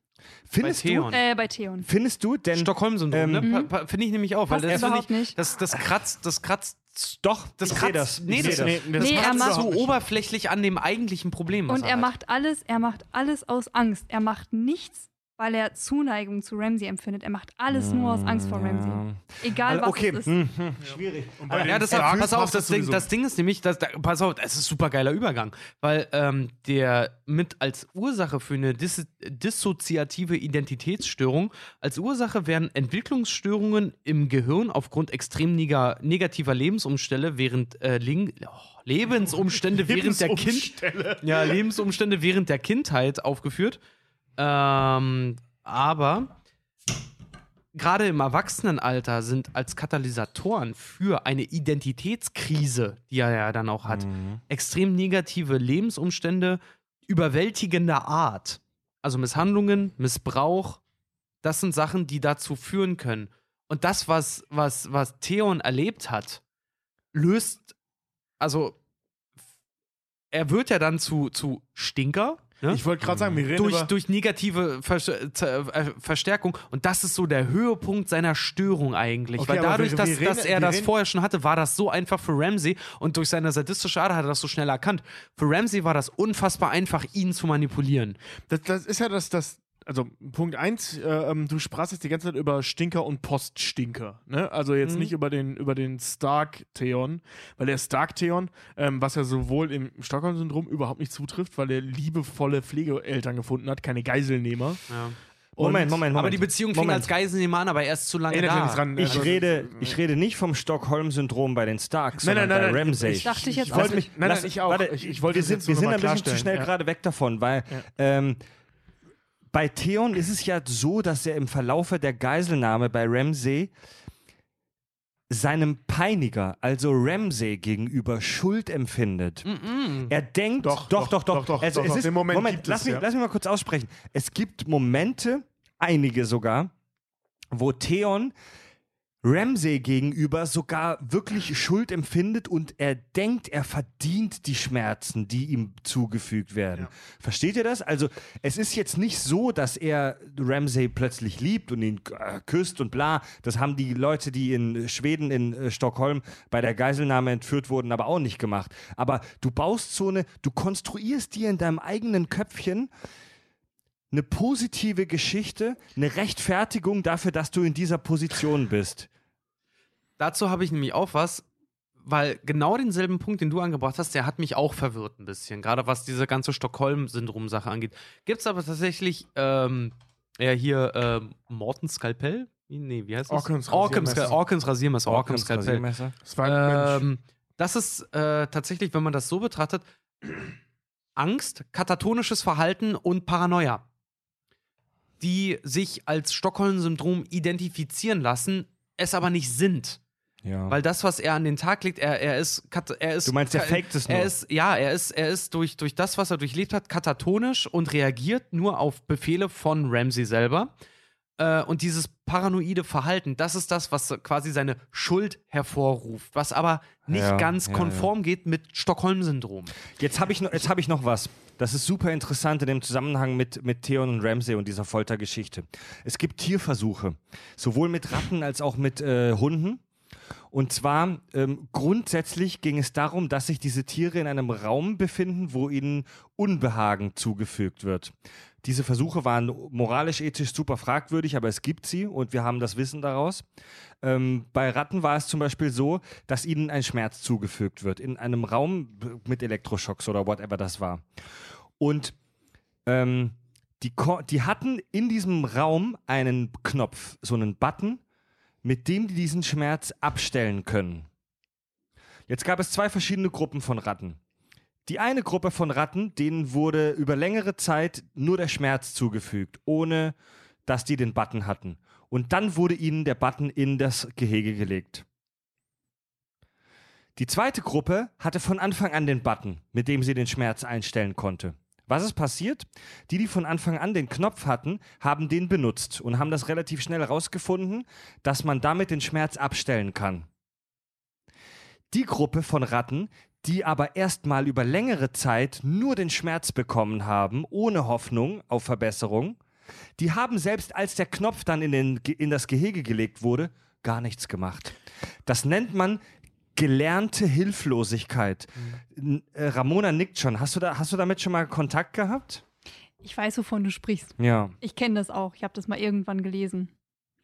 Also, Also mir es gibt- nicht, also jetzt mal es- ganz, ganz blöd. Ähm, ich Wenn- weiß nicht, ob du das gelesen Ja. hast, aber ähm, die werden sich da Gedanken drüber gemacht haben. Aber vielleicht hast du das auch noch im Kopf. Aber woher wissen denn die Ratten, die den Button vorher nicht kannten, dass der Button das kann? Ausprobieren. Wenn du Schmerzen hast, probierst du alles, Das Aber da das geht. ist ja das, dass wenn du, wenn du gelernt hast, ich kann nichts machen, ich komme nicht Ja, aus dem Schmerz ja. raus, dann versuchst du gar nichts mehr. Also Ach das so, ist da, ja das, daher, Das ist ja, ja- ja, daher rührt es. Also nicht Das von ist ja wegen, der Punkt. die drücken den Button auf, fuck, nee, ich will den Schmerz, sondern die Ja. versuchen erst gar nicht Genau. irgendwas aus Genau, Genau. weil, weil sie Ah, davon okay, ausgehen, okay. es passiert gar nicht. Also im Prinzip so Willen, Willen gebrochen. Also Keine das Hoffnung ist, mehr. also das ist okay. etwas, das man aus äh, tatsächlich relativ vielen Tierversuchen weiß und das sich tatsächlich auch wohl auf die menschliche Psyche übertragen lässt. Wenn es absolut keine Chance auf Verbesserung der Situation gibt oder wenn du das auch nur denkst über längere Zeit, dann ist es so, dass der Organismus jedes Verhalten einstellt. Du, wirst, Resignation. du resignierst, du gibst auf, du wirst, kat, du wirst katatonisch. Und das ist das, was wir bei Ramsey sehen. Es ist gelernte. Hilflosigkeit. Äh, sorry, bei, bei Theon sehen. Es ist gelernte Hilflosigkeit. Ähm, am, er, wird, er wird so darauf konditioniert am Anfang, wo er an diesem Kreuz hängt, dass es keine Hoffnung gibt. Und deswegen kann im späteren Verlauf sich Ramsey in aller Ruhe von Theon rasieren lassen, Mhm. weil äh, Theon nicht mal auf die Idee kommt, dass er mit einem geschickten Move dieses Messers aus dieser Situation vielleicht rauskommen könnte. Ja, Ramona. Ich glaube ja nicht, dass er so weit ist. Ich glaube nicht, dass er so ist wie eine Ratte, die das gelernt hat. Ich Auf- glaube, dass er immer noch denkt, ich könnte das jetzt machen. Ja, Aber aber, sich eben- nicht traut auch. Genau, eben sich nicht traut. Er kommt, er kommt noch auf die Idee. Ich finde, das merkt man auch, dass er noch auf die Idee Mhm. Er, kommt. er zögert Das kurz. sieht man, das sieht man. Ja, er stimmt. zögert auch kurz, ja. Er macht es, glaube ich, wirklich nur aus Angst. Ja. Aber er hat immer noch so den Drang, ich könnte jetzt eigentlich und eben nicht komplett hilflos. Aber das finde ich das zum Beispiel so- auch ist so eine Szene, Ja, dass. ja, also, ja. Ich hab, und das ist nämlich das, was- weswegen äh, ähm, äh, wir machen hier gerade so ein Meldezeichen, weswegen ich mich äh, äh, äh, mit Ramona gleichzeitig gemeldet hatte, aber das passt jetzt schon, was ich sagen wollte. Ähm, ich ich habe mal ähm, äh, von dem Phänomen gelesen, dass Leute, also im Zusammenhang mit dem Stockholm-Syndrom, dass Leute in solchen Situationen, eben in, in, in Foltersituationen oder in langen Entführungssituationen, nicht nur jetzt wegen, was wir gerade schon hatten, dazu neigen, den Leuten äh, äh, zu folgen, sondern eben auch der äh, erzwungenen Abhängigkeit wegen. Das, also Ramsey hat im Prinzip eine erzwungene Abhängigkeit erschaffen, die Theon zu ihm hat.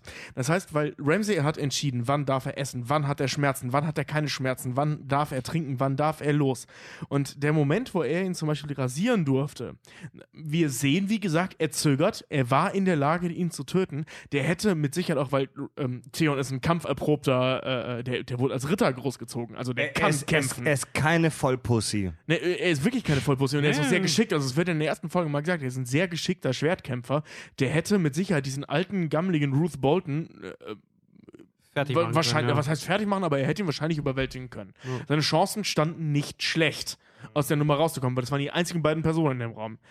Wir sehen, dass er zögert, aber ich glaube, dass, die, dass diese eingefleischte, diese anerlernte, durch diese Extremsituation ähm, Abhängigkeit, das überwiegt. Mhm. Also nicht, nicht, dass er dieses Empathische äh, zu, zu seinem Entführer hatte, sondern dass er sich an diese, an diese Abhängigkeit gewöhnt hat. Ja. Also was über diese Katatonie hinausgeht. Also über, das, über, das, über die Leidensfähigkeit, über die anerlernte Leidensfähigkeit hinausgeht, dass er sich eben äh, in eine Abhängigkeit rein manövriert hat. Ja. Weißt du, dass er das Gefühl hat, Das- fuck, was mache ich denn das- ohne Ramsey? ganz genau, Klar, das- der, der Typ ist beschissen für mich, aber ohne ihn habe ich nichts zu essen, habe ich nichts zu trinken. Genau, und das, das siehst du ja zum Beispiel auch, wenn, wenn seine Schwester, wenn Theons Schwester versucht, ihn ja zu befreien, ne? Genau, ihn ja genau, in dem, in dem ja Käfig, genau in dem, das. in Ja. dem Käfig dann sieht. Du siehst ja Theon auch wirklich an, er kann es ums Verrecken nicht. also Er sieht seine Schwester vor sich stehen, die da steht mit Armee. Ich, wir holen dich hier raus. Er kann es nicht glauben. Dieser, dieser, dieser, dieser, dieser ganze Prozess mit dem, was, was Ramsey mit ihm durchgezogen hat, ist so gefestigt in seinem Hirn, dass er sogar seine gesamte Vergangenheit eigentlich wie vergisst. Und die hätten es geschafft, den da rauszuholen. Ja. Also, Ja. Ascha ist Ja. sehr fähig. Ja, Die ja. hätten es geschafft, die da rauszuholen.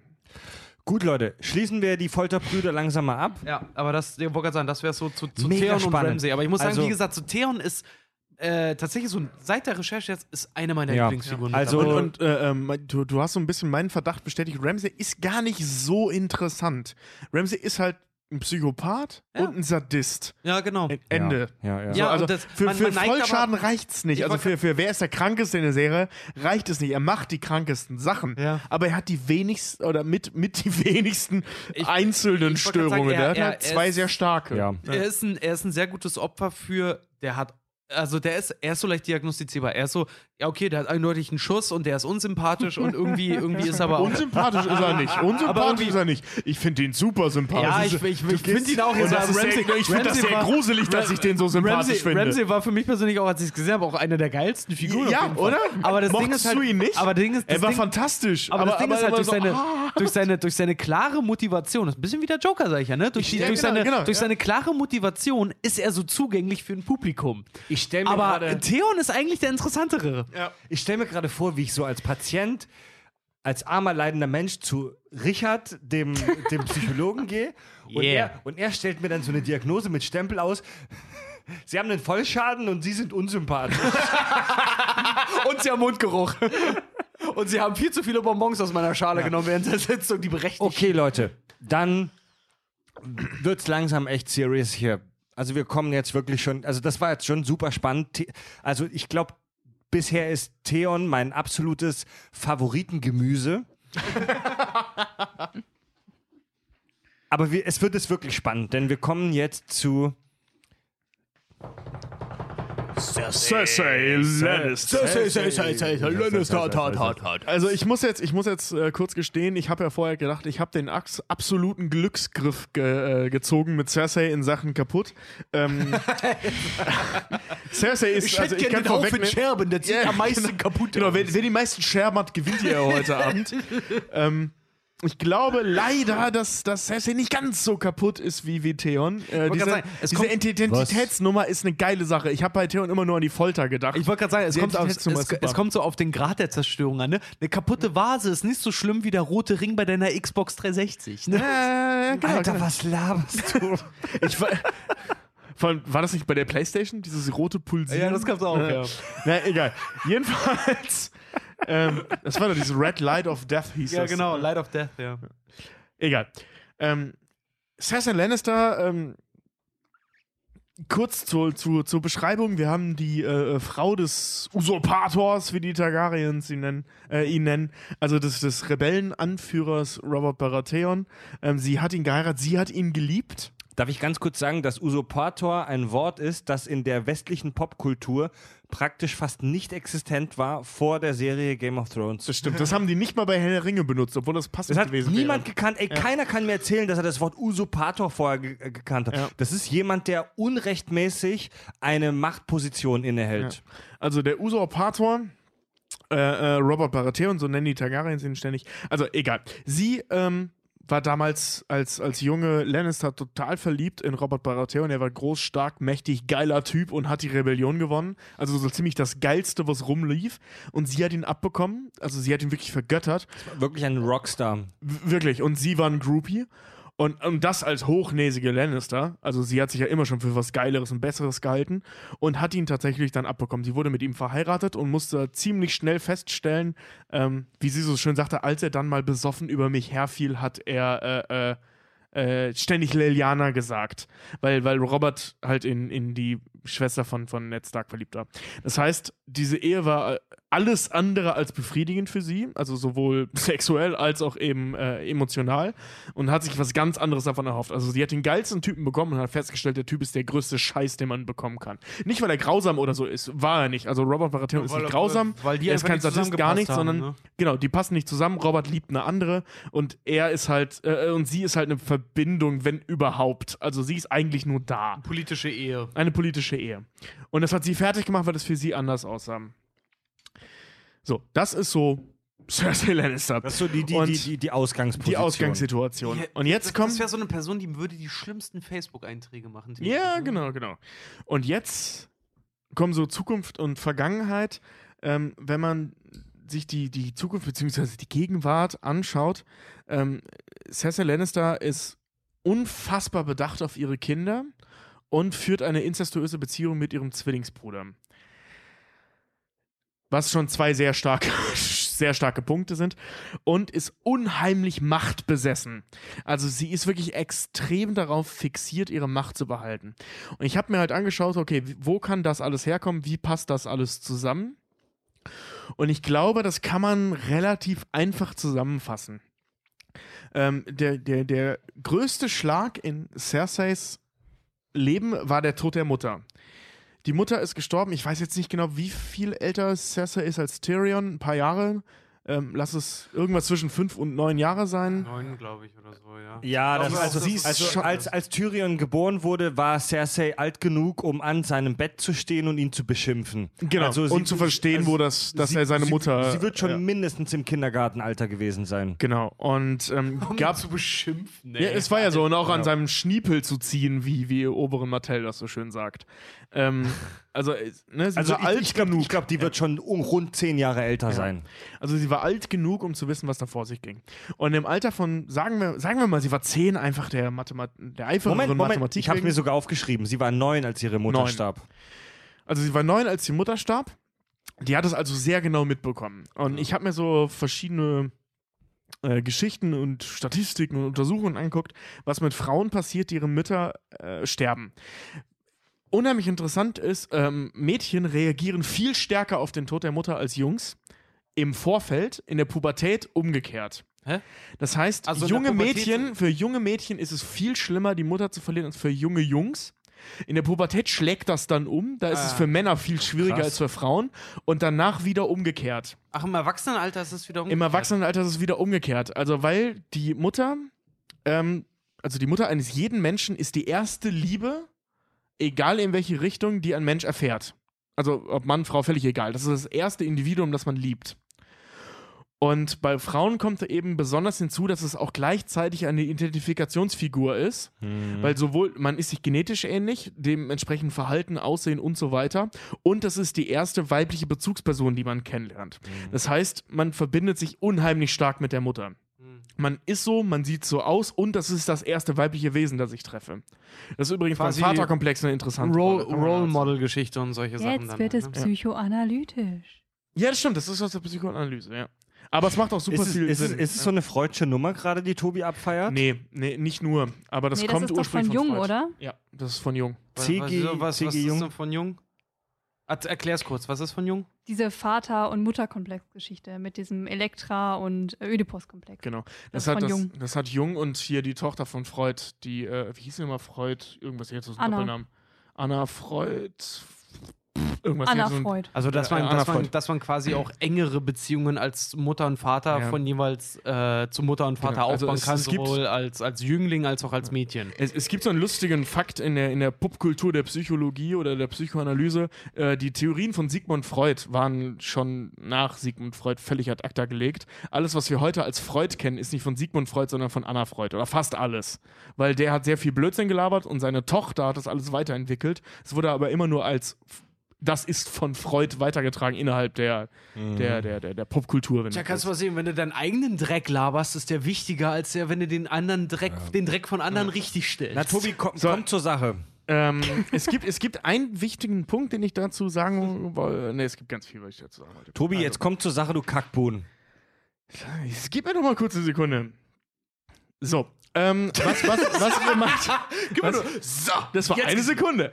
Ähm, was ich sagen wollte, bei, bei erwachsenen Frauen ist es halt eben, dass, dass sie ein ganz großes Problem, also statistisch gesehen, das, das geht natürlich nicht für alle, ähm, statistisch gesehen viel stärkeres Problem mit Vertrauensverbindungen haben.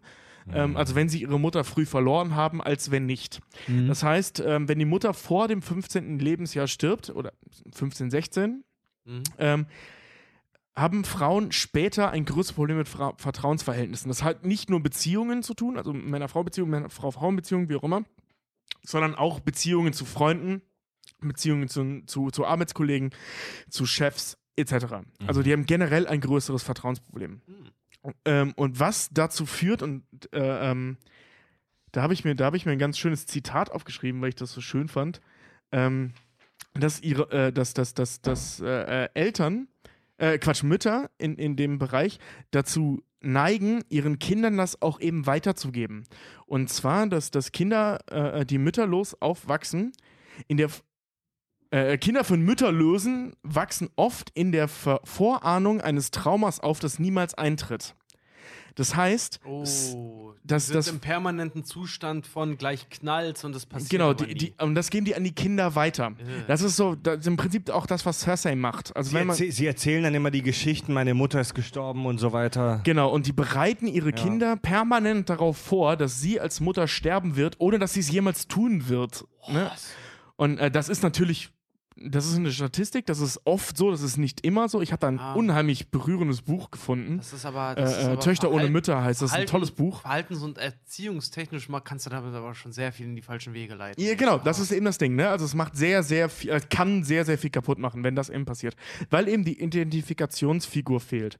Und ähm, das ist ähm, auch im Alltag ein großes Problem, dass Frauen, die, äh, die ihre Mut Mutter so früh verlieren, oft zur, ich habe so ein schönes Wort gefunden, äh, Vermännlichung neigen. Ja. Äh, und zwar, weil sie halt eben in einer, gehen wir jetzt mal von einer äh, äh, konservativ gesehenen normalen Familie aus, Vater, Mutter, Kind Ja. oder zwei Kinder, äh, nimmt nach dem Tod der Mutter die älteste Tochter, egal ob sie die älteste in der, in der Reihe ist oder nicht, aber die älteste Tochter, ähm, es kann ja auch ne, drei, drei Brüder, dann kommt erst eine Tochter sein, das ist trotzdem Ja, die älteste Tochter, ähm, nimmt die Rolle der Mutter ein. Ob sie will oder nicht. Das sehen wir Das zum ist- Beispiel in der Serie Shameless. Da stirbt die Mutter zwar nicht, aber sie ist, äh, ähm, sie ist Bipolar- ein bi- bipolar gestört. bipolares Drogenopfer, das sich verpisst. Ja. Und das, das haben wir eben bei, bei äh, Cersei Lannister auch. Sie hält sich für die Mutter dieser gesamten Veranstaltung. Ne? Also sie meint ja, Cersei, äh, äh, Quatsch, äh, äh, Jamie bemuttern zu können. Sie ist der Konterfei zu ihrem Vater. Weißt du, sie legt sich mit ihrem Vater an, im Gegensatz zu Jamie. Außer jetzt vielleicht Tyrion, aber das ist mehr so ein, so ein Gerangel als ein wirkliches Anlegen. Also sie nimmt den Platz der Mutter ein und wirkt deswegen unheimlich hart und eben auch unheimlich einschüchtern auf andere Frauen. Ja, und dazu dann auch noch Haus des Löwen, die ist die Löwenmutti, ne? Die, Also ich habe ich hab mich auch so ein bisschen mit Cersei beschäftigt, weil ich mich auch so allround beschäftigt habe mit dem ganzen Scheiß. Und Cersei zeigt Anti... Ich, Tobi, falls ich dir jetzt irgendwie vorweg renne oder so, dann, dann, dann, dann, dann, sag ruhig. dann schneid mir. Weil ich dann glaube, ich weiß, peitsch worauf mir, du hinaus willst, Peitsch ja. mir einfach den Pimmel ab, wie Ramsay das würd, tun würde, so subtil. der hat ja so ein Hakenmesser. Cersei, Hast du das ja. mal gesehen, womit Also- er die Theon den Schwanz abgeschnitten hat? Also- das Ding sieht übel aus. Äh, Cersei hat antisoziale Züge definitiv in ihrem Verhalten.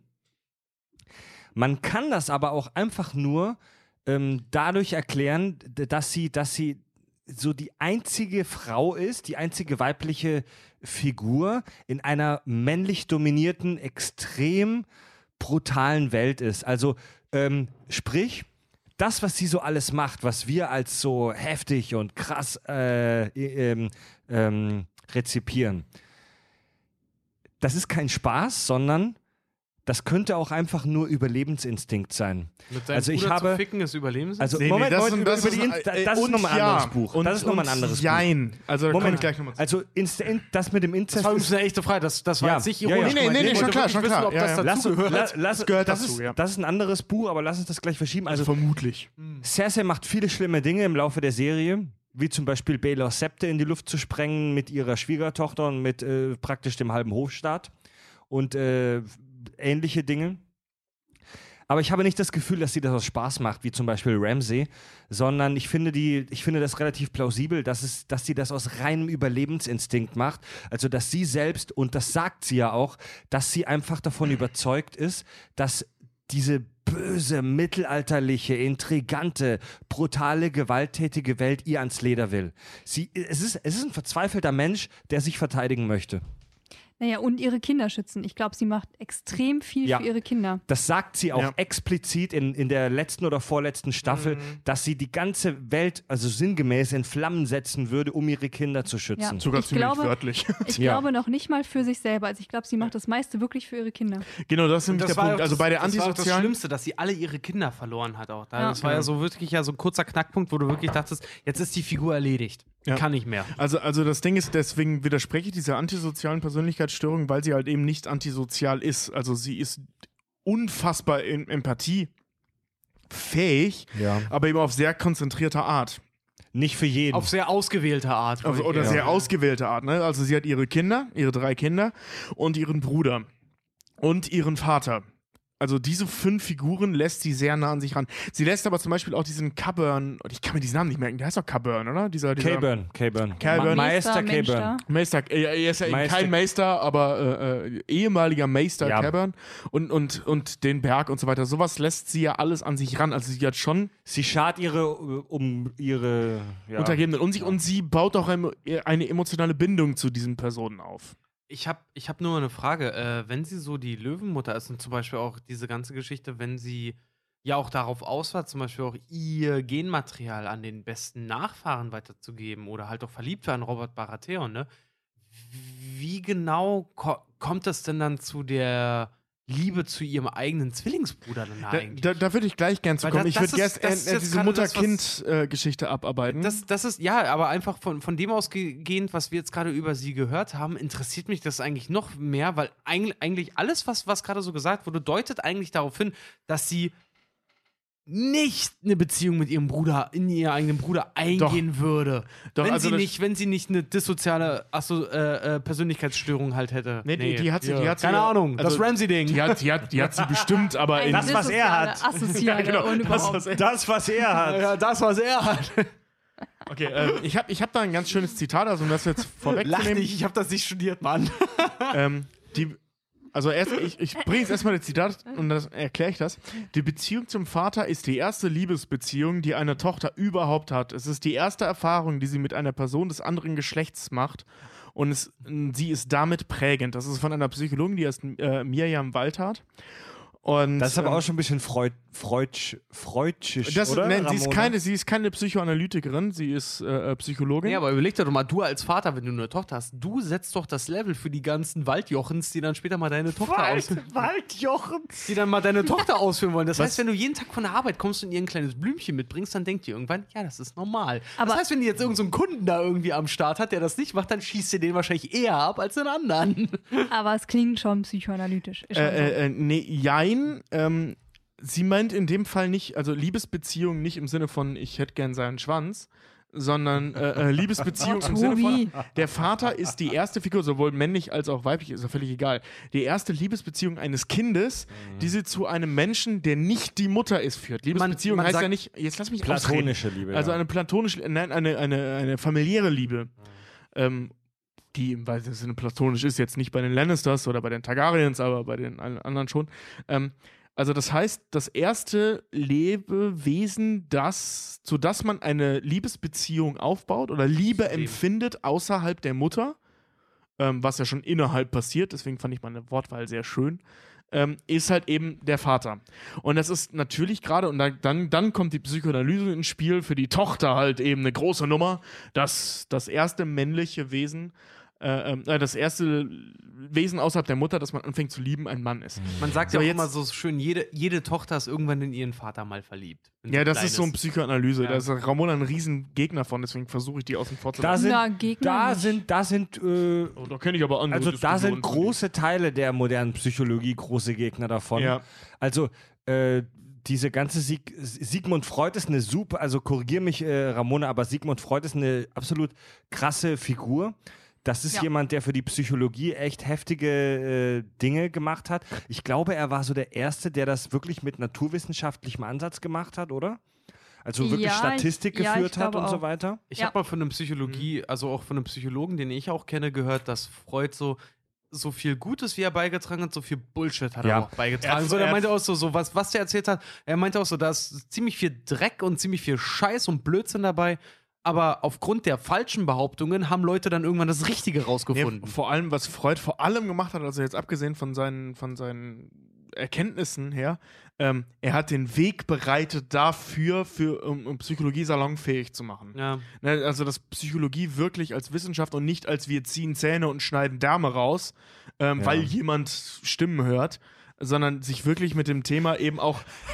Ja, das war ja so, ne? Du bist so Ja, ja. ein Riesenfan von diesem Darm rausschneiden Ding, Ja, Tobi. das machen die Ey, halt, das haben seit, die halt früher ja, gemacht. seit, Ja. seit fünf Scheißkack- und Sachfolgen habe ich das Gefühl, dass wir nur noch über rausgeschnittene Därme sprechen. Aber das haben die halt nur mal gemacht vorher. Und, und gerade so Figuren wie Freud haben eben dafür gesorgt, dass, dass, dass sich Leute anders mit dem Thema Psychologie auseinandergesetzt haben. Rausgeschnittene Därme. Vielleicht sollten wir bald über The Human Centipede oder über Saw, über die Saw-Reihe mal eine Folge machen. Okay, weiter, weiter mit Cersei. Genau. Ähm, Oh, Ramona wollte gerade was sagen. Zwei Sachen. Ich distanziere mich davon. Ich bin nicht unbedingt Gegner.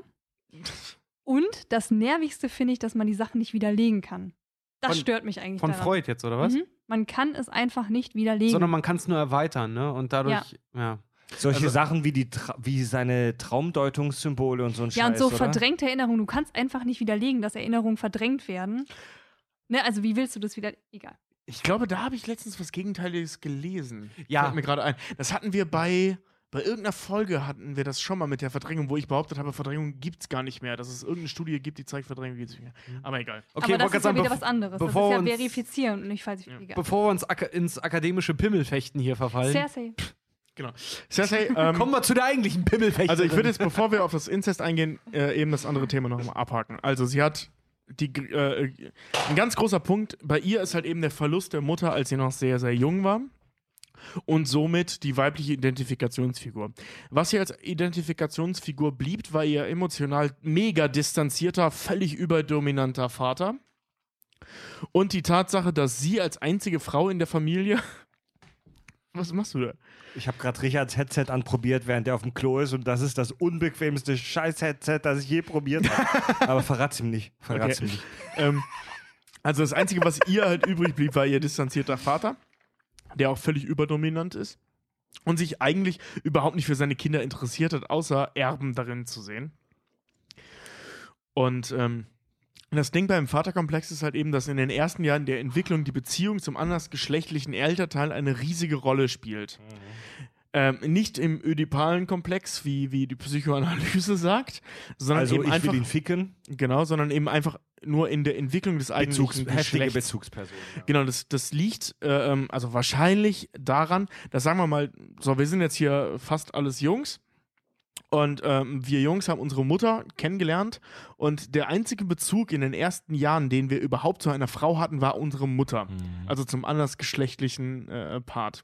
Das ist bei Frauen logischerweise ein bisschen krasser, weil sie das Geschlecht der Mutter teilen und der nicht sie gebärende Organismus der Vater ist und gleichzeitig auch das andersgeschlechtliche äh, äh, äh, Wesen in ihrem Leben ist. Das ist, so, das ist so ein bisschen Wasser auf die Mühlen für die ganzen homophoben Arschlöcher da draußen. Ähm, es ist aber sehr, sehr vage, weil, weil andersgeschlechtliche oder gleichgeschlechtliche Partner das durchaus ergänzen können oder ersetzen können. Spielt aber keine Rolle an der Stelle. So, jedenfalls blieb das ihr völlig fern. Also sowohl die, ähm, äh, der Verlust der Mutter wurde niemals ersetzt und somit hat sie den Schaden halt eben, dass sie die Mutterfigur ersetzen musste und dementsprechend eine unfassbare Bindung äh, äh, in, der, in der Zukunft aufbaut zu ihren eigenen Kindern mit eben besagtem äh, äh, Trauma, das niemals auftauchen wird und so weiter. So. Jetzt habe ich mir Dinge angeguckt, Gründe für äh, äh, Inzest, also für, ähm, für, für Sex zwischen Geschwistern und eben auch Beziehungen zwischen Geschwistern, was übrigens nicht leicht ist herauszufinden, weil das halt ein total verschwiegenes Thema Hast ist. du den Tor-Browser schon wieder dann in Anspruch genommen? Was für ein Ding? Dark Web. Dark Web, ja. Das Brownnet. Darknet, ja. Ja. Das Brownnet. Ins Brownnet, ja, ins Dark Web kommst du aber mit, mit dem. Ich will eigentlich gar keine Anleitung dazu Wir geben. sind, ja, wir sind ja nicht cool genug fürs Darknet, aber wir sind auch halt nicht normal genug fürs normale Internet. Deswegen sind wir ja immer im Brownnet unterwegs. Das war auch ziemlich schwierig Quatsch. bei Google, wenn du halt, äh, was hatte ich gegoogelt? Ähm, Verschimmelung, Penis, Freude. Das war irgendwie Verschimmelung? Verstümmelung, so. Penis und Freude. Da bin ich auf ganz komische Seiten gekommen. Alter, ohne Scheiß, google mal das Thema Inzest. also wirklich, ich, ich habe ich hab irgendwann angefangen, hinter jeder Suchkombination, die ich eingegeben habe, Psychologie einzugehen, damit ich nicht auf Pornoseiten mal, lande. geh jetzt mal zielstrebig, geh jetzt mal zielstrebig auf deine Begründung zu, sonst, sonst übernehme ich, weil ich habe auch eine Zusammenfassung Welche dafür. Begründung? Für, also für ihren Inzest. Ach so, ach so, Inzest. Ja, da habe ich noch gar nicht mit angefangen. Ich war erst bei ihren Kindern bisher. Also, Inzest. Großartig. Inzest und. Cersei. So, es gibt verschiedene Gründe für Inzest. Ähm, laut so einem Psychologen aus dem UKE ist es halt. Äh, äh, der! nee, also der Leiter der sexuellen, äh, der sexuellen Irgendwas-Abteilung da im UKE. Ach, die. Ähm, ja, wie nennt sich das? Der Sexualforschung, der Leiter der Sexualforschung im UKE. Uniklinikum Eppendorf, Hamburg. Genau, ähm, für den gibt es verschiedene Gründe äh, und die, die, die, die stärksten Gründe sind halt eben die körperliche oder ähm, emotionale Misshandlung innerhalb der Kindheit.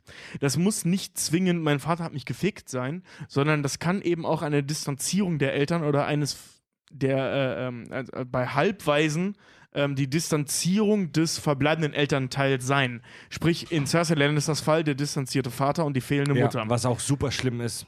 Genau, und dann, äh, dann gibt es halt eben unter Geschwistern ein gewisses Machtgefälle. Und was gerade bei Frauen, die Mü- Mütter verlieren, ne, das habe ich jetzt selber kombiniert, ich weiß nicht, ob das in dem Zusammenhang stimmt, aber ich denke schon, weil das nur Sinn macht, ähm, gehen da eben diese beiden Punkte Hand in Hand. Also die haben sowohl äh, äh, die körperliche bzw. Äh, äh, äh, emotionale Misshandlung erlebt, dadurch, dass ein Elternteil fehlt und das andere nicht da ist, als auch, dass ähm, Cersei aufgrund der fehlenden Mutter die Mutterrolle übernommen hat für zwei jüngere Geschwister. So, jetzt ist Jamie natürlich nur zwei Minuten jünger oder so, aber er ist Ja, halt eben ja, ja. Kann die Rolle logischerweise nicht einnehmen, eine Ersatzmutter, und sie hat noch einen jüngeren Bruder, den Ja, sie zwar ja, hasst, ja, aber ja, spielt keine ja. Rolle. Ah, das heißt, sie spielt mit ihm quasi, jetzt mal auf blöde gesagt, sie spielt mit ihm Familie, seit Genau. sie erwachsen ist. Genau er ist das ihr Ding. Mann. Genau, Ach Ja. du, He oh. genau ist- das Ding. Und das ist eben äh, Darüber, kein, darüber haben wir vorhin auch schon gesprochen. Alter. Kinder. Nee, darüber haben wir in der Schrott und die Welt Folge gesprochen. Kinder trainieren, Kinder üben, trainieren äh, das Erwachsenenwerden. Wenn Kinder Familie spielen, die, die, die bereiten sich darauf vor, Erwachsene-Dinge zu tun. Boah, das. Oh. Genau. Und das- das, das- ist, das, ist, das ist eine Bombe, Alter. Ja, und das ist durch ihr erschreckend Trauma, logisch. Durch ihr Ja. Trauma lebt sie im Prinzip irgendwie diese Vater-Mutter-Rolle Oh, mit, mit, mit ihrem Bruder aus, weil sie immer gut. noch nicht aus dem Status raus ist, dass sie quasi Familie liebt. Ist das krank? Ja. Das ist ja. Also, oh, also nee. wenn, du, wenn du es ganz böse wissen äh, oder ganz böse zusammenfassen willst, ihr Bruder ist nicht nur ihr Bruder, den sie fickt, sondern auch ihr Vater, den sie fickt. Ja. Weil sie der, weil Ja, sie in ja, ihrem ja, ja, Kopf ja. Die Oh. Frau ihres Vaters ist. Ja. Ne, also ich ich habe da auch so ein bisschen quer Also ich gelesen. habe da auch noch mehr, aber Ich habe Alter hab da auch so ein bisschen quer, quer gelesen. Also nochmal in der Kurzfassung. das ähm, als, als Cersei neun ist, stirbt ihre Mutter, als sie Tyrion geboren hat. Tyrion Genau. hat damit nichts zu tun. Ihre Mutter stirbt mit neun. Ihr Vater äh, Tywin ist das einzige ähm, Bezugsobjekt. Er, und das wissen wir sehr genau, sieht sie aber total distanziert nur als eine Art Heiratspfand. Genau, Also für ja. ihn, für Tywin ist Cersei nur die, nur ein Stück also sie ist wirklich nur etwas, mit dem er eine andere Familie ähm, bezahlt oder besticht, damit, dass sie sich miteinander verbinden. Das bedeutet, dass die einzige Bezugsperson für Cersei Jamie war, schon damals. Wie bindet sie Jamie an sich? Das Einzige, was sie gelernt hat, Sex. ist Sex. Das Einzige, was sie gelernt hat und das, was sie Ja, kann, okay. das, was Tywin auch in sie reinprojiziert hat, ist ihre, ich sag mal, erotische Na, Verführungskunst. den, den Objektstatus Und- halt. genau. Sie präsentiert sich ihrem eigenen Bruder als Objekt. Ganz genau. Und das war, das war, das war zu Anfang die Überlebensstrategie eines Kindes. Damals vielleicht noch relativ harmlos. Das manifestiert sich dann aber im Laufe äh, ihres Lebens als eine Störung der Sexualpräferenz. ICDD 10, Doppelpunkt F65.8. Ramona grinst. Das, das, das, kenn- ICD-10. ja, das, das, hatten wir, das hatten wir schon ein paar Mal jetzt äh, mittlerweile. Das ist Und- Verhaltenskatalog, und, ähm, ne? äh, Genau. und äh, Störung. Ja. bin, Störungskatalog, ja. bin gleich fertig und das, das, ist, das, ist, das geht so weit, dass sie eben mittlerweile in ihrem Erwachsenenleben nur noch im Inzest aufgeht. Jamie oder auch Lancel Lannister, also sie poundet auch mit anderen Familienmitgliedern der Lannister, Lannisters und das klingt jetzt auch so ein bisschen freudsch. Ähm, wie gesagt, das ist nicht meine Meinung, das habe ich mir jetzt angelesen. Ähm, das alles ist ihr unbewusster Wunsch, sich die Liebe ihres Vaters zu sichern. Ja, dam, damit hast du mir sehr viel weggenommen.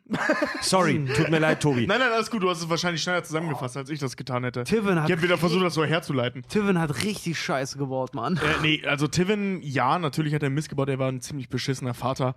Ähm, für die Neigung seiner Tochter kann er jetzt nichts, ne? Also, dass Ja. sich das in die Richtung entwickelt, ist nicht typisch, aber Ich möglich. sag mal so, für eine, für eine Frau wahrscheinlich zu der Zeit, sagen wir mal wirklich so vom Mittelalter ausgehend, Adelsstand, wahrscheinlich gar nicht mal so abwegig. Ja. Aber aus heutigen Verhältnissen, jetzt gerade wo, wo, äh, auch als ihr das so vorgetragen habt, mir plötzlich die Erkenntnis kam, ey, mir ist ein bisschen schlecht. Ja, also es ist eine echt- sehr logische find's- Konsequenz, Ich find's ne? richtig, ja. ich find's richtig, richtig eklig. Es Das, das klingt Mutter auch- Natur es ist so klingt- widerlich. Es klingt so plausibel. Das ist das Ja. Erschreckende daran. Es ist alles so plausibel. Ja. Total. Und also ich, ich kann, nachdem ich das äh, recherchiert habe, Cersei nicht mal mehr einen Vorwurf draus machen, ganz ehrlich. Sie hatte nicht direkt die Wahl.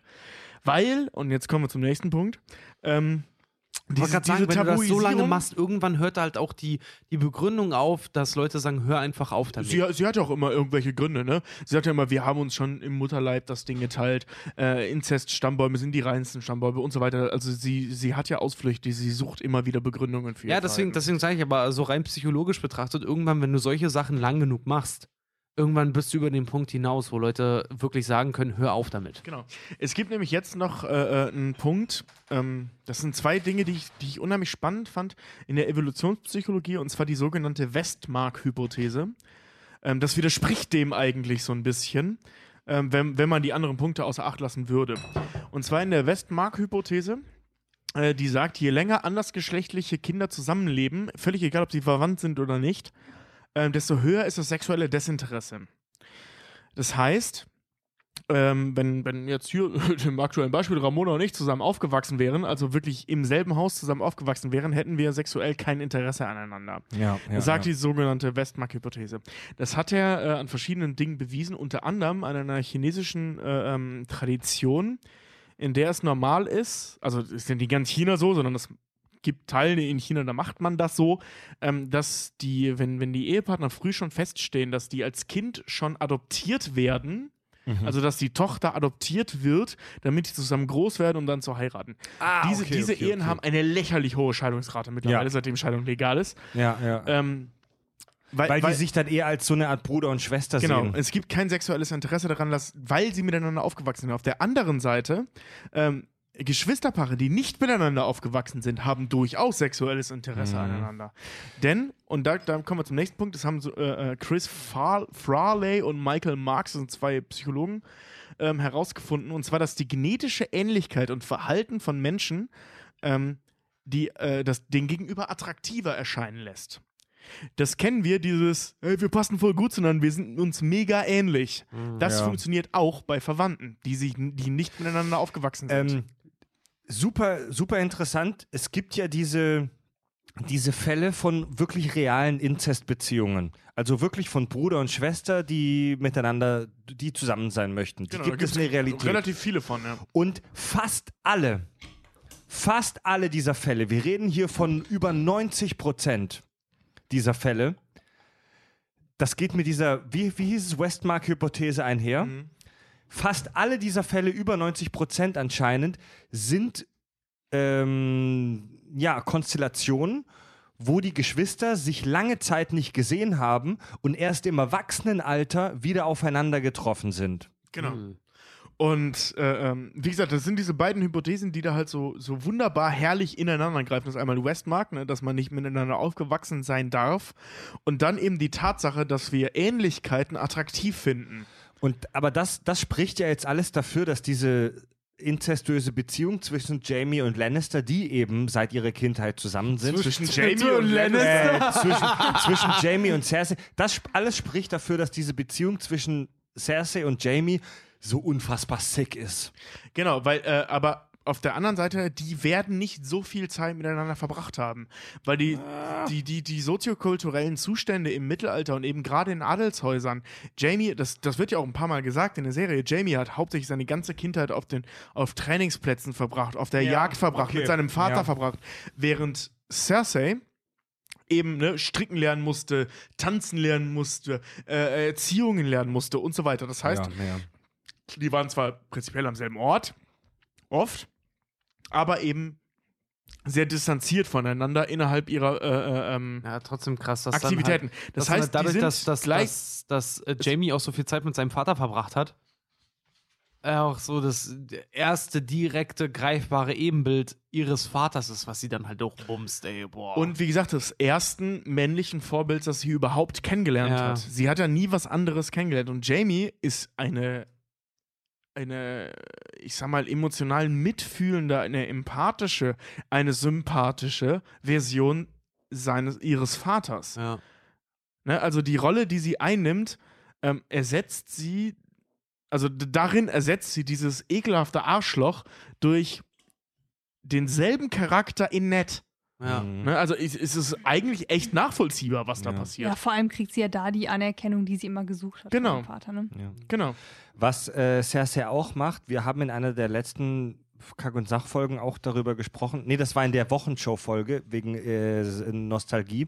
Menschen haben immer das Bedürfnis, ihre eigene Biografie im Nachhinein positiv darzustellen vor sich selbst. Und äh, Cersei rationalisiert diesen Inzest mit, ähm, mit Jamie regelmäßig. Also sie begründet, dass sie sagt zum Beispiel, die Targaryens machen das seit Generationen. Das macht man so. Das ist so. Ja, und sie, sie tritt Joffrey, Joffrey, über den wir noch sprechen werden kurz, sie tritt Joffrey ja mit einer Mischung aus Scham und Idealisierung entgegen. Also es ist so, sie, sie ist so, eine, einerseits ist sie sich bewusst, dass es nicht so ganz richtig ist, was sie da macht mit ihrem Bruder. Auf der anderen Seite versucht sie halt aber auch krampfhaft dem Ganzen so einen positiven Anstrich zu versprechen. Ich habe mal, ich habe äh, mal auch ver, ver, verpassen. gelesen, dass es in unserer biologischen Natur liegt, ähm, Geschwister, also halt mit Geschwistern nicht zu schlafen. Das ist irgendwie wie so ein Ja, ja. biologischer In Indikator, der uns eigentlich davon abhält, das zu tun. Das, das, äh, ähm, gen genau das ist eben das, was der, dieser Westmark untersucht hat. Und ähm, hat dann, das war bei 1800 und, ne? Und hat dann festgestellt, dass es hauptsächlich mit dem Zusammenaufwachsen zusammenhängt. Das wird seitdem bis heute, wird es ständig untersucht, diese sogenannte Westmark-Hypothese. Ähm, meistens stellt man fest, er hatte recht. Es liegt wirklich nur am Aufwachsen. Und ähm, beim Menschen zeigt sich jedoch dieses Wiedererkennen in, äh, also in Verwandten, was aber, äh, was dann dazu führt, dass es nicht passiert. Also, dass man nicht miteinander schläft, sobald man das Gefühl hat, wir könnten verwandt sein. Was aber umgekehrt eben auch genau deswegen dazu führen kann, dass man miteinander schläft, weil wir halt eben, wie gesagt, Ähnlichkeiten als unfassbar attraktiv empfinden.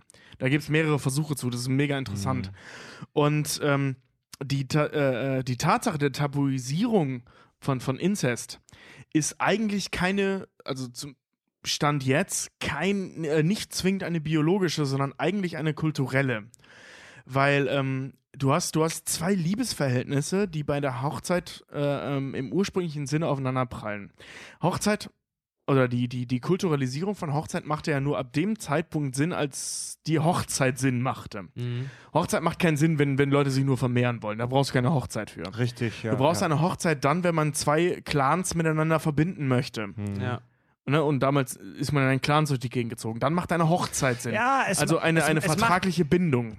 Es macht schon einen, es macht schon einen biologischen Sinn, denn das menschliche Kinder brauchen relativ lange, bis sie erwachsen sind.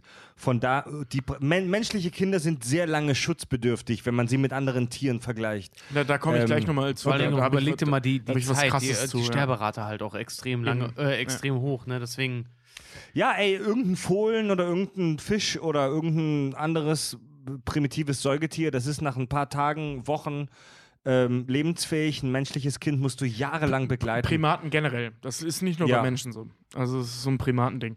Ähm, Deswegen macht die, Bio die Hochzeit schon biologisch auch einen gewissen Sinn, aber ich verstehe, was du meinst. Nee, nee, äh, ähm, was, was ich meine ist, also ich rede wirklich über die Hochzeit. Ähm, die Bindung zwischen Mutter und Vater, also der, der, der, äh, der, der Mann, also der männ, männliche Mensch, ähm, ist ja im Prinzip polygam.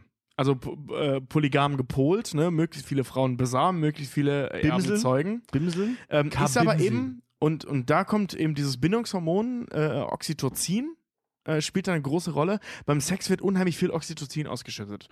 Und Oxytocin ist so das sogenannte Bindungshormon, wenn man so möchte. was dasselbe. Idioten glauben dann, sie verlieben sich und bla bla Ja, bla. das, äh, wir hatten das vorhin schon mal in einer Premium-Folge, deswegen kommt uns das gerade so bekannt vor. Ja, ja. Äh, ist jetzt gerade aber neu. Ähm, Ja, stimmt. das, das, ja, äh, Oxytocin ist das sogenannte Bindungshormon und das wird äh, bei, El äh, bei Mutter-Kind oder beziehungsweise bei Eltern-Kind äh, ähm, Kontakten unheimlich stark ausgestoßen und eben auch beim Sex. und äh, Evolutionspsychologen gehen davon aus, ähm, dass, dass das eben passiert, also dass es beim Sex passiert, damit Eltern zusammenbleiben, um das Kind zusammen großzuziehen. Dass der Vater mehrere Mütter haben kann von, von, von Kindern, äh, ähm, ändert da nichts dran. Also der muss, der muss evolutionstechnisch nur eine Beziehung zu all diesen Müttern haben. Ne, der muss nicht monogam Ja, sein. ja, wir sind ja, wollte sagen, wir sind ja, wir Männer sind ja genetisch ja auch darauf gepolt, eigentlich unseren Samen überall in der Gegend zu verstrauen. Genau. Eigentlich. Und die Hochzeit macht an der Stelle eben nur soziokulturell Sinn. Und da prallen zwei Dinge aufeinander. Eben die elterliche Liebe und die soziokulturelle Liebe. Was das Ganze mega kompliziert. Ich werde die ganze Zeit angeherrscht. Ich soll, ich Ja. soll meinen Mund halten. Ähm, Okay. das ist- Ey, Eine Sache ey, will ich noch erzählen. das Okay. ist auch- es das gibt ist- einen Versuch Ja. mit Affen zu dem Zeitpunkt. Es gibt einen Versuch mit Affen, den ich interessant finde, und einen Versuch mit Menschen. Wenn ich die abgearbeitet habe, bin ich fertig. Und zwar hat man festgestellt, egal und das, das geht so auf Cerses Kinder und Ramona verzweifelt hier gerade total, weil ich so viel rede. Ähm, man hat äh, in den 50ern einen Versuch mit Affen gemacht, mit Affenbabys gemacht, äh, die man von der, äh, von der Mutter getrennt hat und denen Ersatzmütter hingestellt hat. Die waren zum, das waren zum Teil Stofftiere, das waren zum Teil Keramikfiguren, das waren zum Teil Drahtfiguren, es waren zum Teil Stachelbälle und Stacheldraht. Und egal was passierte und egal wie hart die Kinder sich verletzt haben, die Kinder haben immer zu diesem Mutter, zu dieser Mutterfigur sind die gerannt, weil das so roch wie die Mutter. Weil Primaten von Natur aus diesen Instinkt haben, ich brauche eine Mutter, sonst sterbe ich. Ja. Das heißt, egal wie sehr dieses Konstrukt aus Stacheldraht, da habe ich Fotos von gesehen, das ist so Versuch. brutal. Diese, diese Kinder sind Fies. daran verblutet, ne? die sind daran hängen geblieben und gestorben. Fies. Das Trotzdem- ist so furchtbar. Das ist ganz furchtbar. Die haben es trotzdem gemacht, ähm, weil denen evolutionär gegeben wurde, bleib bei deinen Eltern, sonst verreckst du. Und da kommt nämlich Cersei wieder ins Spiel, egal wie manipulierend und egal wie misshandelnd die Mutter auch ist. Du bist gebunden an deine Mutter und das ist eben das Verhältnis, was sie zu ihren Kindern aufbaut. Ich meine, eh, das- die Kinder haben das eh, aber egal was Cersei macht, ihre Kinder bleiben bei ihr und darauf legt die unheimlich viel Wert. Und der zweite Part, da kommen wir bei Theon, wollte ich da eigentlich zu kommen, ähm, ist, es gab einen Versuch zwischen äh, leiblichen Eltern und Kinder und, und Adoptivkindern, ähm, wo aber die Voraussetzung war, dass die Kinder adoptiert wurden nach Vollendung des dritten Lebensjahres und die Kinder alle vier Jahre alt sind, so um die vier Jahre.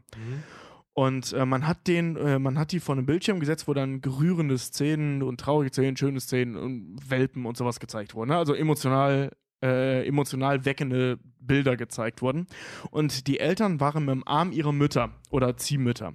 Und man hat äh, ähm, vor, davor und danach den Oxytocin-Haushalt im, im, im Urin gemessen und festgestellt, äh, die Mütter äh, die leiblichen Mütter und Kinder ähm, sind, deren äh, Oxytocin-Haushalt ist praktisch explodiert wegen der Körpernähe. Ja. Bei Adoptivkindern nach dem vierten Lebensjahr nicht ein bisschen. Äh, Die haben gar kein Oxytocin ausgestoßen in dem Zeitpunkt. Das heißt, ähm, Theon Graufreud ist theoretisch oder hat theoretisch nie wirklich eine Beziehung aufbauen können zu den Starks. Ja, es wird ja auch wirklich eindeutig erzählt, dass Caitlin Stark ihn gehasst hat, Genau. ihn, ihm nicht nahe kommen konnte. Übrigens so auch bei Jon Snow. Ja.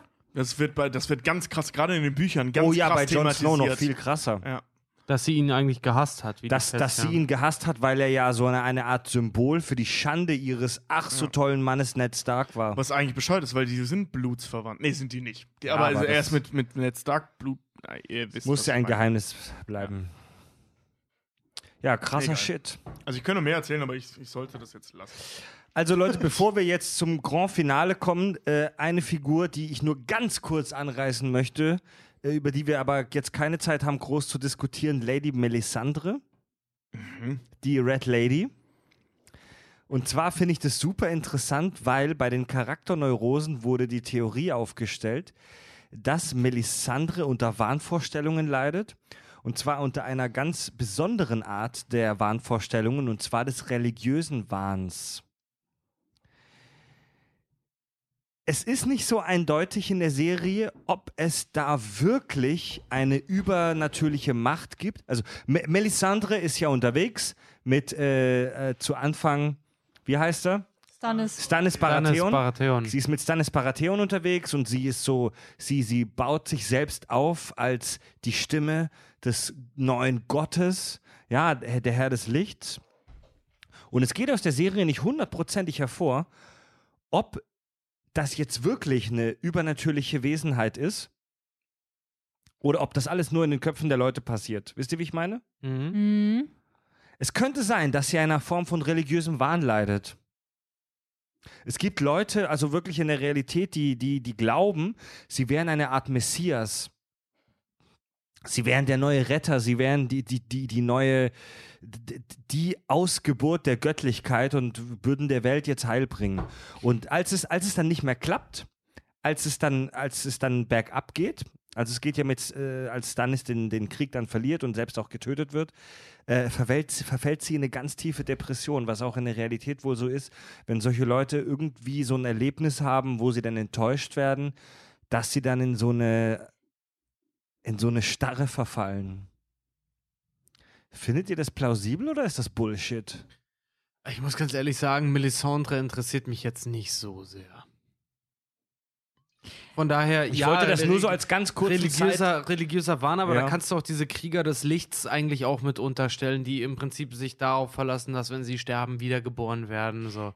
Das Blöde ist ja auch, dass es ähm, beim Wiederbeleben quasi von Jon Snow funktioniert. Würde es dann nicht funktionieren, würde ich sagen, religiöser Wahn macht total viel Sinn. Mhm. Ja, aber es, aber es funktioniert. Es lässt sich nicht völlig ausschließen, dass Jon Snow in irgendeiner Art von katatonischer Starre war und die konnten mit ihren Mitteln, mit ihren mittelalterlichen medizinischen Mitteln seinen Tod nicht komplett. Ähm, Das lässt sich vollkommen ausschließen. Vollkommen. Die er ist doch auch Tatsache, mehrere Tage tot, oder? eben, er ist Ja. mehrere Tage in diesem Zustand. drei- also erst zwei, drei- zwei, drei Tage oder Drei sowas. Tage, drei Tage. Sie reinigen ihn noch und sie sind sogar in, in den Büchern sogar kurz davor, ihn zu beerdigen. Genau. Naja, und der Punkt ist ja. Was wollte ich jetzt sagen? Weiß ich, aber ich dass uns die Serie schon suggeriert, dass es so eine Macht gibt. Also die Mhm. Serie will ja, dass wir denken, dass es diese Macht gibt und deswegen würde ich eher nicht. Aber es Gut, wir, schon- reden ja aber wir über psychologische Sachen, das heißt, wir sind bei den genauen Wissenschaften, Mächte gibt es Äh, Nee, nicht. nee, also wir, wir sehen, also bei Jon Snow ist es ganz Wir klar, der ist seit zwei oder drei Tage tot. Drachen und Eisdrachen und, Und Zombies. und so. Der Groschen fällt pfennigweise, ja, ist okay. Und äh, also wir sehen halt eben, der ist seit ein, zwei Tagen tot oder vielleicht auch drei. Und vor allem, was vor allem wichtig ist, nachdem er wieder aufwacht, sind seine äh, Verwundungen, die nach wie vor extrem tief sein müssen. Und wir sehen sie auch, sie Ja. sind extrem tief, keine Rolle mehr spielen. Er spürt sie nicht mehr. Und wir sehen, dass dieser Typ von der Bruderschaft praktisch in zwei Hälften gehauen wurde und danach wieder steht. Das stimmt. Wir sehen auch, wie in, in der siebten Staffel, wie die Schwerter dieser Brüder des Lichts dann in Flammen stehen, was ich super Ja. albern fand. Aber wir sehen Ja, es. das, das sah man aber in der dritten Staffel schon mal. Das war Vor allem, neu. warum macht er sein Schwert aus, wenn, die, wenn denen kalt ist? Ja, das habe ich mich Das, auch das gefragt. frage ich mich Ja. immer noch. Ja, mir ist kalt. Fuck, wo könnten wir Feuer herkriegen? Macht okay, sein er Schwert ist tot, wir verbrennen ihn. Aus. Ja, aber die Reihenfolge ist ja auch so dumm, ne? Wir werden bald erfrieren. Äh, Der Typ erfriert, weißt du, dieser Verwundete, der stirbt ja, weil er erfriert. Dann, oh fuck, wir brauchen Feuer, um ihn zu verbrennen, sonst wird er ein Zombie. Verbrenn ihn, fuck, wir erfrieren. Ich sag, hä? Ne, Hab du ich hast doch auch- gerade genug Feuer gehabt, den Typen zu verbrennen. Dann kannst du also, Ich meine, hat es irgendein Limit oder so? Also ich versteh's finde, ich finde diese, ich finde diese, Handy-Akku. nicht. Ja, also. ich finde diese Idee des religiösen Wahns interessant.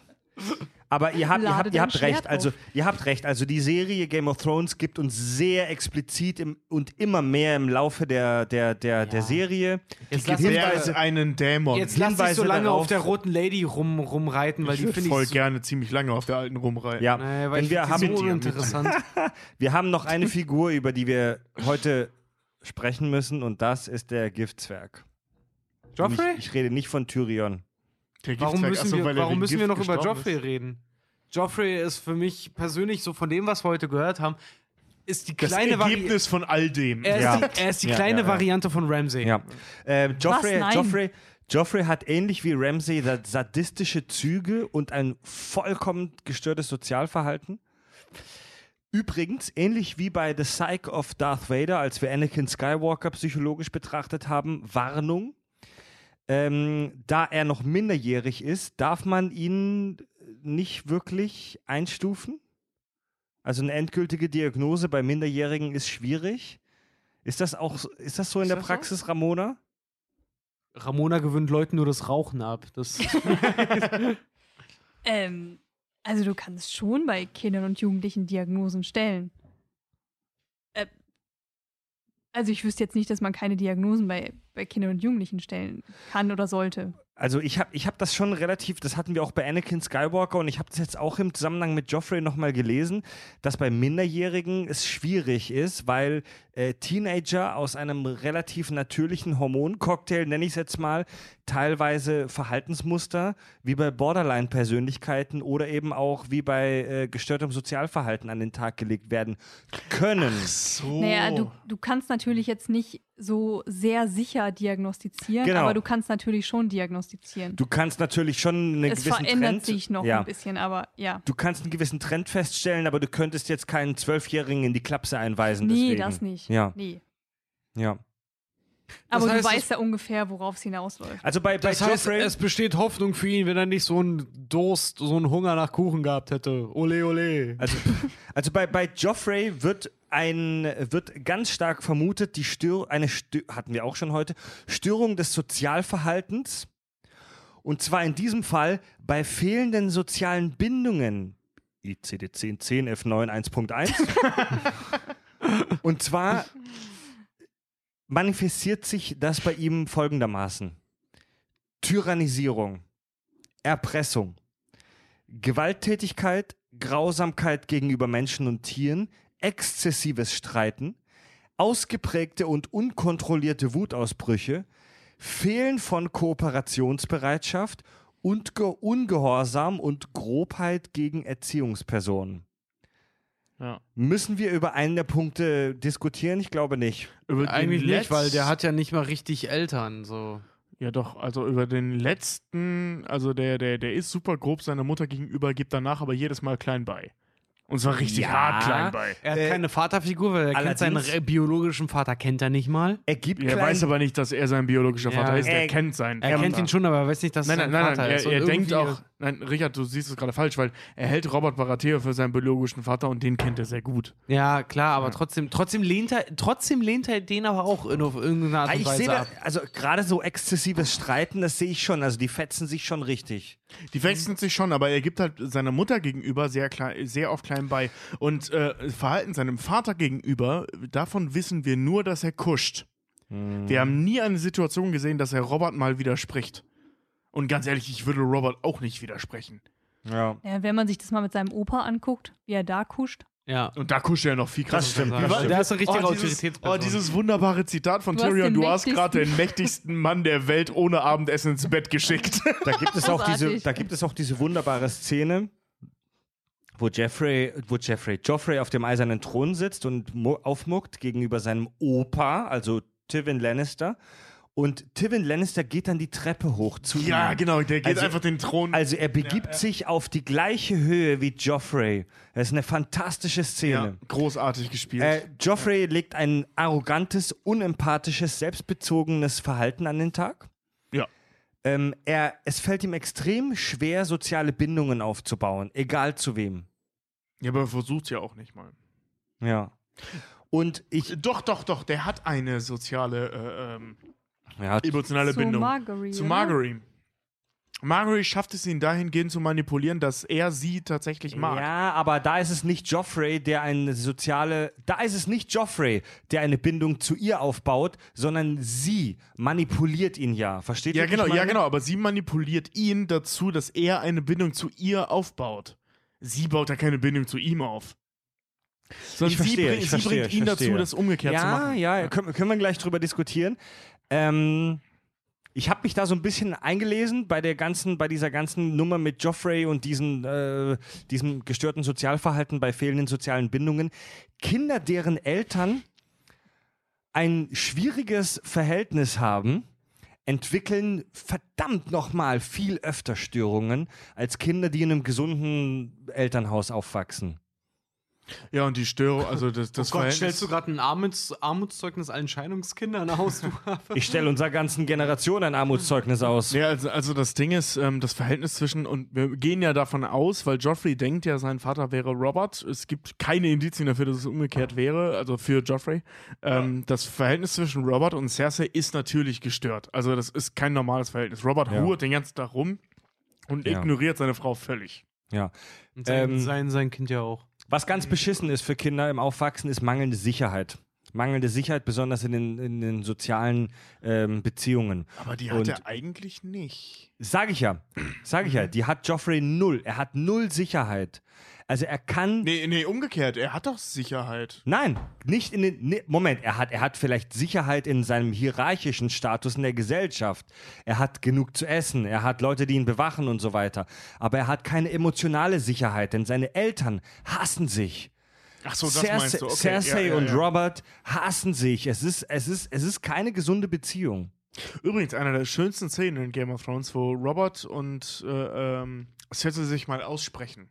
Das finde ich sehr, sehr schön, diese Nummer. Erinnert ihr euch? Dieses, weißt du noch, ich habe dich damals geliebt und so. Das war wirklich Erste toll. Staffel, ja. Wunderbare Ähm, Szene. Joffreys Vater ist alkoholabhängig, Robert Baratheon. Die Mutter auch. alkoholabhängig und äh, ich habe sogar äh, äh, The- Thesen gelesen, wonach Robert Baratheon ähm, bi bipolar sein soll. Also, dass er einerseits manische Phasen hat, wo er voll abgeht und Krieg feiert, wo er, dass er aber auch wieder depressive Phasen hat, wo er wirklich nur im Bett liegt und säuft. Ähm, laut einer Anak an, er ist gewalttätig, laut einer Anekdote, die wird in der Serie, glaube ich, nicht äh, thematisiert, aber im Buch kannst du das nachlesen. Laut einer Anekdote ähm, hat Robert seinem Sohn Joffrey, als der ein Kind war, zwei Zähne ausgeschlagen, als Strafe dafür, dass er eine Katze getötet hat. Ich weiß gar nicht, ob das in der Serie Das ist thematisiert in der Serie wird. nicht gesagt. In der Serie wird aber gesagt, äh, da sagt äh, Cersei das mal, Ja. dass Robert ihr gegenüber nie die Hand erhoben hat. Also, dass das und, und es gäbe eine Menge Gründe, Cersei zu schlagen. Also, ich glaube nicht, dass Robert Doch, ich ein meine- gewalttätiger Mann ist. Ich meine, in der Serie wurde das, wurde das thematisiert, dass er einmal Joffrey geschlagen hat. Im das, Buch, das kann im sein, Buch aber auf jeden Fall. Nein, Cersei, Cersei sagt auf jeden Fall, er, er hat nie die Hand gegen mich erhoben. Also er hat auf jeden Außer Fall. da also bei dieser Ned Stark-Nummer, da war es ja. das erste Mal. was, wenn es, wenn es eine Sache gibt, was für Kinder super wichtig ist, dann ist es das Vorbild der Erwachsenen. Kinder machen alles nach. Also da müssen wir nicht lange drüber diskutieren, glaube ich. Und seine Eltern geben ihm ein absolut beschissenes Vorbild. Beide, sowohl Robert als auch Cersei, erniedrigen ihre Untergebenen. Und geben ihm damit praktisch schon so, eine, so, so, ein- so, eine, so ein bisschen dissoziales Verhalten mit. Ein bisschen ist gut. Robert, Robert, Robert Baratheon, der große Krieger, der, der, der in seiner Jugend so als der heftigste Typ der Welt, der bekannten Welt irgendwie angepriesen wurde, der dann aber ein Leben geführt hat, das er sich so nicht vorgestellt hat. Er hat die falsche Frau geheiratet, geheiratet, er hat keine Kriege mehr geführt, sondern er war plötzlich ein, ein, ein ich sag Lord. mal, Lord, ein Bürokrat. Wie, wie, wie Tywin Lannister mal so schön sagte, Robert Baratheon war nicht grausam, er hatte schlichtweg kein Interesse daran, König zu sein. Ja. Ja. Robert setzte dann, wie Väter das oft machen, die Hoffnung in seinen Erstgeborenen Joffrey, dass er der Mann wird, der er nicht sein konnte. Große Enttäuschung darüber, dass Joffrey einfach eine Pussy war. er hat nicht seinem männlichen Ideal entsprochen. Was bei, den- bei den Theons echt eine Nummer zu was, sein scheint. was er Joffrey auch immer wieder spüren lässt. Und mehr noch, es gibt eine finale Kränkung auf seinem Totenbett, versagt er Joffrey den Thron mit der Begründung, dass er dafür einfach noch nicht reif ist. Also, worauf ich hinaus will, diese ganze.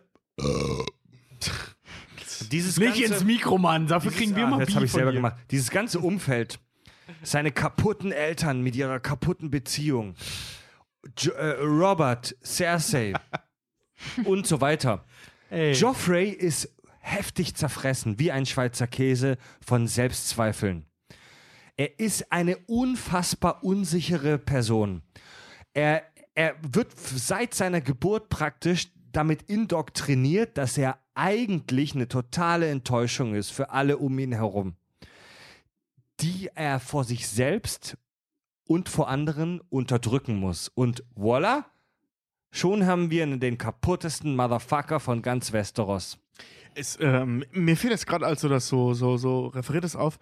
Ähm, wir, haben, ja- wir haben ja diese unfassbar sadistischen Züge Frauen gegenüber, die er an den Tag legt. Ja. Er tötet ja auch Rose mit, mit dieser Armbrust, lässt äh, irgendwelche Frauen mit diesem komischen, zepterähnlichen Ding da vergewaltigen. Und äh, äh, ne, Sansa und was er nicht all macht. Also er hat ein ganz großes Problem mit Frauen.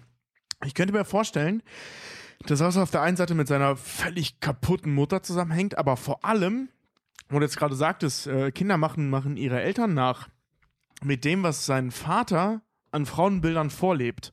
Weil das, was er durch seinen Vater äh, Sagen, kennenlernt, wie er mit Baratheon- Frauen umgeht, Robert Baratheon benutzt ja Frauen noch nur wie Objekte. eigentlich, Genau, aber, ne? aber äh, also er behandelt sie ja nicht schlecht, sondern der fickt nur Nutten den ganzen Tag. Also das ist Ja. ja nicht so, dass, dass der ein Arschloch ist Frauen gegenüber. Im Gegenteil, deswegen das ist ein tötet- sehr liebevoller Des- Mann, deswegen tötet, theoretisch. Deswegen tötet Aber- Joffrey dann noch eine Nutte, als ihm äh, Tyrion Genau. die ins ja, Bett legt. in, in der ne? Praxis äh, sieht Joffrey nicht diesen liebevollen Mann, den er Liliana Stark gegenüber war, oder diesen ignoranten Typen, den er, den er Cersei gegenüber war, sondern er sieht diesen Typen, der Nutten fickt, also der die eben auch wie Nutten behandelt, weil er sie gekauft hat. Ne, also und ich, ich könnte mir vorstellen, dass deswegen dieses kaputte Frauenverhältnis halt existiert. Also die, die Also Geschichte. können wir eigentlich zusammenfassen, eigentlich fast schon so alles, was die Jugend, die Jugend in Westeros angeht. Was hat's ge woran hat's gehapert? An der Super Nanny. Nee, Joffrey hätte so gut mal eine stille Treppe vertragen ja, können, du. ja, es ist wirklich Stilles also Pferd. es sind Einmal in- im Pferdeäpfel badeln. Es war in der Wutecke. es, ja, wie war das bei, bei South Park? Du gehst jetzt auf den stillen Stuhl. Und was genau hält mich jetzt auf diesem Stuhl? also man kann das, glaube ich, ganz gut. Also Daenerys sagte das mal, äh, hier, Daenerys und John haben ja in der siebten Staffel diese Unterhaltung. Ähm, die Quintessenz dessen, wir können nichts für die Fehler unserer Väter. Ähm, das ist in dieser ganzen Game of Thrones Folge äh, oder ganzen Game of Thrones Nummer ein Riesenthema. Die Eltern von all unseren Hauptcharakteren haben alle Scheiße gebaut. wer ist denn Ja. jetzt? Wer ist denn jetzt um die Außer Folge- vielleicht Netlin, äh, Catelyn und Ned. So, Um das, die- das, das waren gute Eltern. Ja. Die haben auf anderer Ebene Scheiße gebaut, aber es waren gute Eltern. Um, um die Folge jetzt mal kurz abzuschließen, wer ist denn jetzt der abgefuckteste von Westeros? Schwierig. Wer ist denn der Highlander? Also, ich glaube, ich glaube ja nach wie vor Cersei. Die hat am meisten Probleme, sag ich mal. Die hat Für- dann auf so vielen Ebenen Probleme. mh, Für mich nach wie vor Joffrey. Ja, stimmt. Joffrey hat ähnliche Probleme wie seine Mutter, nur doch, dass sie Also dass dahingehend, er eine dass, Mutter hat. dahingehend, dass, dass Cersei ja halt auch äh, väterliche Probleme damit überwindet, dass sie ihren eigenen Bruder bumst. Skrupellosigkeit, und, und, und im. Prinzip, im Prinzip aus dem emotionalen Reifealter von neun Jahren nicht rausgekommen ist, würde ich eigentlich auch auf sie tendieren. Also Nach wie wenn vor wir- finde ich Theon am interessantesten, aber ich glaube, den größten äh, Knacks, da hat wirklich Cersei den Wenn man Hut die weg. Morde angeht und Robert Baratheons äh, Rebellion mal außen vor lässt, ähm, führt Cersei ganz groß nach der Sprengung der Septe von Baelor. Die Ja. hat hunderte Ja, von gut. Leuten auf dem Wir Gewissen. gehen ja jetzt hier aber nicht nach, nach Zahlen. Das war- Nein, nein, aber, das Aber- wollte ich nochmal in aber den die Feld bringen gegen, Sprengung- gegen Ramsay zum Beispiel. die Sprengung der Septe von Baylor war ein super, ich sag mal, feiger und unpersönlicher Akt. Die hat die Leute nicht persönlich umgebracht, Nee, sondern sie wollte, sie Ja. wollte ihren Sohn Also- vor diesen Leuten schützen. also ich Und der hat dann eine persönlich, King's Landing also gemacht. wenn wir, wenn wir, also wenn wir, also Der ist ja von du den denn gelesen? Oder kommt der jetzt von dir? Der kommt von mir. Herzlichen Glückwunsch, der, der, der, der Witz ist großartig. Was? Wie, wie, nochmal, nochmal. Er nach der Sprengung der Septe hat ja ihr Sohn, vor dem sie sich, äh, vor den sie eigentlich davor schützen wollte, der hat ja danach eine King's Landing gemacht. Der ist aus dem Fenster gesprungen. Sehr gut. Oh Mann. Großes Kino. King's Landing. Sehr gut. Ja, ja, ja.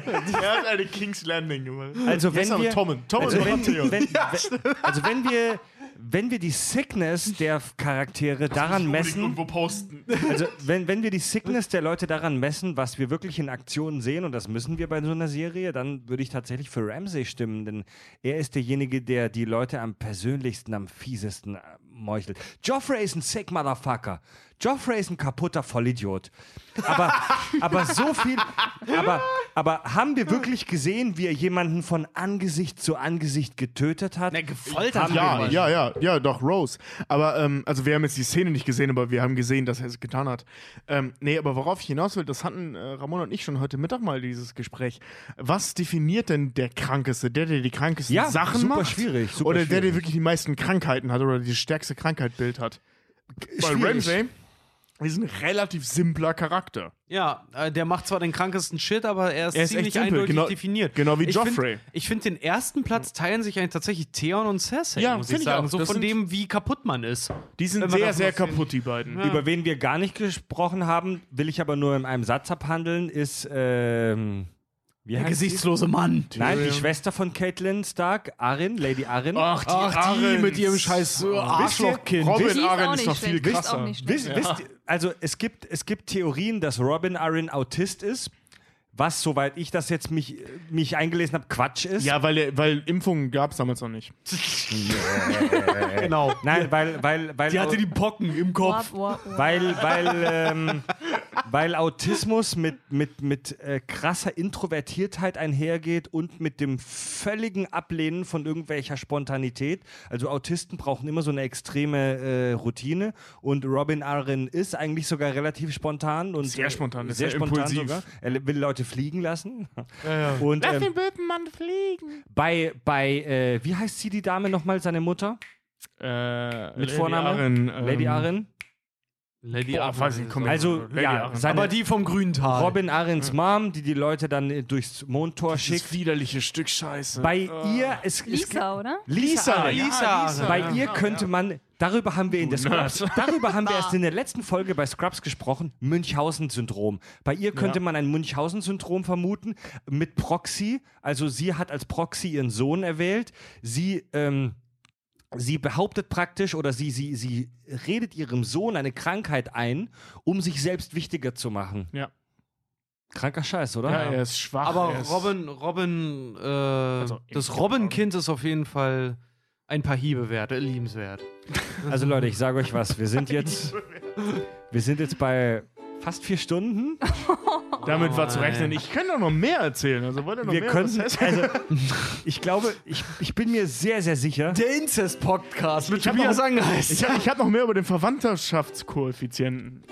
Ich bin mir fand das sehr sehr sicher, spannend. dass wir locker noch eine Stunde sprechen könnten, aber wir kommen jetzt langsam zum Hörerfeedback.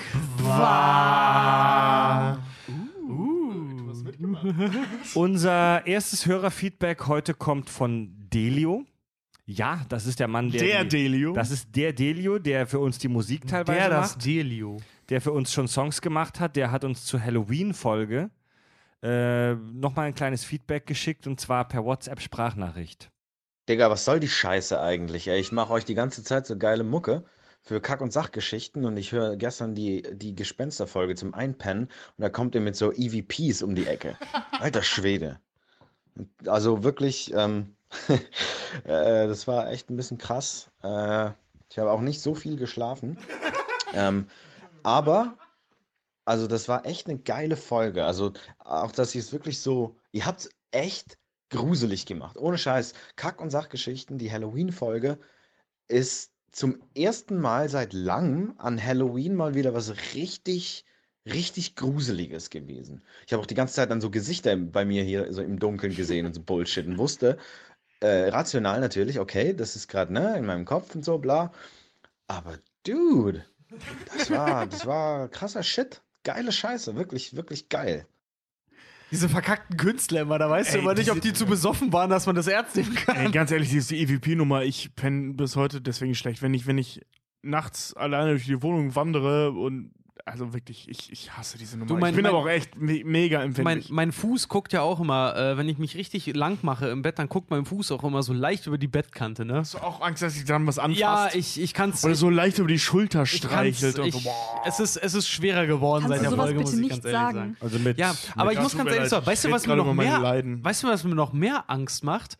Wir wissen ja, dass die Kack- und Sachgeschichten jetzt noch 50 Jahre bestehen. Wie sollen wir 50 Halloween-Folgen noch toppen? Das schaffen die Simpsons auch, dann schaffen wir das auch.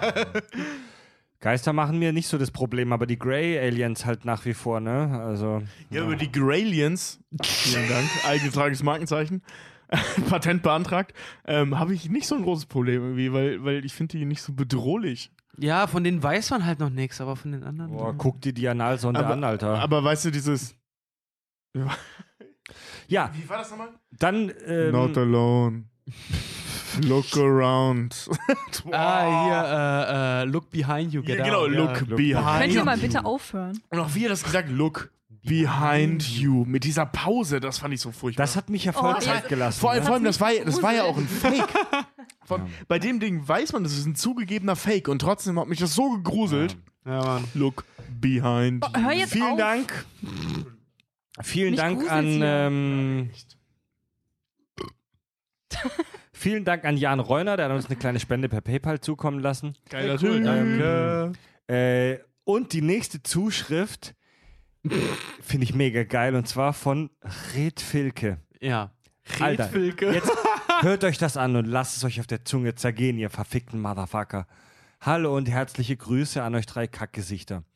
Ich höre den Podcast nun seit Folge 1 und muss unbedingt mal ein Lob loswerden an die wunderbaren Geschichten, super Recherche und unglaublich tolle Moderation von Fred.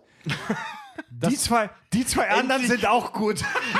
Endlich kriegt Fred auch mal Endlich einen. kommt.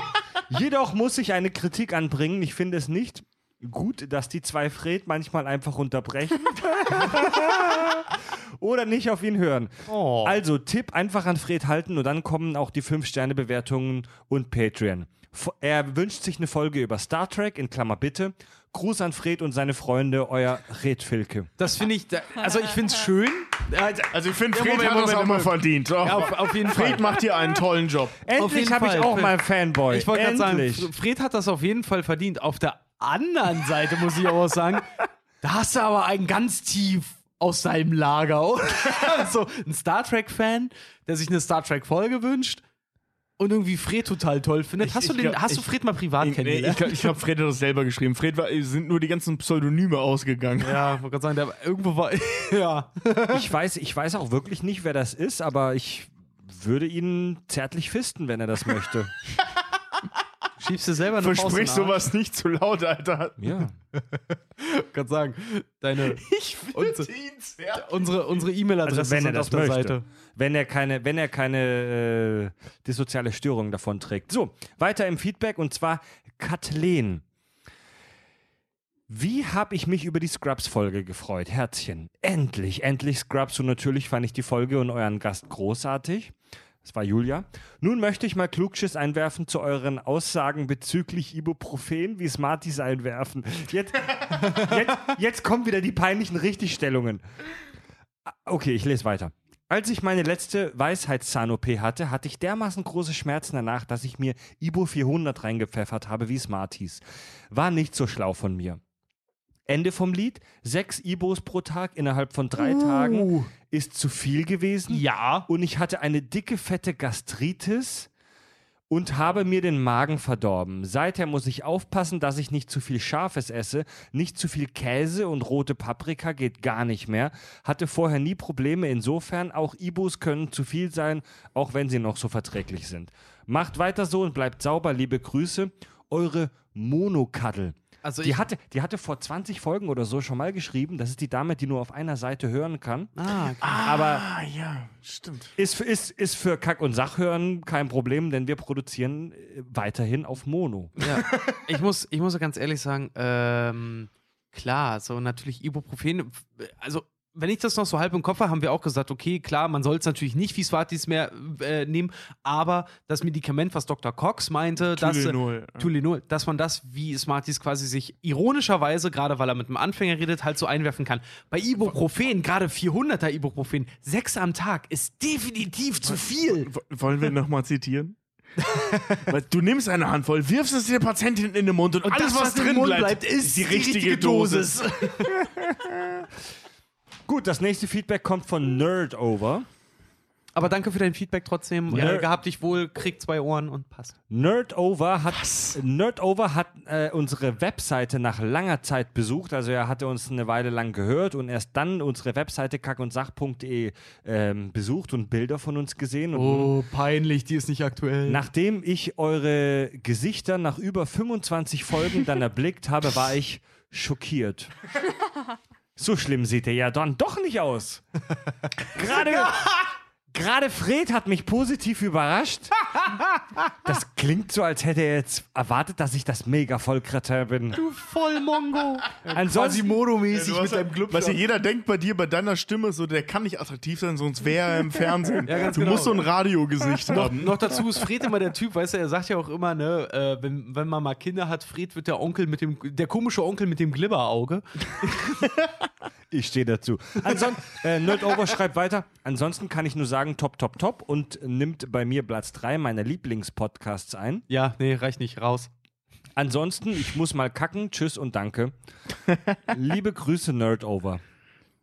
Danke. Danke. Joachim Heilemann schreibt, demnächst steht ja Folge 69 an. Das wäre doch die Gelegenheit, sich dem Thema Pornos zu widmen. Ach Mann, jetzt versaus mir doch nicht. Ich wollte nach der Folge Fred und Tobi das vorschlagen. Lechts Gier Geifer, der perfekte Zeitpunkt, sich der ausgiebigen Recherche zu widmen.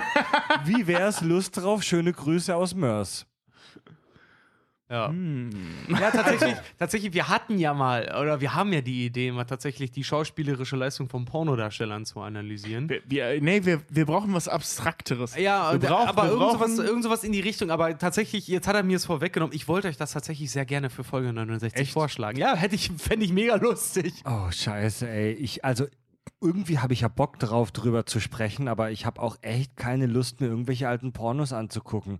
Bin ich jetzt ganz ehrlich, habe ich keinen Bock drauf. Nee, ich mir Nee, auch nicht. nee, aber wir- wir das müssen sowas wir müssen wie bei Idiocracy, die gucken wir uns gemeinsam nee, an. nee, vor allem, wir müssen uns, Punkt eins, nein. Punkt, Punkt zwei, wir müssen, wir müssen uns, uns irgend, irgendwas, irgendeine Thematik suchen, wohingehend wir Pornos untersuchen. Wisst ihr, Mist mit Mehrwert? Ja, ja. Wie hat sich Irgendwas das verändert von Bumsen mit Musik zu, oh, irgendwie werden die immer besser? Nee, nee, nee, irgendwas Abstruseres. Achso, Zum Beispiel, Alarm? Ähm, Alarm? Nee, nee, der, der Sinn von oder, oder der, der, der psychologische Effekt von Hausbesuchen von Handwerkern oder so ein Scheiß. Weißt du, so, also. Warum liegt hier eigentlich Wo- Strom? ja, genau, Wir klären wo die liegt die- Frage, warum lag da Strom? Ja, ja, so, wo liegt die, die, äh, oder gibt es eine sexuelle Anziehungskraft vom Amazon-Mann, die bei, laut South Park entsteht und so? Ich glaube, das ist eine Sackgasse. Im wahrsten Sinne des Wortes. Das sagte sie auch letzte Nacht. Keine Also, Absicht. Leute, über die Pornogeschichte müssen wir nochmal diskutieren. Äh, Bock hätte ich, ich sehe aber gerade. War echt keine Also- Absicht. Also Bock über Pornos zu sprechen hätte ich. Das glaube ich dir. Ich sehe, also ich persönlich sehe gerade keine Folge, die länger als eine Viertelstunde wirklich interessant ist. Wir können ja eine Metafolge über Pornos machen. Können wir darüber reden, wette- wie es war, wette unsere dir- ersten Pornos zu Pass sehen pass und auf, so. wir- wir Und ihr ja- habt alle Pornos gesehen. nein, pass auf, wir, können- wir, können doch, wir können doch sagen, wir machen Folge 69 über Pornos. Und wir, Oder wir machen Folge 69 Ja, über äh, indische Bollywood-Filme. Nee, nee, lass mich, lass mich ausreden. Und es ist durchaus möglich, dass Folge 69 nur 10 Minuten dauert. Es ist Wie aber auch. Sex, ja? Wie, wie- nee, wie Wichsen. Also es kann sein, dass wir in anderthalb Minuten fertig sind, weil der Porno echt gut ist. Und wenn wir ein schlechtere Pornos oder mehrere Pornos finden und uns nicht entscheiden können, dauert es halt 20 Minuten. Und falls wir doch eine Handlung finden sollten, dauert das Ding vielleicht anderthalb Stunden. Mach doch Also eine Live-Sendung.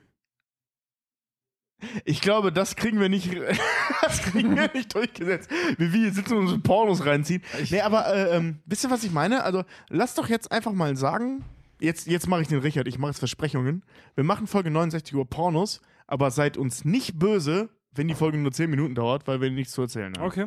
Was haltet ihr davon? Hm, Finde ich gar nicht Seid schlecht. ihr dabei oder sagt ihr, Tobi, hör auf Vers- Versprechungen? Alles Das klar. muss auch mal sein. Alles Wird klar. vielleicht eine längere Schrott- und die Welt-Folge dann. Wir nehmen uns das einfach vor. Okay. Miguel schreibt, er ist 21 Jahre und, und, und unterstützt uns jetzt auch bei Patreon mit 5 Dollar monatlich. Dankeschön. Geiler Typ, er kommt aus äh, dem von uns selbst als Kaff bezeichneten Wanne Eickel. Ey, wir kommen alle aus Kaffs. Ey, Kaffs sind, Kaffs sind die Käfer, wo Helden geboren werden. mm, er hat voll. Hast du gerade gefurzt, Richard? Äh, Wieder nicht.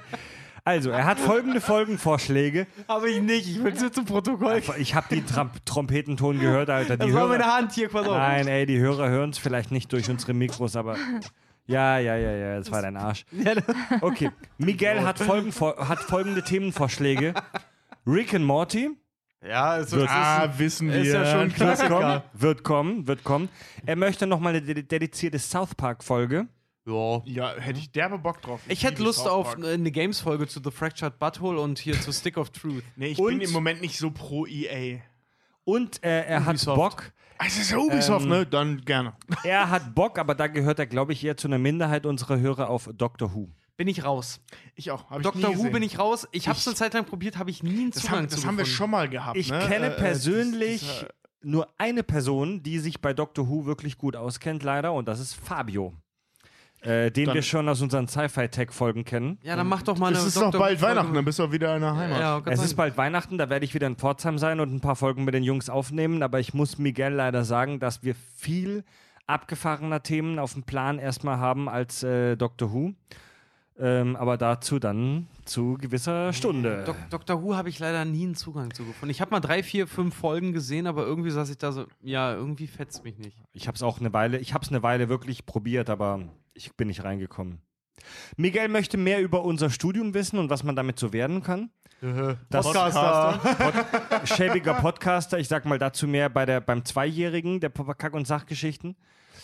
Und eine Hörerzuschrift habe ich jetzt noch, und zwar von Max. Hallo ihr Kackenhauer. Ich bin froh, dass ich euch vor einigen Monaten zufällig gefunden habe. Seither höre ich euch wie früher die drei Fragezeichen zum Einschlafen und Geil. finde, ihr habt hier auch einige Ähnlichkeiten. Auch wenn seine Statur wohl besser zu Tobi passt, schlüpft Fred eindeutig in die Rolle des besserwisserischen Justus Jonas. Tobi, sportlich im Geiste, wäre dann Peter Shaw. Und Richard ist, glaube ich, so ein Bob. Ich habe die, drei- ich hab die drei Fragezeichen nie gehört. Ist das gut? Und hier mein Hör. Du bist halt der Sidekick. Und, Ach so. hey, hey, Bob war zuständig für Recherchen und Archiv. Ja, genau. Das war Bob, eine Bob, Bob war ein geiler Typ. Also, jetzt, die waren alle drei geil. Aber wir hatten das doch schon mal mit, mit den Zeitschriften. Weißt du, so, wäh- während ich die Bild-Zeitung der Wissenschaft bin, bist du die Bild-Zeitung. Nee, Erinnerst du noch mit warst die- PM? du- du Geo. die- nee, die, ich war die PM, okay. während du die Bild-Zeitung warst. Und die PM Also, ist du warst Prinzip wohl die Bild-Zeitung der du, war- Wissenschaft. Du warst, ja. du warst die Taz, glaube ich, und Fred war, glaube ich, die PM. Aber ich war, ich war Nee, die nee, Bildzeitung. nee, nee, aber nee, ich hab, nee, nee, ich, war, also, die- ich war die, ich war die PM. Ja, Und Moment, du warst die ist, Bild-Zeitung. ist ja auch egal, aber Also, ich habe hab damals, damals schon gesagt, es ist mir scheißegal. Ich bin der, der am meisten polarisiert. Ja, ja, genau, genau, genau, genau. Das meine ich ja. Polarisiert. Äh, eure ersten 50 Folgen, also äh, er schreibt weiter, ähm, der Max. Eure ersten 50 Folgen habe ich aufgesaugt wie Bob L'Esponge. So heißt SpongeBob in Frankreich.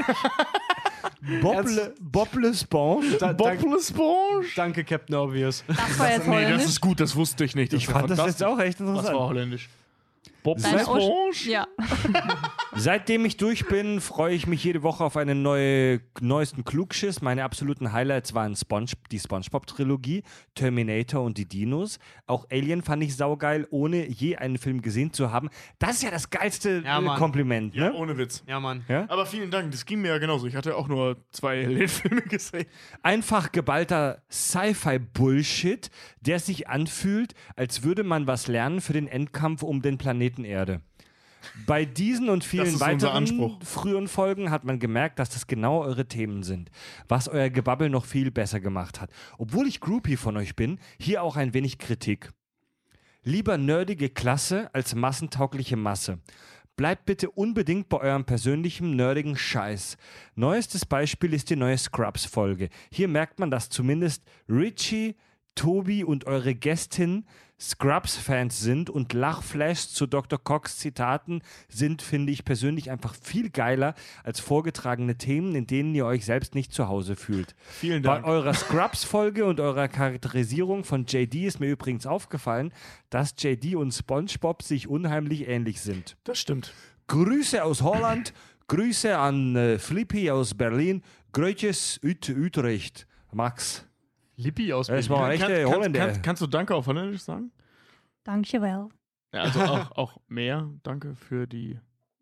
Nein? Okay. Nein, danke für die Hörermail. Kannst du das so? Also, also zur Erklärung, Ramona spricht ein bisschen Holländisch. Echt? Ja. Ja, aber das war vor vielen Jahren Sag- und ich habe also- viele schon wieder das ist der, verlernt. also sag doch mal Max einfach kurz freundlich, danke für sein Engagement. Max, dankjewel voor je engagement.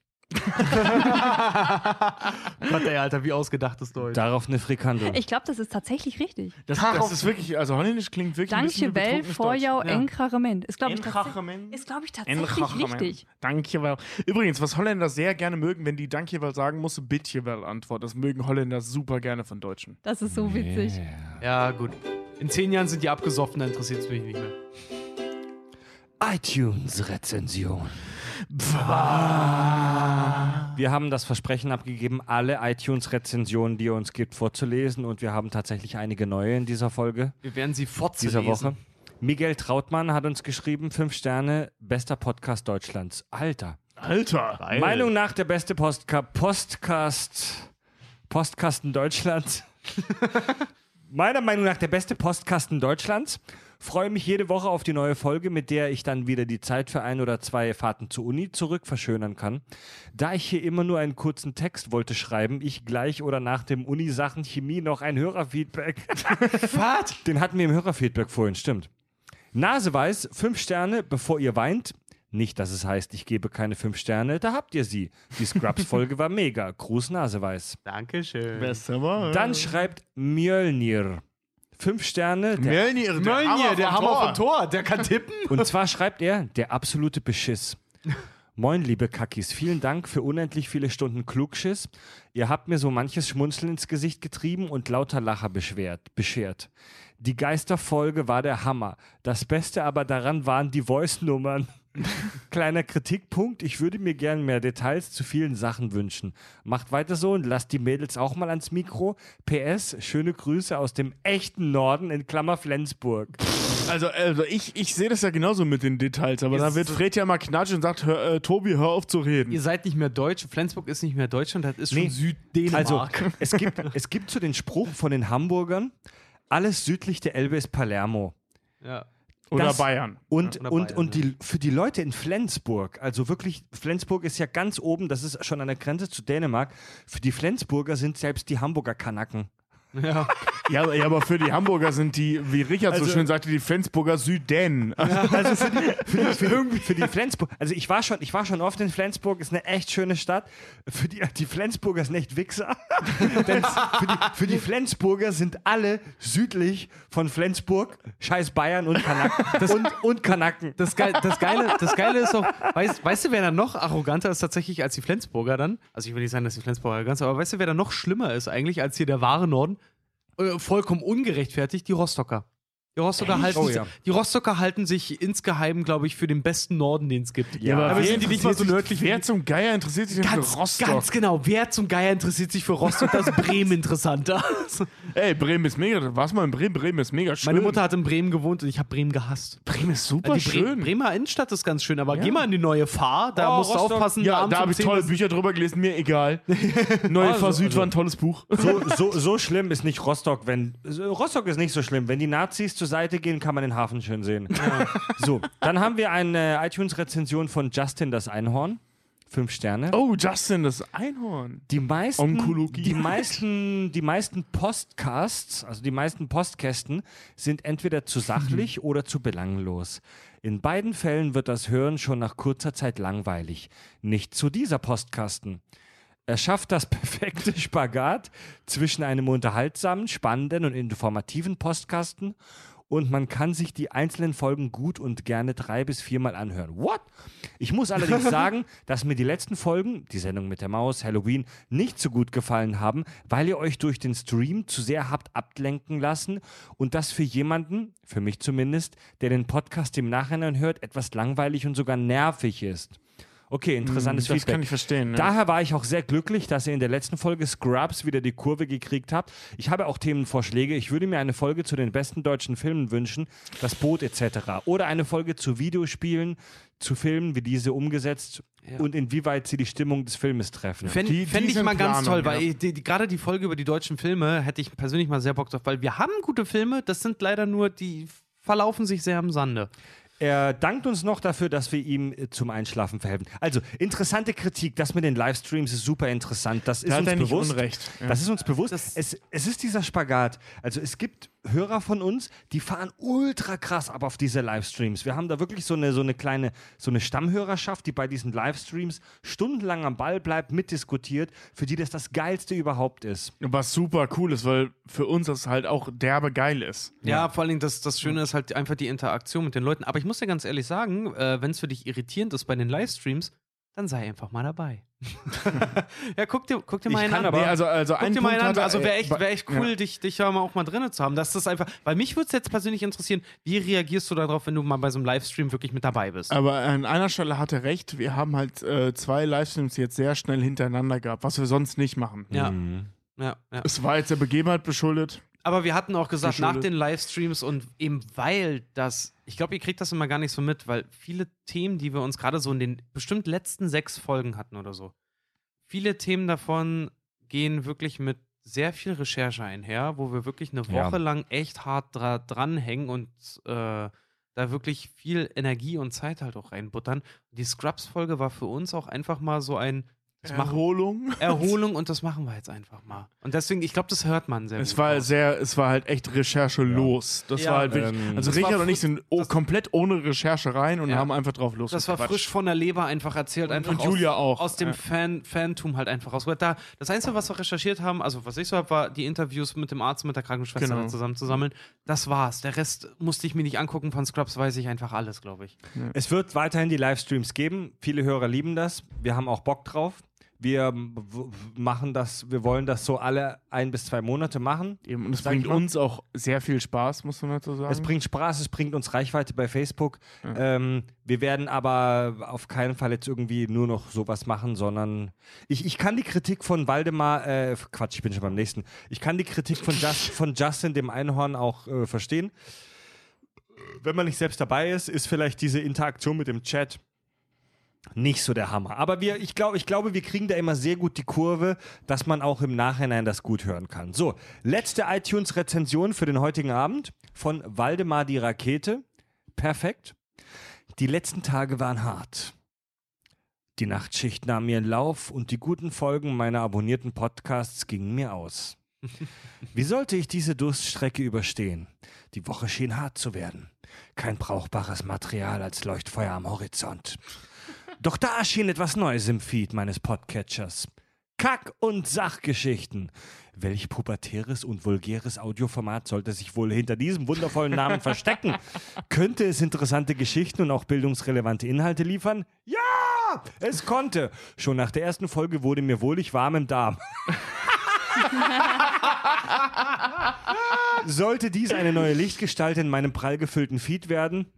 Nach der nun vierten Folge bin ich vollends überzeugt. Ich habe eine neue Begleitung an meiner Seite, während ich durch dunkle Nächte brause und meine heldenhaften Tätigkeiten nachgehe. Ja, Wow, schöner Text. Sehr schön. Also an Waldemar, der, also an Waldemar der Rakete ist ja echt ein äh, Drehbuchschreiber vorbeigegangen. Willkommen in Darmstadt. Hier findet der Verkehr in Darmstadt. Gro Wunderbar. großartiger Vielen Text. Dank für diesen tollen Text. Super schön. Ja, schön, dass hier warm wird im Anus. Ja. Warm im Darm. Gut, Leute, wir sind fertig. Und warm Dach. ich darf hiermit offiziell verkündigen, dass wir einen neuen Rekord haben. Wir sind bei über vier Stunden. Heftig. bitch. Get out the way, bitch. Get out the way, bitch. Move the way. Move, bitch. Haltet einfach euer Maul. Wir reden über Frauen, wir reden über den Rekord. Wir Ah, haben ja, den Rekord kann jetzt zur Seite Den, gemoved. den Rekord haben wir Bitch genannt und Ja. damit alle vorherigen Rekorde, die Ah. Mütter des Rekords waren auch Bitch. Bist du bekifft oder bin ich bekifft? Bist du bekifft oder bin ich bekifft? Ramona, vielen Dank, dass du bei uns warst. Es war ganz toll bei euch. Oh. Vielen Dank, dass du durchgehalten hast. Ramona ist so da. Vielen, vielen Dank, dass du uns unterstützt hast.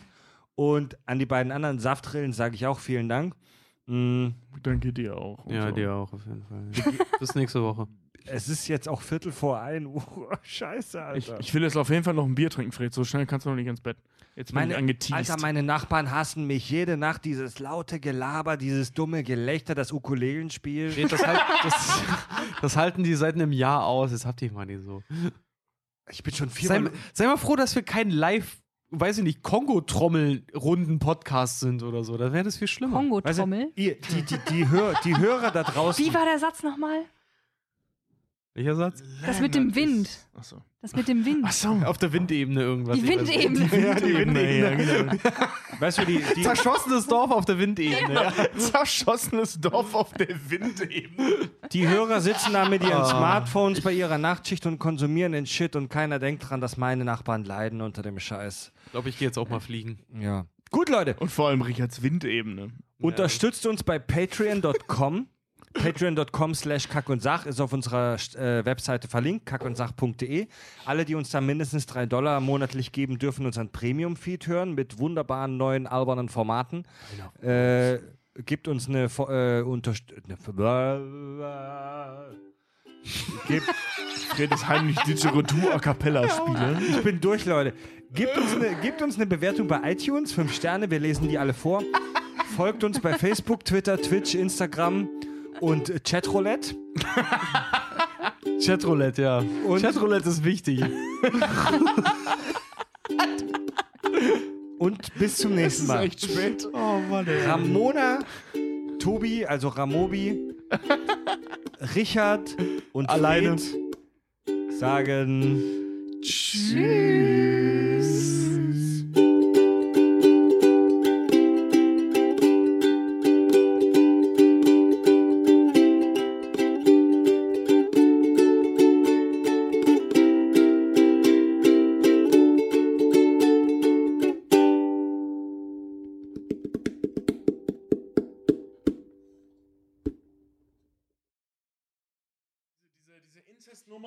und die Folterbrüder war so ein ewig langer Komplex. Ja, aber Aber das wir haben eine Woche ausgesetzt und jetzt liefern wir halt den Full, Full, Full Body Load. Ja, aber der Den- den Money Shot ins Gesicht, auf die Ohren. von der Pause für die Hörer, ich rede für eine Pause von.